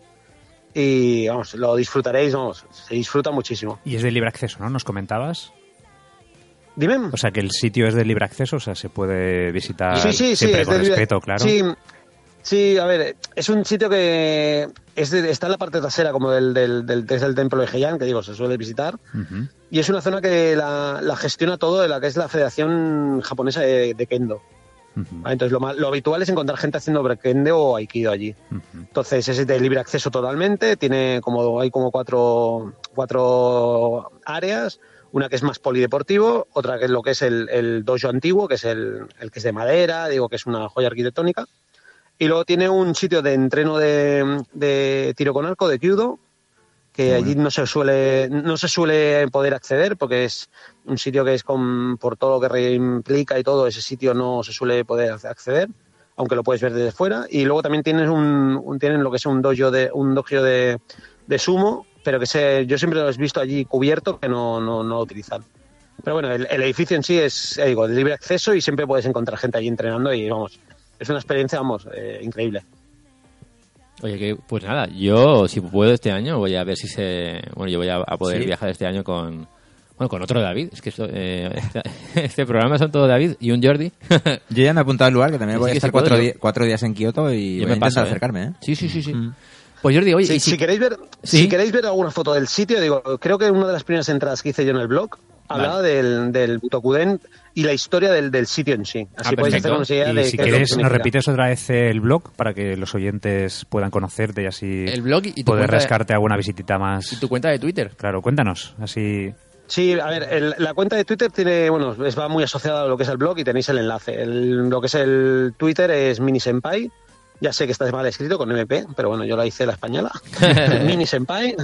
Y el blog es minisenpai.blogspot.com. Perfecto. Digo, ya veréis que hay diferentes categorías. Recomiendo libros, recomiendo películas, eh, lo que es eh, propiamente cosas de artes marciales, eh, consejos de viaje diferente, digo, más eh, cosas que he podido visitar yo por mi cuenta, por, el- por, por lo que es del el karate y lo que no es karate, bueno, un poquito de todo. Muy bien, Muy Jordi. bien. Pues eh, ya sabéis dónde encontrarle si queréis saber más de artes marciales, de karate, eh, de sumo.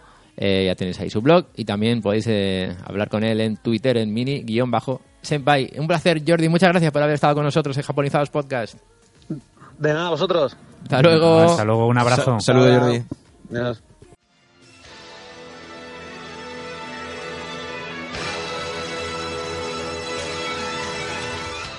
Bienvenidos al concurso Mamonaku. Oh. ¿Conoces la canción?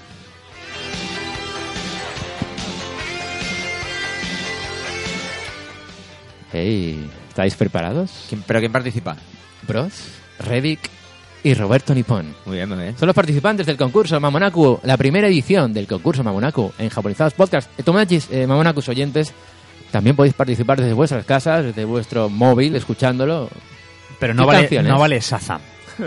no, no, no, no vale, no vale. Ya hay aquí miradas inquisitivas entre los participantes. Hay rivalidad. Tengo cinco, seis canciones, cinco, seis, vamos a ver si las pongo todas. Eh, para mí es nivel fácil, ¿vale? He hecho una selección. Qué presión. Levantamos el dedo. Eh, va- mm, Como, O- o la, como la historia. Yo Mm. levantaría el dedo como la de la historia. Vale, sí, levantáis el dedo, ok. Y yo Vale. os doy paso. Nos quedamos como así, ¿Vale? ¿no? Como haciendo así. Es correcto. El pero yo el tengo, que, es este. yo tengo que ver el primero que levanta el dedo, entonces. Entonces como... Yo, vale, yo sé, voy a intentar fijar y, me sé- y yo digo, vale, ok. Eh, Tomachis, va a sonar, van a sonar canciones de anime, eh, alguna peli, alguna serie, bueno, es un poco eso, ¿vale? Es un No. poco retro también. Veías un poco a contrapié, ¿eh? No me esperaba esto. Ah, que no. Así que vamos con la primera. Yo, yo, yo, yo, bueno, yo ya... No, no, no, yo- no, no, no, no, no te creas. Que puedes ganar, ¿eh? El, el nivel de Roberto no lo sé, yo sé que el nivel de friquismo de, de Bros no lo supero. No, Yo confío no. mucho en ti, Reddick. No, no. Bueno, pues pero en anime no te digo, no, te- Atentos, tanto, ¿eh? que va la- voy con la primera, ¿eh? La voy a reproducir y la pauso, ¿vale? Vale. O sea, es lo que tarde en darle al play y a la pausa. Pero podemos, en cuanto le levantemos el dedo, paras, ¿no? ¿O cómo está No, eso? No, no, no. la Ah, vale, vale. y luego levantamos. Vale, no, no, vale. no, pero yo voy a dejar los segundos que yo quiera. Eso sí, sí. Y cuando nos digas, ya levantamos. Vale, que va, Vale. ¿eh? Voy con la primera. Esa es la primera. ¿Queréis un poquito más? Sí, sí, sí. Sí, claro. por favor. Vale, Reddick. Vale, vale, este, este está así, Jungle White Sumo Hare no Chigu. Correcto. Joder, el Reddit, ¿sabes? Vamos con ella.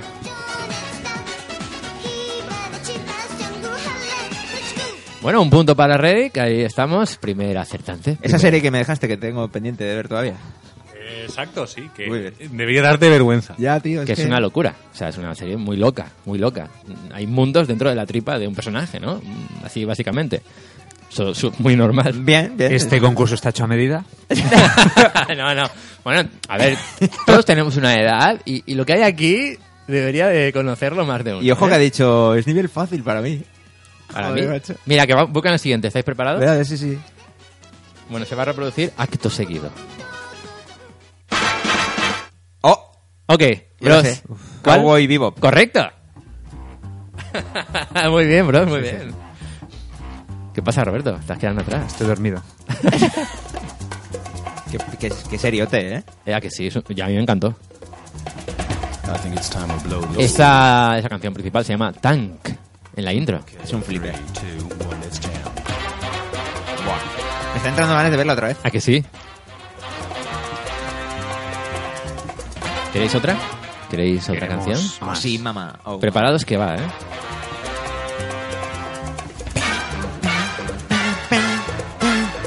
Go, entra. la sabemos todos. La sabemos todos. Vale, Con vale. estas mini Creo- punto para todos. Triple empate todo. Vale, vale, pero va, dila tú, Roberto. Evangelion. Venga, va. Triple empate. Hostia, los tres Correcto. hemos hecho un muy bien, muy bien. Tres puntos. Muy bien. Uno para cada uno. Tres puntos, colega. Bueno, Reddick tiene dos, Bros uno y Roberto uno. Muy bien. Tú tienes dos. Y dos y uno. Bros tiene dos. Ah, Ah, vale, claro, vale, sí, vale. cierto, correcto, cierto. correcto. 2-2-1. Dos, dos, uno. Muy bien, muy bien, muy bien. ¿Veis cómo era? eh?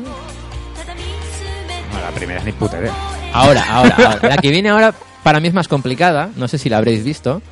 Yo diría que Reddick sí. mm, Está hecho a medida. No lo sé, no lo sé. Vamos con ella.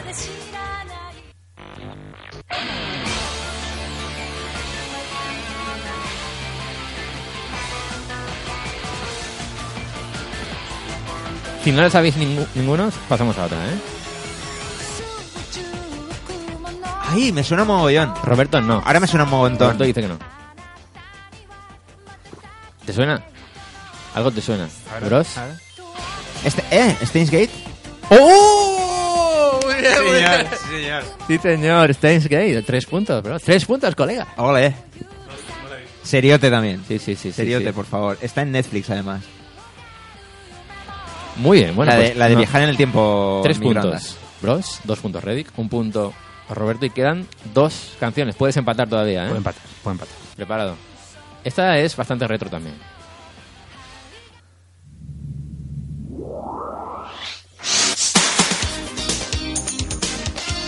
Suena?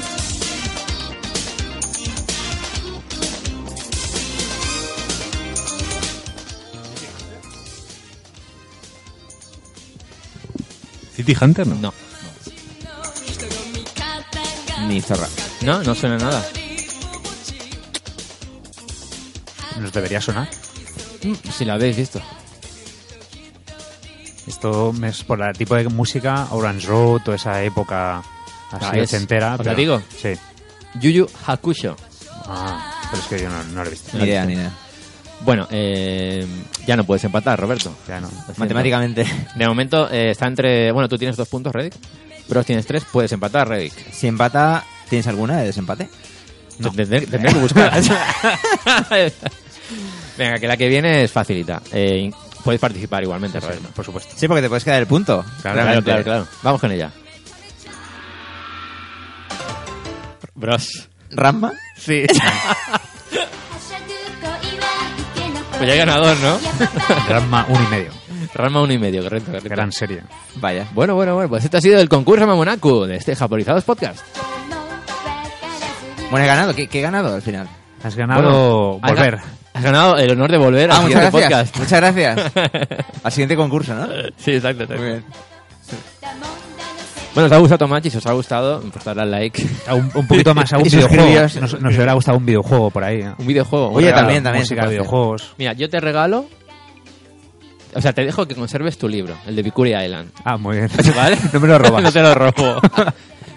Bros, conserva tu Hacemos, casa. hacemos entrega a Eso es. Roberto de, de su libro. De mi autolibro. Lo acabas de recuperar, ahí lo tienes. Y yo, Island pues- de David Bosca. Y yo puedo seguir quedándome en mi casa, ¿no? Correcto. Perfecto. Así que ya está. Bueno, Guay. pues tú eres el ganador. Y, ha- y se ha llevado algo, Roberto. Ya. Te, te puedes que- seguir quedando mi DVD de, de Gu. Perfecto. Otros, no sé, tres años. A ver si tienes tiempo. Había presión, ¿eh? Por si te lo llevabas y no podía ver la Pero serie. tío, ¿no? tienes que verla. Ya, ya, lo sé. pero ya no puedo llevármelo porque es que, es que en serio, esa serie es que es, es que es, Es que no se es puede que es muy top. Sí. Vale, vale, vale. Me pongo, me pongo el ¿Queréis- propósito para este año. ¿Queréis segunda pa- ¿Queréis el mes que viene otro, Claro. otra- otro concurso A mí, estas cosas, a mí estas cosas me encantan. Bueno, pues va a haber todos los meses, si queréis, ¿eh? Me- me Perfecto. gusta, me Bien, gusta. Bien, bien. Eh, si- ¿Y queréis mm, que elija una época en concreto? No, no, no, así lo que yo quiera, ¿no? Perfecto. Así a pelo. Perfecto, perfecto.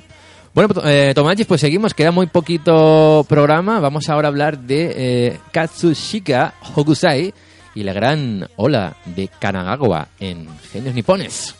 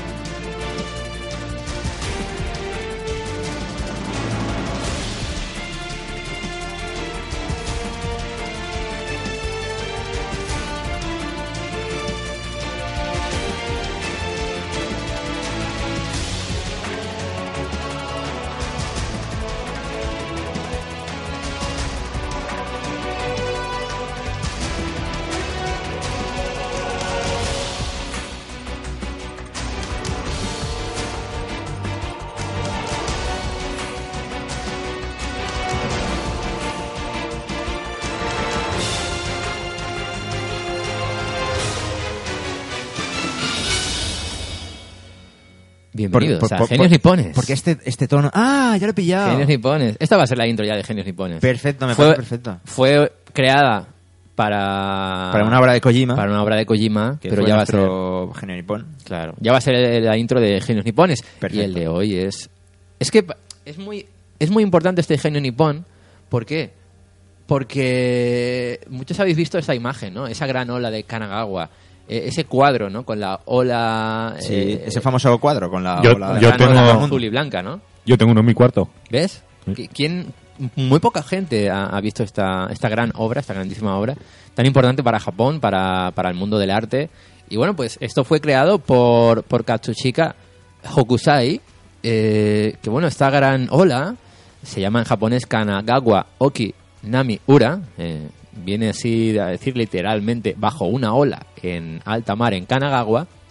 Bueno, eh, decir que Hokusai fue un pintor especializado en ukiyo-e, que es un arte conocido como pinturas del mundo flotante, un género realizado mediante xilografía o grabado en planchas de madera.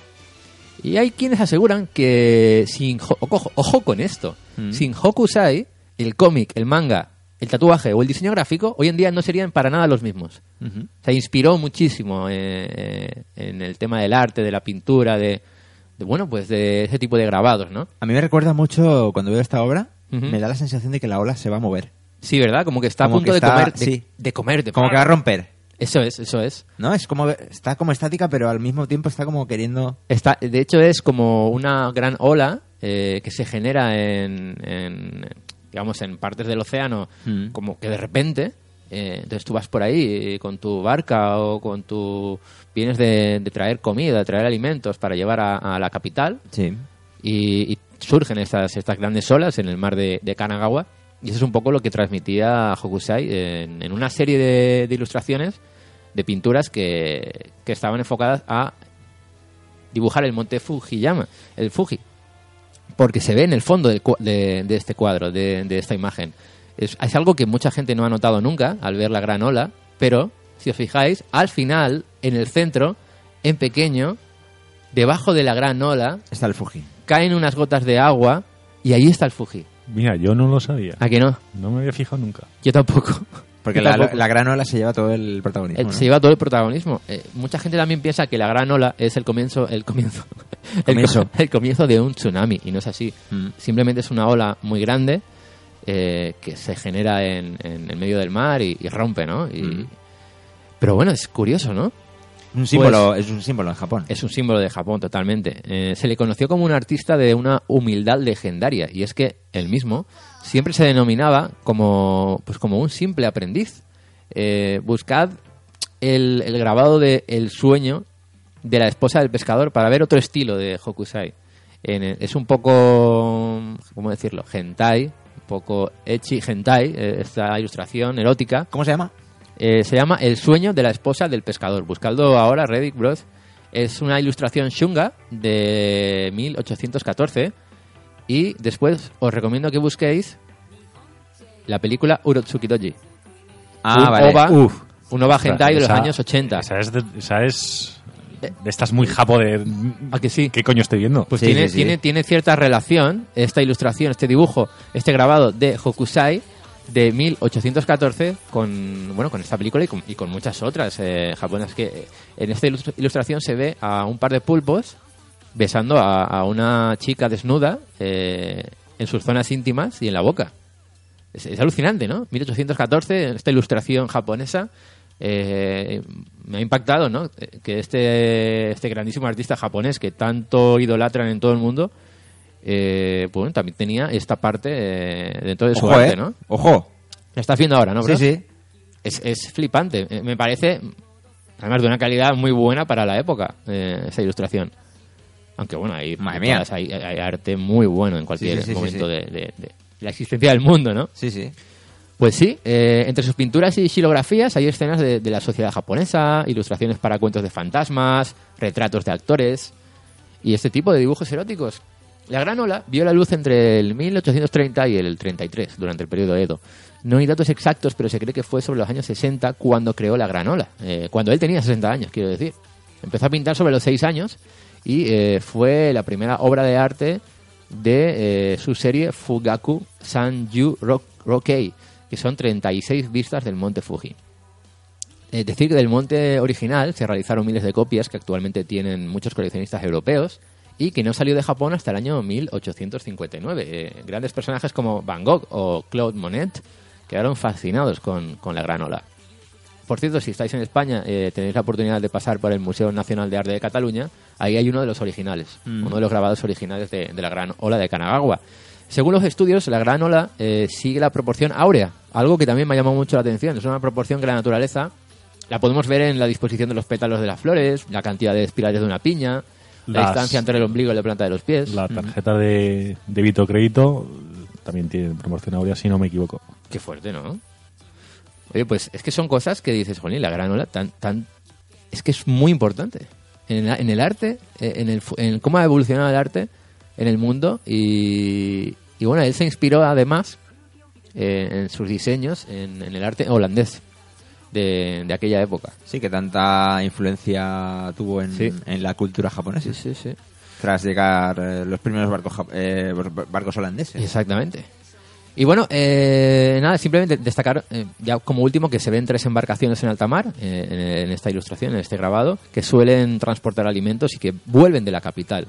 Eh, hay ocho remeros por embarcación, pues que ya vuelven de trabajar y se encuentran con esta, este gran oleaje, ¿no? Si queréis saber más detalles, os recomiendo muchísimo eh, ver el reportaje La amenaza suspendida que encontraréis en YouTube y que vais a encontrar en el artículo correspondiente a, este podcast en directo a Japón.com. Y continuamos con, con Misterio Nippon y ya vamos acabando este Japonizados Podcast, este primer Japonizados Podcast de 2020.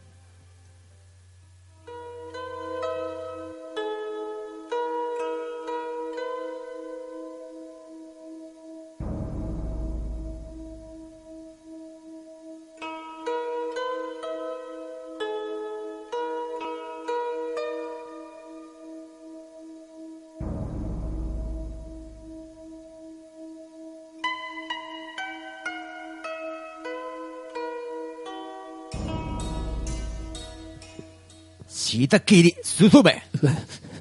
El gorrión de la lengua cortada.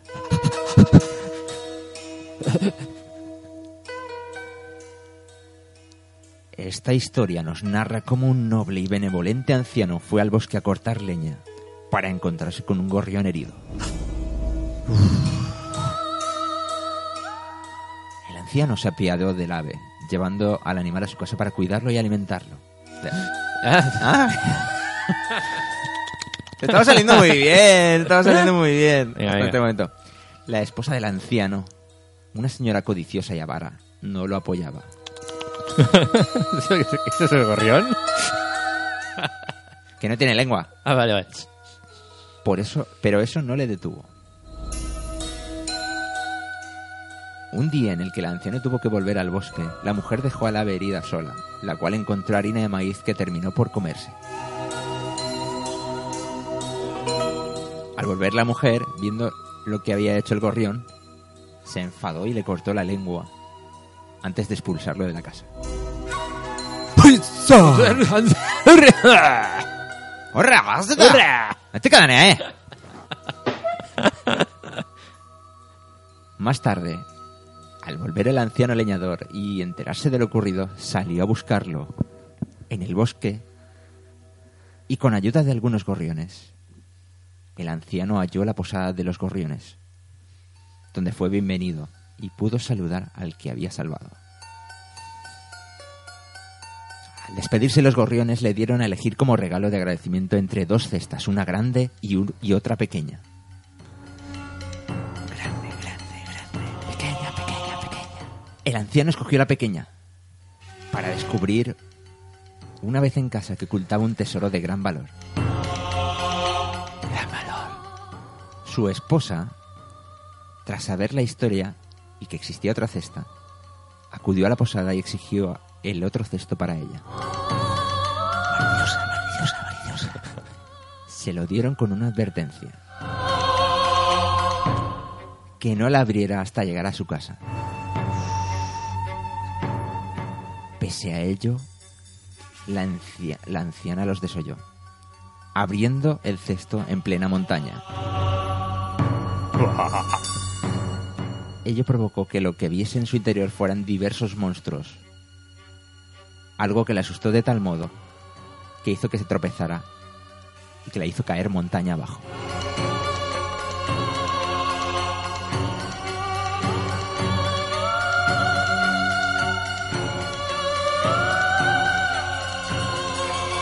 Ya sabéis, no hay que ser avaricioso.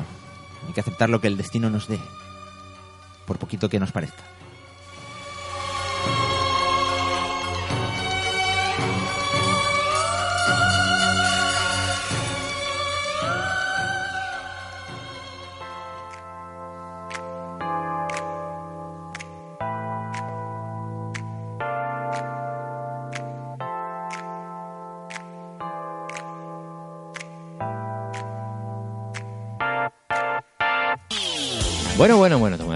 Bueno, estamos esperando desde hace todo el programa. El desenlace. El desenlace de la Del- historia de Nani Gorumi. Del dedo. Sí, señor. ¿Qué ha pasado? señor.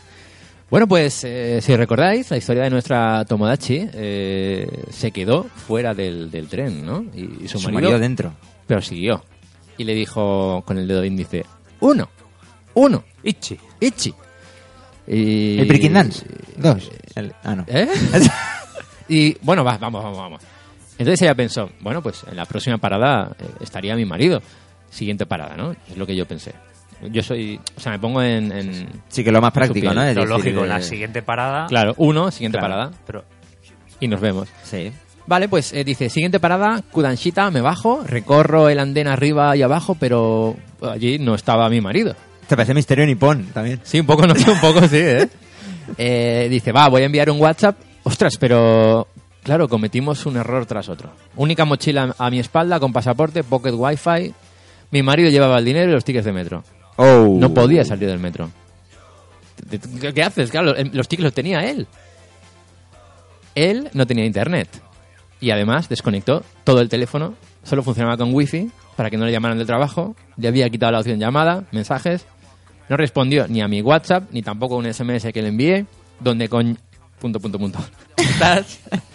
Volví sobre mis pasos y varias ocasiones. Jimbocho, Kudanshita. Perdí la cuenta de mis idas y venidas. No paraba de ir y venir, no encontraba a mi marido. Hasta que me planteé que necesitaba ayuda. Llamada por megafonía, informar en estaciones. Pero claro, el idioma eh, era el gran problema. Eh, mi poco nivel de inglés, A1, bajo, bajo. Y el nivel de los trabajadores de los transportes japoneses, eh, más bajo que el mío. A uno bajo, bajo, bajo. Claro, sentí, dice, sentí pánico. eh, pero desde las 7 de la tarde que lo perdí, eran las 7 y media. Miraba a los japoneses, las japonesas, decía, este no, este, uf, hablo con este, no. Vi a un chico de mi edad y dije, este, a por él. Y con mi inglés indio, eh, dije, "So- sorry, speak English. Yes, dijo él. I can you he- help me? y, respondió yes nuevamente. Dice, no sé por qué, pero me encontré aliviada. Le expliqué todo lo sucedido, todavía no sé cómo brotaron de de mi boca las palabras en inglés. Y le decía, ¿me entiendes? Y él me decía, yes. Eh, Me pidió el nombre del hotel para llamar e informar que me encontraba en la estación, por si llamaba a mi marido al hotel. Salimos fuera del torno, fuimos a la oficina de la estación. Yo no tenía el ticket de salir y él informó de lo sucedido al revisor, me dejó salir. Vergüenza total. Eh, la verdad es que lo, lo pasó, lo pasó bastante mal. ¿eh? Sí, sí, sí. Después de informar a todo el personal y estos informar a todas las estaciones de esa línea de metro, volvimos a entrar eh, el japonés y yo, él para ir a la estación donde se encontraba mi hotel y, y la estación donde lo perdí.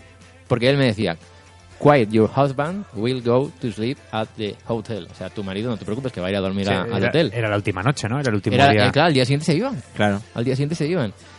La verdad que me lo repetía y repetía esto y me tranquilizó. Estábamos en la parada siguiente al, incide- al incidente.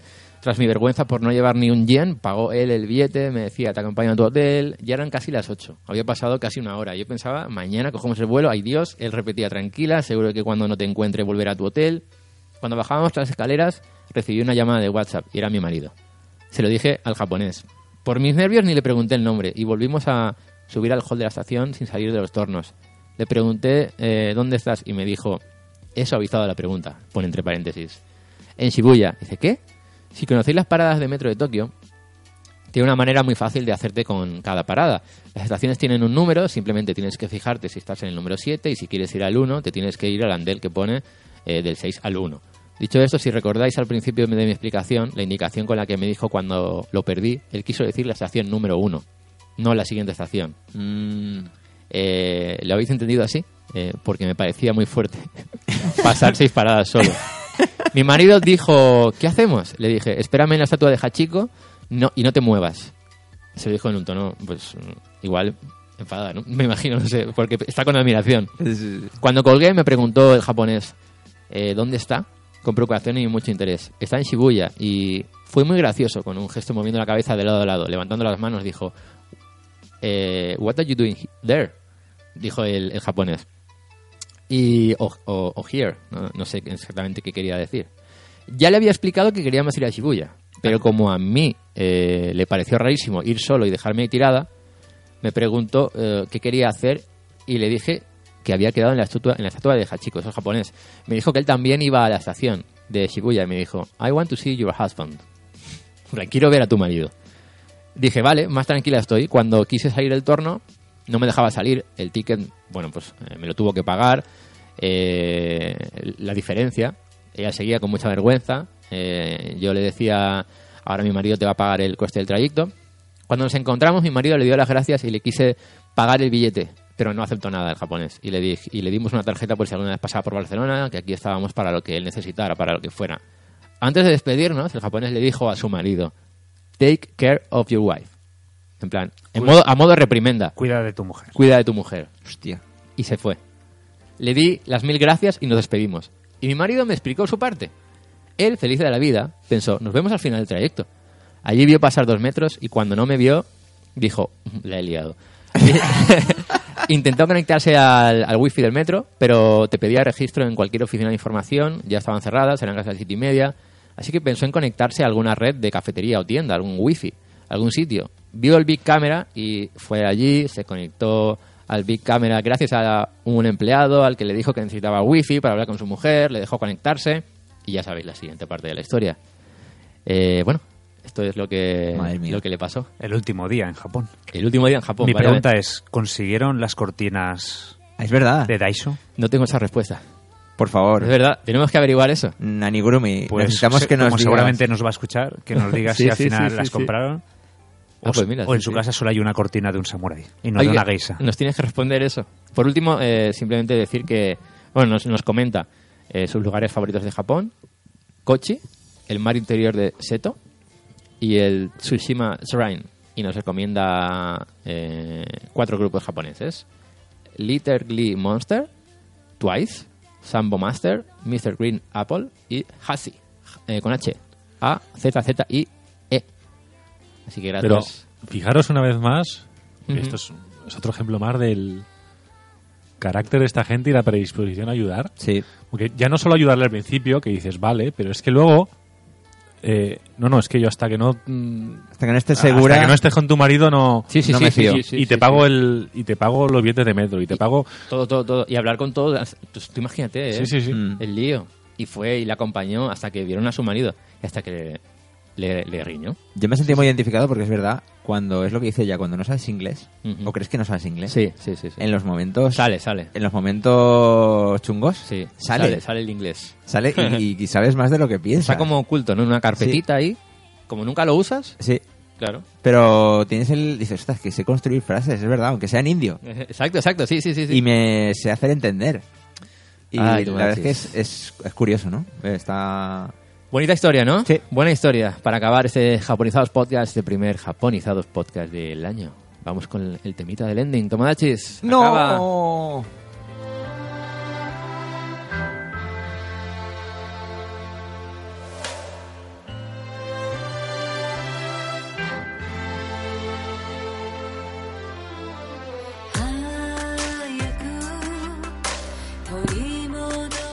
Tomodachis, Mamonacus, eh, una vez más. Arigato. Gracias, gracias. Un, Arigato, año, un año más. Un año más. Aquí estamos.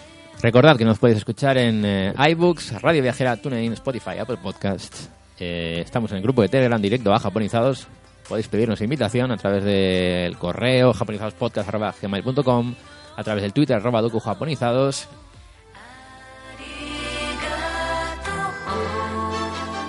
Este que bien ha quedado, ¿eh? ¿eh? Muy bien, muy bien. Y desde ya estamos eh, oficialmente como podcast oficial en directoajapón.com con nuestra propia sección y también podemos decir que directoajapón.com es nuestra web oficial. Así que eh, cada vez que escuchéis un podcast nuevo, entrad en directoajapón.com, ir eh, al link que pondremos en Twitter de- del programa, que vais a tener contenido extra del programa en sí, del podcast.